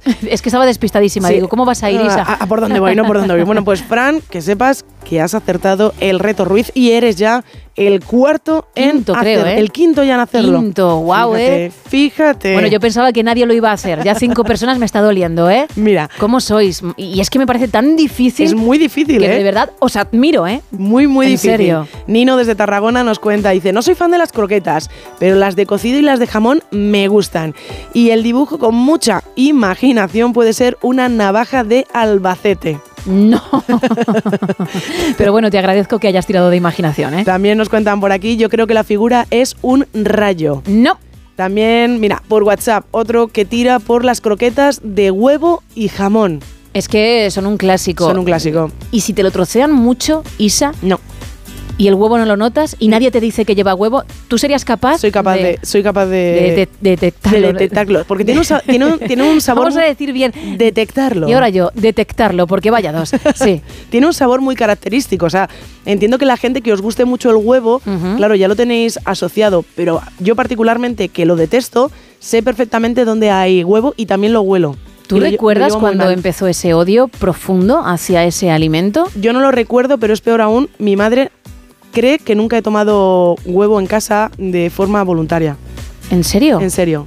O sea, que ya es directamente. Yo creo que es más- Vamos, que todo el mundo en casa se dio cuenta de que no te gustaba porque decías, uy, qué asco, ¿no? Sí, efectivamente. Yo creo que va asociado mucho al olor. Que el olor a mí del huevo me, me tira hacia atrás y desde entonces ah, lo aborrezco. Uf, pues de verdad, cuando has contado que has ido a casa de algún amigo y sus padres, por ejemplo, no Sí. sabían que, que no te gustaba y lo has tenido que comer, ojo a tu valentía, Ojo, ¿eh? ¿eh? Huevos rellenos de pimientos me he tomado, ¿eh? Y, Huevos duros rellenos de pimientos. Ostras, ¿en serio que no te Sí. gustan los pimientos? Tampoco me gustan los pimientos. Pero con una sonrisa me los tomé, ¿eh? Porque hay que ser muy educado cuando vas a casa de otras personas. Por no hacer daño. Efectivamente. Ya no eres Lotso de Toy Toma Story, ya, ¿eh? Toma ya. Eh, Vuelves a ser Winnie the Pooh, vamos, con esto te has ganado de nuevo. Gracias. Ese reconocimiento. bueno, venga, un par de mensajes más. Mira, nos cuentan también por WhatsApp el tema croquetas, las mejores con diferencia, las de rabo de toro de mi abuela. Y las de boletus y roquefort que hace mi padre son increíbles. Yo ahí te lo compro, ¿eh? Porque ya sabes que soy muy pro boletus. Y eh, prepara los aplausos porque tenemos al sexto que acierta el reto Ruiz. Los no, el aplauso porque solo soy una Isa, hago lo que puedo. Y no es plan de ponerme a aplaudir con los pies, nunca lo he hecho, probablemente no me saldría. Lo podría intentar, a ver cómo sale. Miguel, ¿puedes por favor Ay, quitar madre. la música? Puf. Ay, madre. A ver, un momentito. Se va a caer. No, espero que no. A ver si puedo aplaudir con las manos y con los pies. Voy a bajar un poquito el micro y con ello para que llegue a los pinreles. No no te caigas de la silla. No, voy a, voy a intentar que no. Me alejo Voy a sujetar la silla. del micrófono, no te preocupes. Creo que puedo. a ver, otra vez. Bueno, parece una multitud, ¿eh? ¿Cómo Fíjate, sabes? fíjate. Una multitud muy sosa. Bueno. Porque ha sido muy breve, pero ahí está, ¿eh? Buenos abdominales, Gemma Ruiz. Y fíjate, eh, lo que aprendo de mí misma, ¿eh? Nunca lo había hecho, pues me he tenido que dedicar a la comunicación para descubrirlo. Qué lástima. Bueno, como decía, un mensaje más. Mira, Carlos también nos cuenta que mi croqueta de tanto hacer y comerme eh, es la de berenjena, queso cabra, nueces y maní. Del, bueno, maní, mantequilla y leche de Sí, almendra. cacahuetes. ujú. se empapa bien de huevo, se hace un, bueno, un trocito pequeño, un bocado pequeño para sentir bien es toda esa combinación de sabores y no se guardan en la, nave- en la nevera porque desaparecen. Ah, amigo, mira como las croquetas de tu hermana. 914262599 682-472-555 y X y Facebook arroba NSH Radio. Aún quedan unos minutitos para que puedas participar, así que si no lo has hecho, puedes aportar tu granito de arena. Y tú, Isa, como te has portado muy bien, gracias. No solamente vuelves a ser la Winnie the Pooh del programa, sino que tenemos otro regalito para ti. Ahí están los Diary ese Marky. Jo, qué sonido tan inconfundible. Y además con uno de tus temas favoritos, el Lady Writer. que acabas de descubrir, ¿no? Efectivamente. Sí, ve. No es. Es, of Swing, ¿no? Uy, madre mía, Marky. Cuando se lo ponga en podcast, en onda0.es o en la aplicación. Va a alucinar, qué fuerte. La presidenta del club de fans a nivel mundial, Sultans of Swing, el Lady Writer. Iguales. Yo sé que la Son única iguales. que dices que es distinta es la de Brothers in Arms, Sí. porque te compro que es mucho más lenta. Sí, sí, mucho más lenta. Y no tiene este, este ritmito, pero wow, ¿eh? Sultans of Swing. Lady Writer, Sultans of Swing. ¡Qué vergüenza!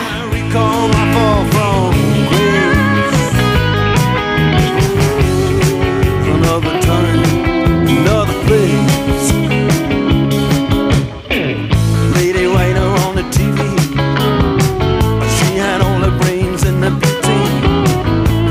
does not fit.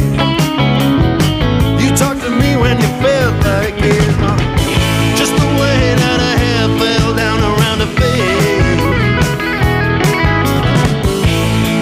And I recall my fall from grace.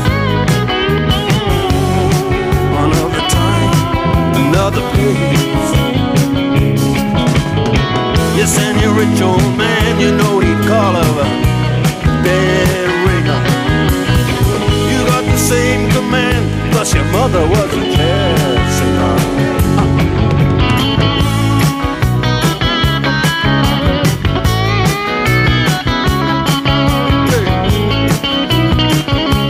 Lady Writer, Sultans of Swing. Pero qué, qué vergüenza.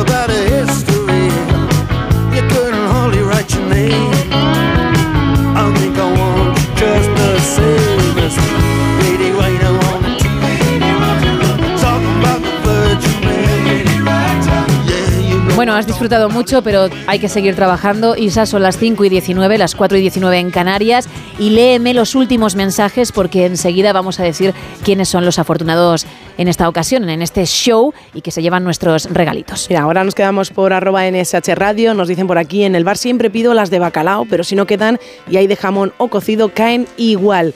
También Luis nos dice, las croquetas de hígado y de tripas están deliciosas. Nos, pre- nos mira, por aquí, croquetas de jamón o de cocido, una auténtica maravilla. Las croquetas, el secreto está en la besamel.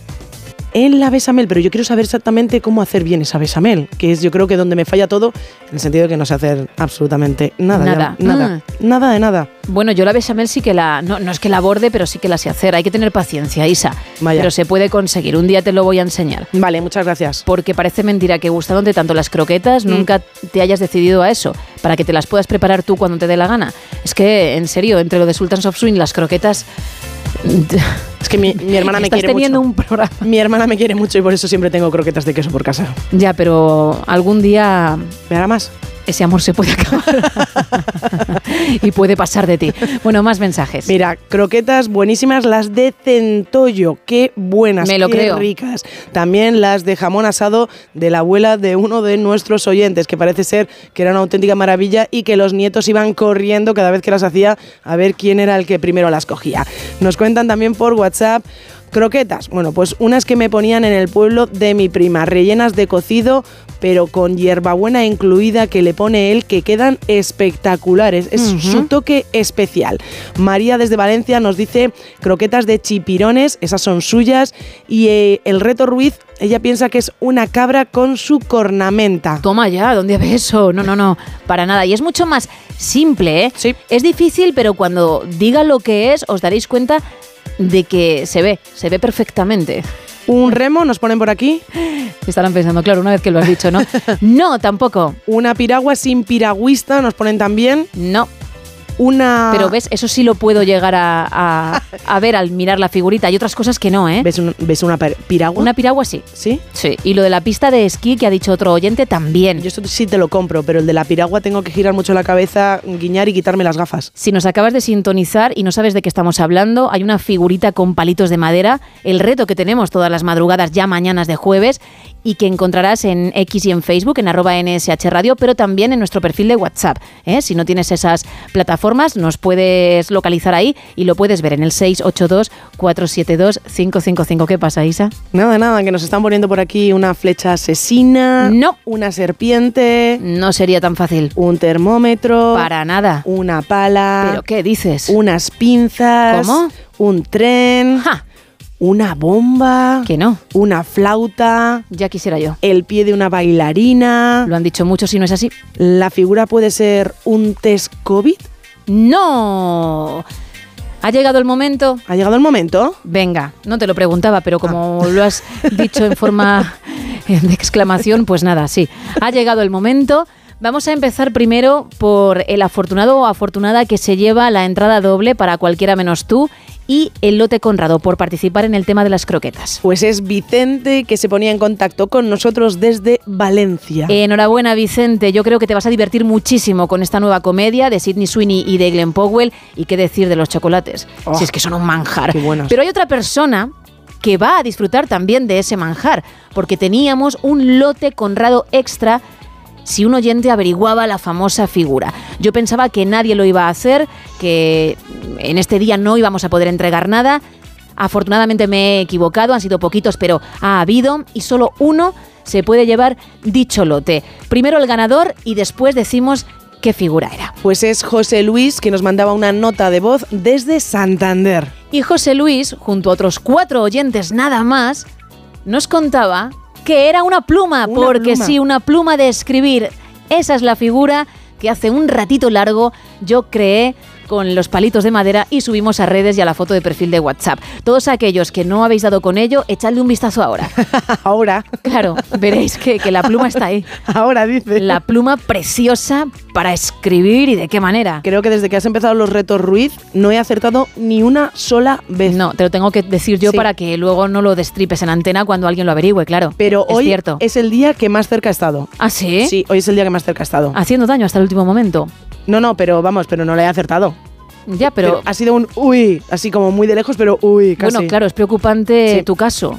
Cuanto más difícil es, más te acercas, Ajá. aunque no lo averigües, y cuando está tirado no eres capaz. Efectivamente. Eso y todas las demás declaraciones que has hecho durante todo el programa. Y mañana encima hay que seguir. Sí.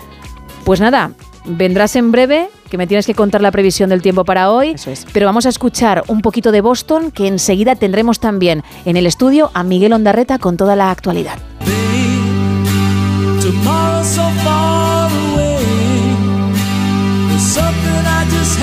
To say.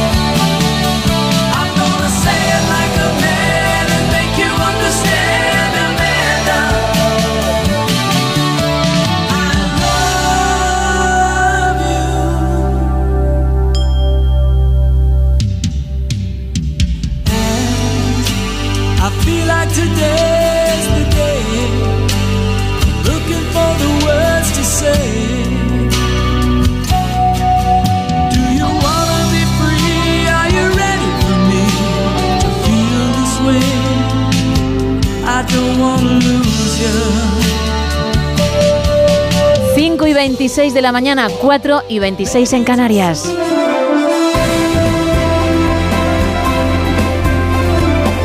Miguel Ondarreta, muy buenos días. Hola Gema, ¿qué tal? Buenos días. Pues aquí estamos, pasando el rato y además muy bien, afortunadamente. ¿eh? Bueno, pasando la madrugada, ya casi empezando este día con los eh, principales ingredientes informativos que hoy la verdad es que el día viene bastante político.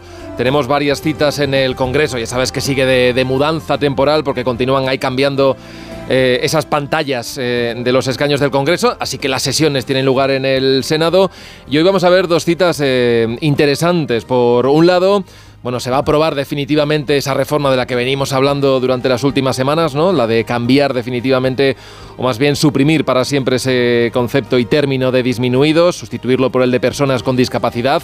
Hoy se aprueba por fin esa reforma en el Congreso, quedará el trámite del Senado, pero hoy se da ya ese paso firme, así que va a ser la de las pocas ocasiones en las que veamos votar a toda la Cámara, eh, digamos, eh, a favor, salvo Vox, que se va a abstener porque su argumento sigue siendo que ellos no están para blanquear lo que hace el gobierno. Bueno, esto da para otro debate, pero el debate que está centrando también las últimas horas tiene que ver con la tramitación de la amnistía. Hoy va a continuar eh, ese camino, precisamente se van a debatir esas enmiendas parciales en la ponencia de la Comisión de Justicia. El gobierno viene negociando con los partidos independentistas qué es lo que va finalmente al dictamen que se va a votar la semana que viene y que a su vez pasará después al Pleno. Bueno, eh, sabes que la línea roja que se ha puesto por parte del Gobierno es la de no incluir esto que pide tanto Esquerra como Junts, que se incluyan todos los delitos de terrorismo, incluido aquellas sentencias firmes. Ahí, insiste el Gobierno, no van a pasar, pero bueno, siguen negociando en los últimos extremos que, cómo va a quedar esta norma. Ayer se coló en el debate y lo agitó de aquella manera un nuevo informe de los letrados del Congreso, en concreto de los letrados de la Comisión de Justicia que vienen a decir pues eh, prácticamente lo contrario de lo que dijeron los letrados del Congreso con la firma del, eh, del letrado mayor que llegó hace muy poquito a este nuevo cargo directamente desde el gobierno y lo que vienen a decir es que hay dudas sobre la constitucionalidad que tiene esta proposición de ley de amnistía, tiene muchas dudas sobre la seguridad jurídica de la norma, también sobre los delitos que puede incluir. También tiene dudas eh, incluso eh, sobre que pueda incluir la malversación, también los delitos de terrorismo. Dice que esto podría incluso contraponerse y generar dudas en el derecho comunitario. Y también cuestionan otros elementos como eh, el hecho de que se apoyen y que se basen en lo que mm, fue la amnistía del 77, así como dando a entender que este perdón penal pues ya formaba parte de, de la fundación ¿no? de la democracia. Pero bueno, todo esto lo, lo están cuestionando y esto ha servido y alimentado para que partidos como el Popular digan que, bueno, que esto que está ocurriendo eh, viene a, a agitar las aguas y que le piden directamente a la presidenta del Congreso que se aclare que qué es eh, la posición de los letrados del Congreso. El gobierno ha dicho que va a estudiar todos los informes, que los ha habido de todos los signos, pero están convencidos de que su norma es impecable y además plenamente constitucional. Ayer hubo dos encuentros interesantes, hablamos de ellos entre Turul y Cerdán, el PSOE y Junts, decíamos, y lo decía el PP, que qué buena oportunidad para que compareciesen de forma conjunta y nos aclarasen los temas. Nada de eso hubo, les vimos pasar rápidamente entrando en el edificio de grupos parlamentarios del Congreso, le preguntaron ahí a Cerdán, bueno, ¿van a hablar ustedes del referéndum? Y dijo, absolutamente no, vamos a hablar de otras cosas, pero esto no debería ser ni siquiera noticia, porque nosotros nos vamos a reunir de forma muy habitual y dijo después Turul que cuando hay algo que anunciar y cuando hay acuerdos, bueno, pues lo anunciarán. Bueno, ahí hay un medio, el periódico de Cataluña y el periódico de España, que dicen que ahí se ha acordado, entre otras cosas, bueno, que cuando estén pactadas eh, pues todas las competencias que van a delegar a Cataluña, lo que han acordado es que van a presentar juntos la ley orgánica donde van a ir todos los detalles. Y hubo otra también, otra conversación de la que nos había informado entre el ministro Bolaños y José María Llobé, que es un hombre muy cercano a Junqueras, eh, seguramente te suene porque es aquel que llevaba en esa agenda Moleskine escrito todos los detalles sobre los encuentros y los detalles del proceso. Sí. Bueno, pues ayer estuvieron hablando y es curioso porque eh, Juvé es una persona que ahora mismo está procesada, la fiscalía pide para él siete años por malversación agravada y seguramente él sea una de las personas que se vean beneficiadas por la amnistía. Así que curiosos los encuentros, curioso el debate, hay buenas noticias también, lo contamos en las últimas horas, España sigue siendo el país que va en cabeza en donaciones, 32 años en número de donaciones y también un tirón de orejas porque en el tema demográfico no andamos muy bien. Eh, si todo sigue como sigue y va en estos últimos años, en muy pocos tiempos vamos a ser el país más envejecido del mundo.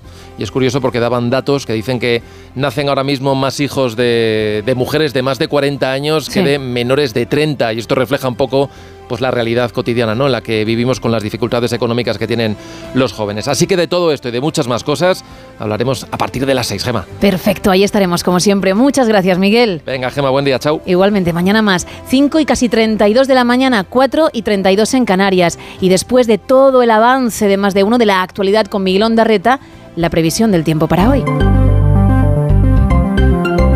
Así que Isa, cuando quieras, cuéntame. Pues volvemos Gemma, a tener por delante una jornada de precipitaciones y de viento, aunque a diferencia de ayer, hoy jueves lloverá menos y en menos sitios. Se espera que sea un día de cielos cubiertos en todo el área cantábrica, zona centro peninsular, así como en el norte de Galicia. Y será en tierras gallegas donde se espera que más llueva hoy. Los paraguas también los tendrán que abrir por la tarde en el suroeste peninsular y zona centro de Andalucía. A última hora del día hay aviso de tormenta en el área de Huelva y es que desde la web de la EMET ya avisan que las precipitaciones durante el día serán débiles en su gran mayoría, pero todas aquellas que se den en el tramo de la tarde-noche serán mucho más intensas. En el archipiélago canario también tirarán de chubasqueros o de bolsas en la cabeza, como bien dices tú algunas veces, porque hay activados avisos amarillos en La Palma y en el Hierro con precipitaciones localmente fuertes. Esto en cuanto a cielos cubiertos y lluvias, pero es que en el litoral mediterráneo vivirán un jueves completamente diferente al resto del país, porque van a disfrutar de un día de mucho sol. Hoy, mañana no.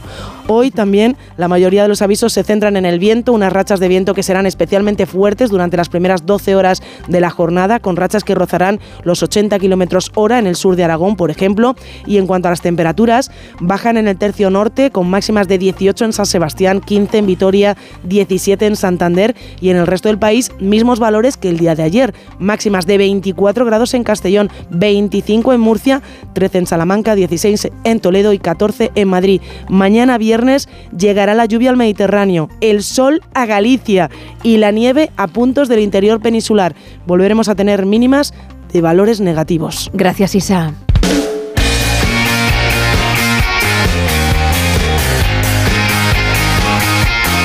Y en deportes, ¿qué me cuentas, Paco Reyes? Buenos días. ¿Qué tal, Gema? Muy buenos días. Ya tenemos seis de los ocho clasificados para los cuartos de final de la Copa del Rey de Fútbol.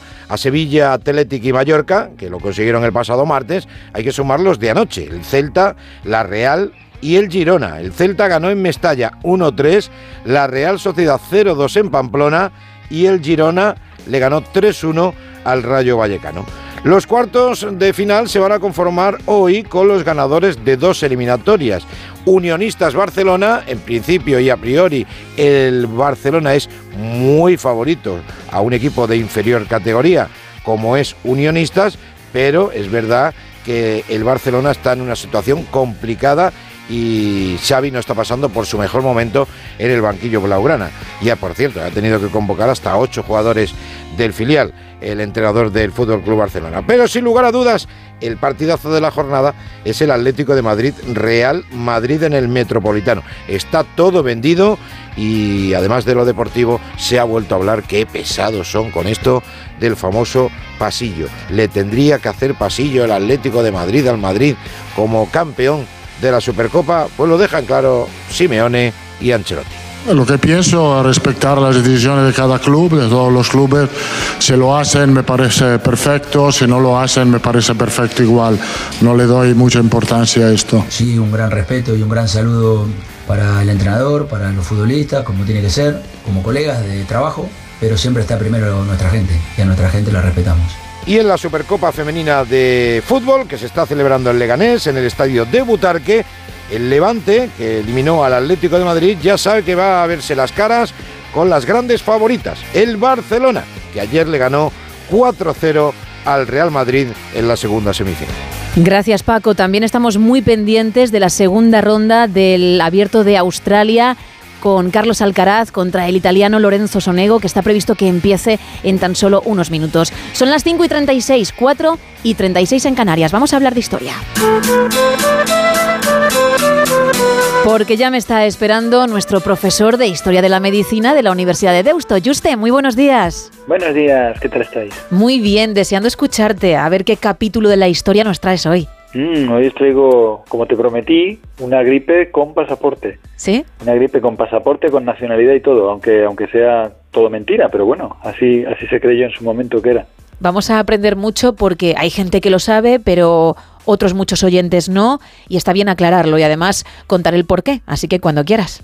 Sí, porque hay, hay misterios en la historia que la gente bueno, pues los cree y, se dan por sentados y pasa todo el tiempo y la gente bueno, pues piensa que sí, que efectivamente las cosas eran así.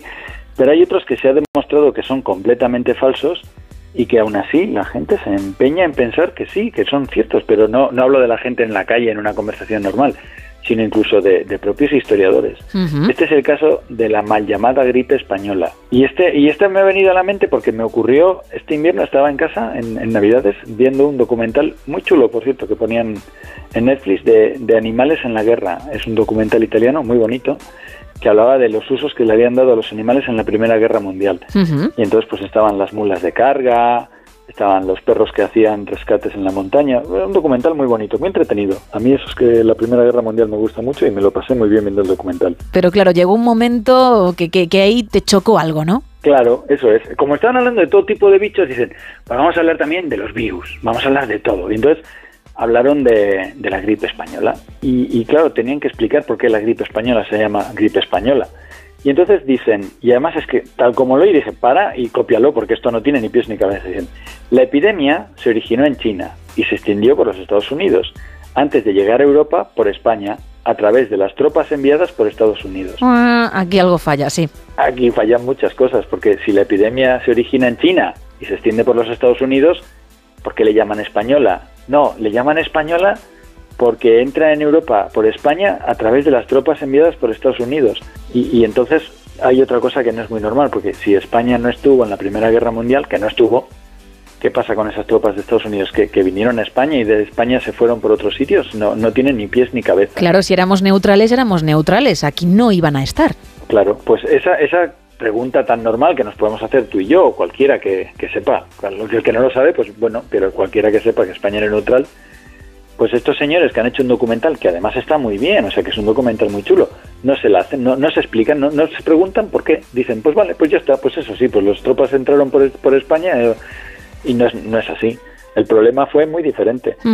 El problema es que esas tropas, efectivamente, la, la, la, gripe no se sabe exactamente, parece que empieza a la vez en Japón, en China, incluso en Estados Unidos, pero bueno, por las investigaciones que se han hecho se puede decir que los primeros casos son tal vez en China y después en Estados Unidos, aunque a lo mejor empiezan a la vez, bien, en Estados Unidos eh, se empiezan a producir contagios y entre otros sitios empiezan en, en fortificaciones de los Estados Unidos, en, en cuarteles. Uh -huh. Uno de ellos fue Riley. Cuando esos soldados que están enfermos de gripe, unos casos más graves, otros casos más leves, empiezan a ser embarcados para ser llevados a Europa, a la guerra, a la Primera Guerra Mundial, pues llevan con ellos el virus y cuando vienen a, a, Europa, que evidentemente no vienen a España porque es un país neutral, no pueden venir, van a Francia directamente, Ajá. llevan consigo la enfermedad. Entonces la enfermedad se empieza a producir en Francia, pues en el mes de, se empieza a reproducir en Francia en el mes de febrero, en el mes de marzo, no, se sabe exactamente, pero lo que está claro es que es antes de que llegue a España. Luego de Francia se va extendiendo a Bélgica, Alemania y a España. ¿Qué es lo que ocurre? Lo que ocurre es que España es un país neutral, como ya hemos dicho. Entonces hay muchas noticias que se pueden dar porque no son un secreto. Si en Francia, en un pueblecito, habían fallecido 25 personas de gripe, el gobierno le podía decir a la prensa, no cuentes esto, no cuentes claro. esto porque le podemos dar información a los alemanes, es un secreto. Y lo mismo pasaba en Alemania, claro, si de repente en un pueblecito empezaba a morir gente de, de gripe, pues, pues no había que decir nada, no, no se comentaba, sencillamente no se podía ni comentar, pero en España no había ese problema. Entonces, en España se empiezan a producir casos en los pueblos y así, de gente que empieza a morir, pero, pero mucha gente que empieza a morir. Lo, lo, anuncian, claro, oye, una especie de enfermedad, una gripe, lo que sea, está, está matando gente. Claro, eso ya es diferente para los franceses o para los alemanes o para los ingleses, es diferente, porque ya no es un pueblecito de Francia donde está muriendo gente, uh -huh. es una noticia que se está dando en España, eso sí lo pueden publicar. Noticias del frente, bla, bla, bla. Y otras noticias, en España se están produciendo muertes por lo que parece un caso de gripe. Entonces, como la prensa española habla de la gripe y como la prensa europea que está en guerra habla de los casos de gripe en España, todo el mundo dice, uy, una gripe que ha empezado en España, la gripe española. Claro, al no tener la censura militar, como tú bien apuntas, Claro. y, y poderlo contar de forma clara y veraz, ala, en ese país es donde comenzó todo. Exacto, y la gripe española fue una gripe verdaderamente mortífera, ¿eh? o sea, fue Terrible. una cosa brutal, brutal. Para que nos hagamos una idea, la Primera Guerra Mundial empieza en 1914, termina lo que es la Primera Guerra Mundial en 1918, pero después de la Primera Guerra Mundial se producen un montón de conflictos.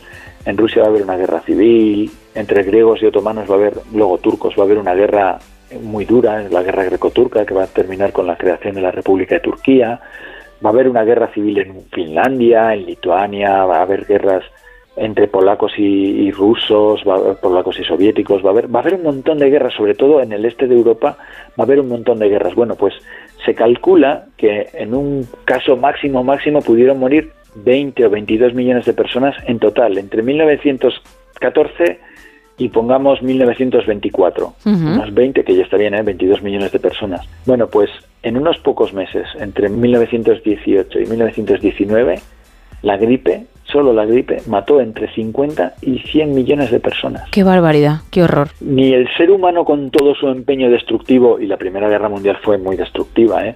no hubo grandes, grandes invasiones como en la Segunda Guerra Mundial, aunque por ejemplo Serbia o Rumanía fueron invadidas completamente, y Bélgica, pero, pero hubo, hubo empleo de armas químicas, hubo intensos cañoneos, hubo, hubo todo tipo de formas de intentar eliminar al ser humano como fuera.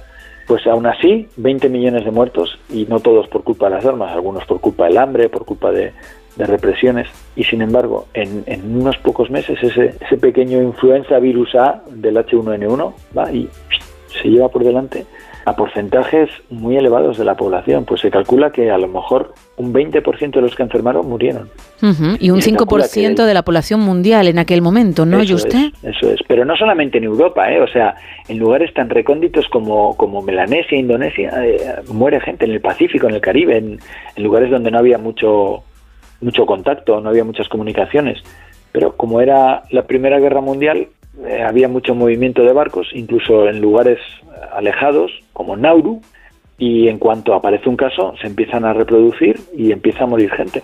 Y luego esta gripe tiene una particularidad bastante curiosa a la que nosotros no estamos acostumbrados, porque lo normal en la gripe actual es que afecte sobre todo a ancianos y a niños, y aquí ocurrió todo lo contrario. Eso es. O sea, si no es suficientemente caótica la situación, es que encima afecta sobre todo a gente joven. Gente joven sana que de repente empieza a morir en mucho mayor proporción que los niños o que los ancianos. Y esto rompió muchos esquemas. Pero es un caso, es un caso tremendo. Esta gripe le afectó también a las mascotas, ¿eh? a los perros y los gatos también le afectó. O sea, es, es, un- es, es como una plaga bíblica. Es la gente harta de guerra y de repente te viene una gripe que es terriblemente destructora.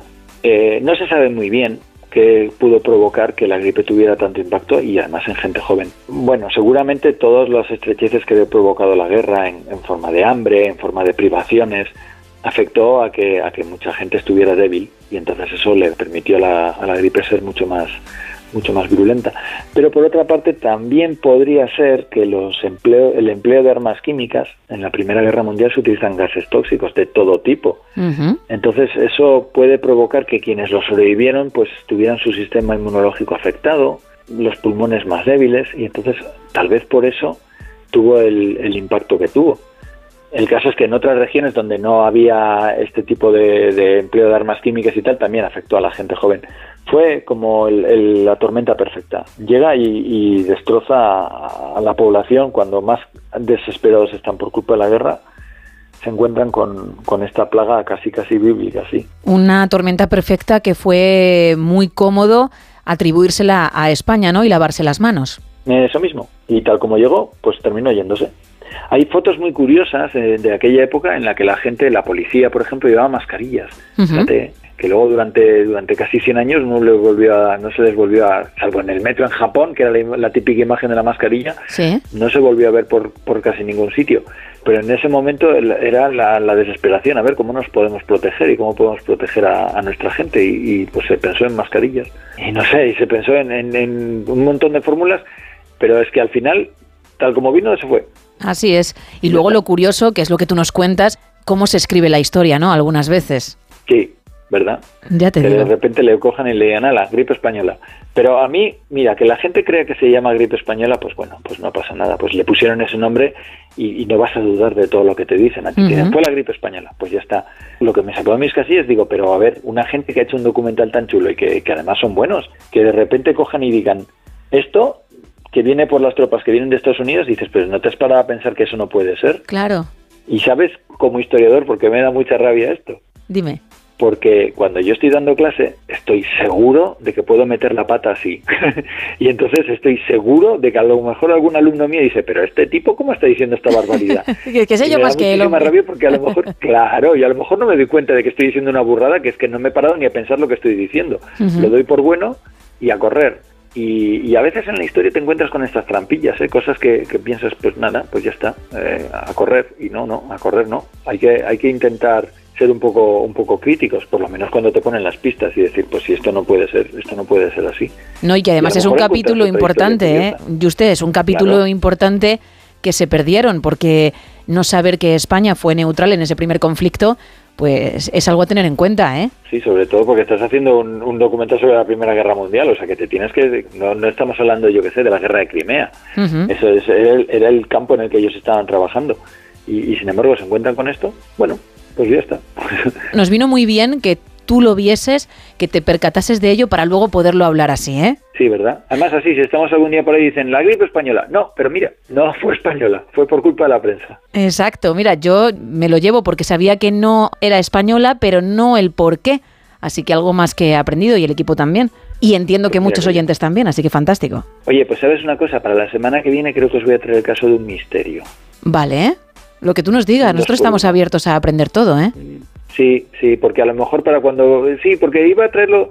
este, Cuando lo oí dije, uy, qué caso más curioso, lo voy a dejar para más adelante, pero estoy pensando que a lo mejor el misterio se resuelve, fíjate tú qué mala suerte sería, y nos quedamos con el misterio resuelto, así que yo creo que os lo traigo dentro de un par de semanas, el misterio. No nos vamos a arriesgar cebando la historia, no, no. Por si acaso, como tú dices, Eso. la trataremos cuanto antes.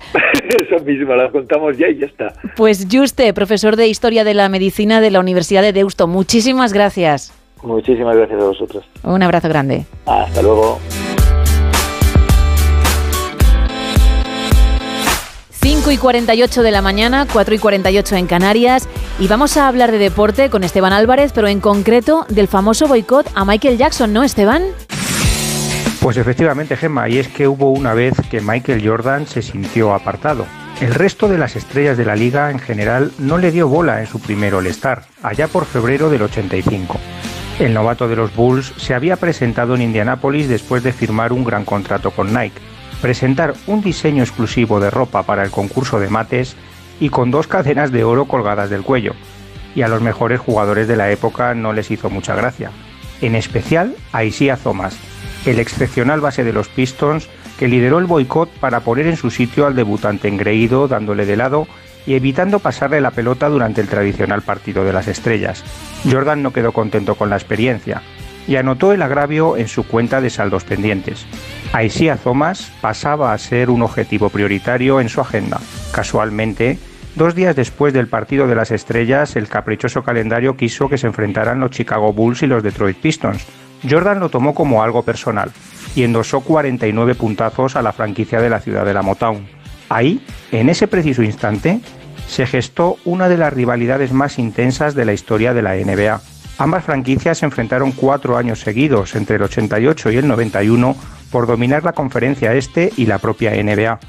Llegaron antes los Pistons a la cima, que derrotaron a Chicago tres años seguidos en los playoffs y fueron capaces de ganar el campeonato en el 89 venciendo a los Lakers de Los Ángeles y en el 90 derrotando a los emergentes Portland Trail Blazers. Pero hay una cosa de la que estoy seguro.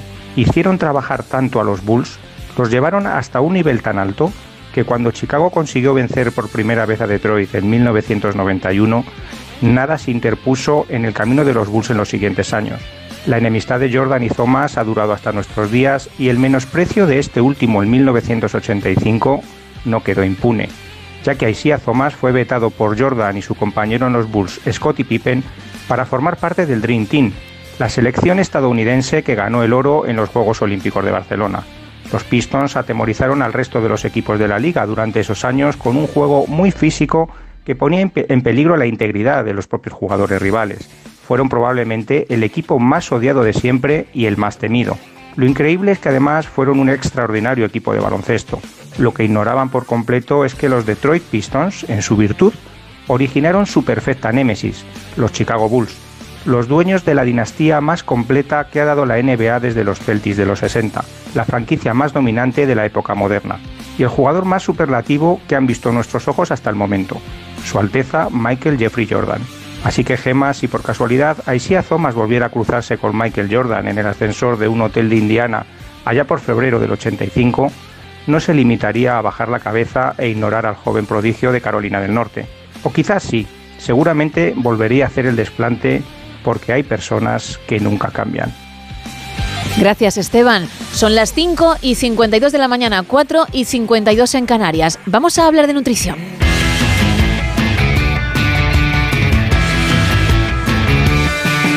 Y lo vamos a hacer con nuestra nutricionista del No Sonoras, con Lara Marín. Muy buenos días. Buenos días, Gema, ¿qué tal? Muy bien, cuéntame, ¿con qué vamos hoy? ¿De qué vamos a hablar? Pues vamos a hablar de los caprichitos, de cuánto nos podemos salir de, de la alimentación correcta, que esto me lo preguntan mucho en la consulta. Es que es tan duro a veces llevar una dieta un poco más seria que el cuerpo te pide un homenaje, ¿no? Sí, bueno, es, es duro. Yo creo que hay como dos caras, ¿no? Una es, es duro para, para uno mismo, para Ujú. una misma, y luego es duro que muchas veces el entorno no acompaña.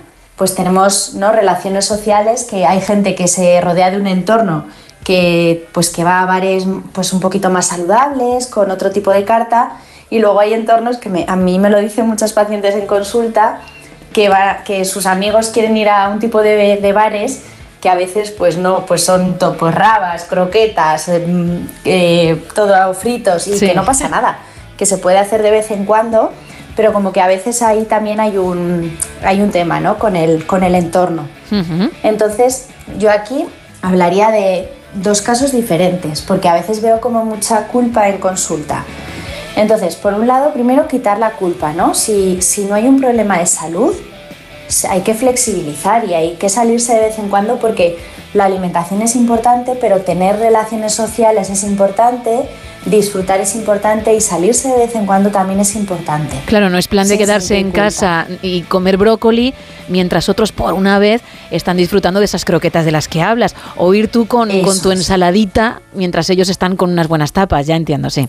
Eso es, o sea, no pasa nada y sobre todo que lo hagamos de vez en cuando. Otra cosa es que todos los días Claro. comamos de esa manera. Ahí es donde está la, la diferencia.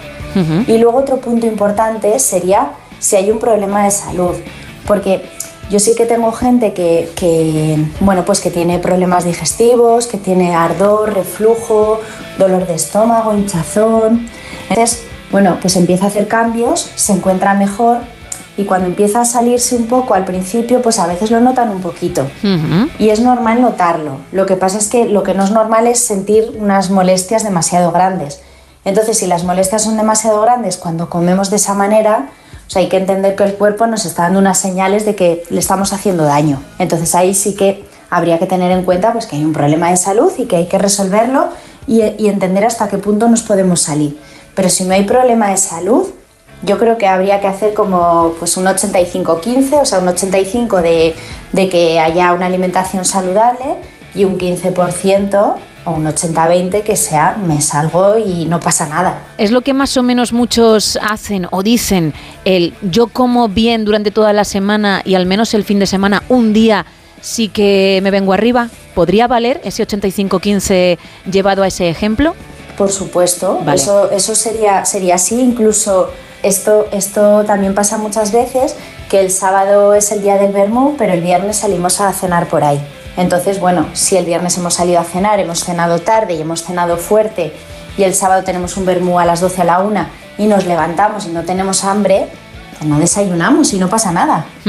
Y eso nuestro cuerpo también lo va a agradecer. Y no es una compensación, simplemente es que no tenemos hambre y vamos a ese vermú pues en ayunas y ya está. Sí, muchas veces nos has contado que no hace falta forzar, que la gente parece que sin tener hambre tiene que hacer todas las comidas del día porque sí y no siempre es necesario.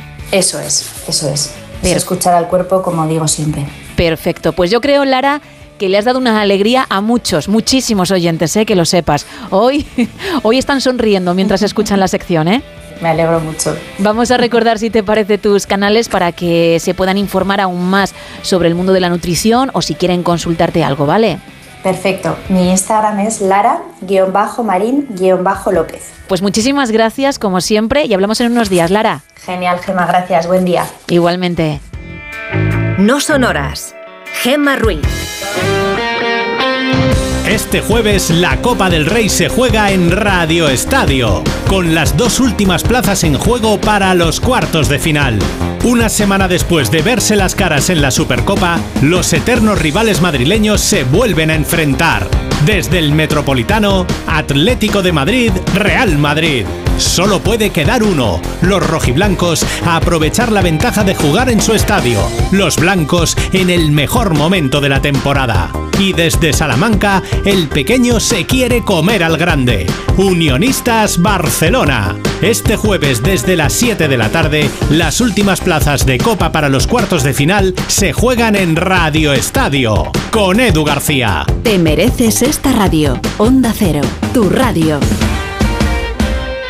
5 y 57 de la mañana, 4 y 57 en Canarias. Bajamos el telón. y regresé la maldición del cajón sin su ropa, a la perdición de los bares de copas, a la cenicienta de saldo y esquina. Y por esas ventas del fino laína, pagando las cuentas de gente sin alma que pierde la calma con la cocaína. Mañana más, en versión express, ¿eh? a partir de las 3 de la madrugada, de las 2 en Canarias. Os esperamos que paséis un feliz jueves. Adiós.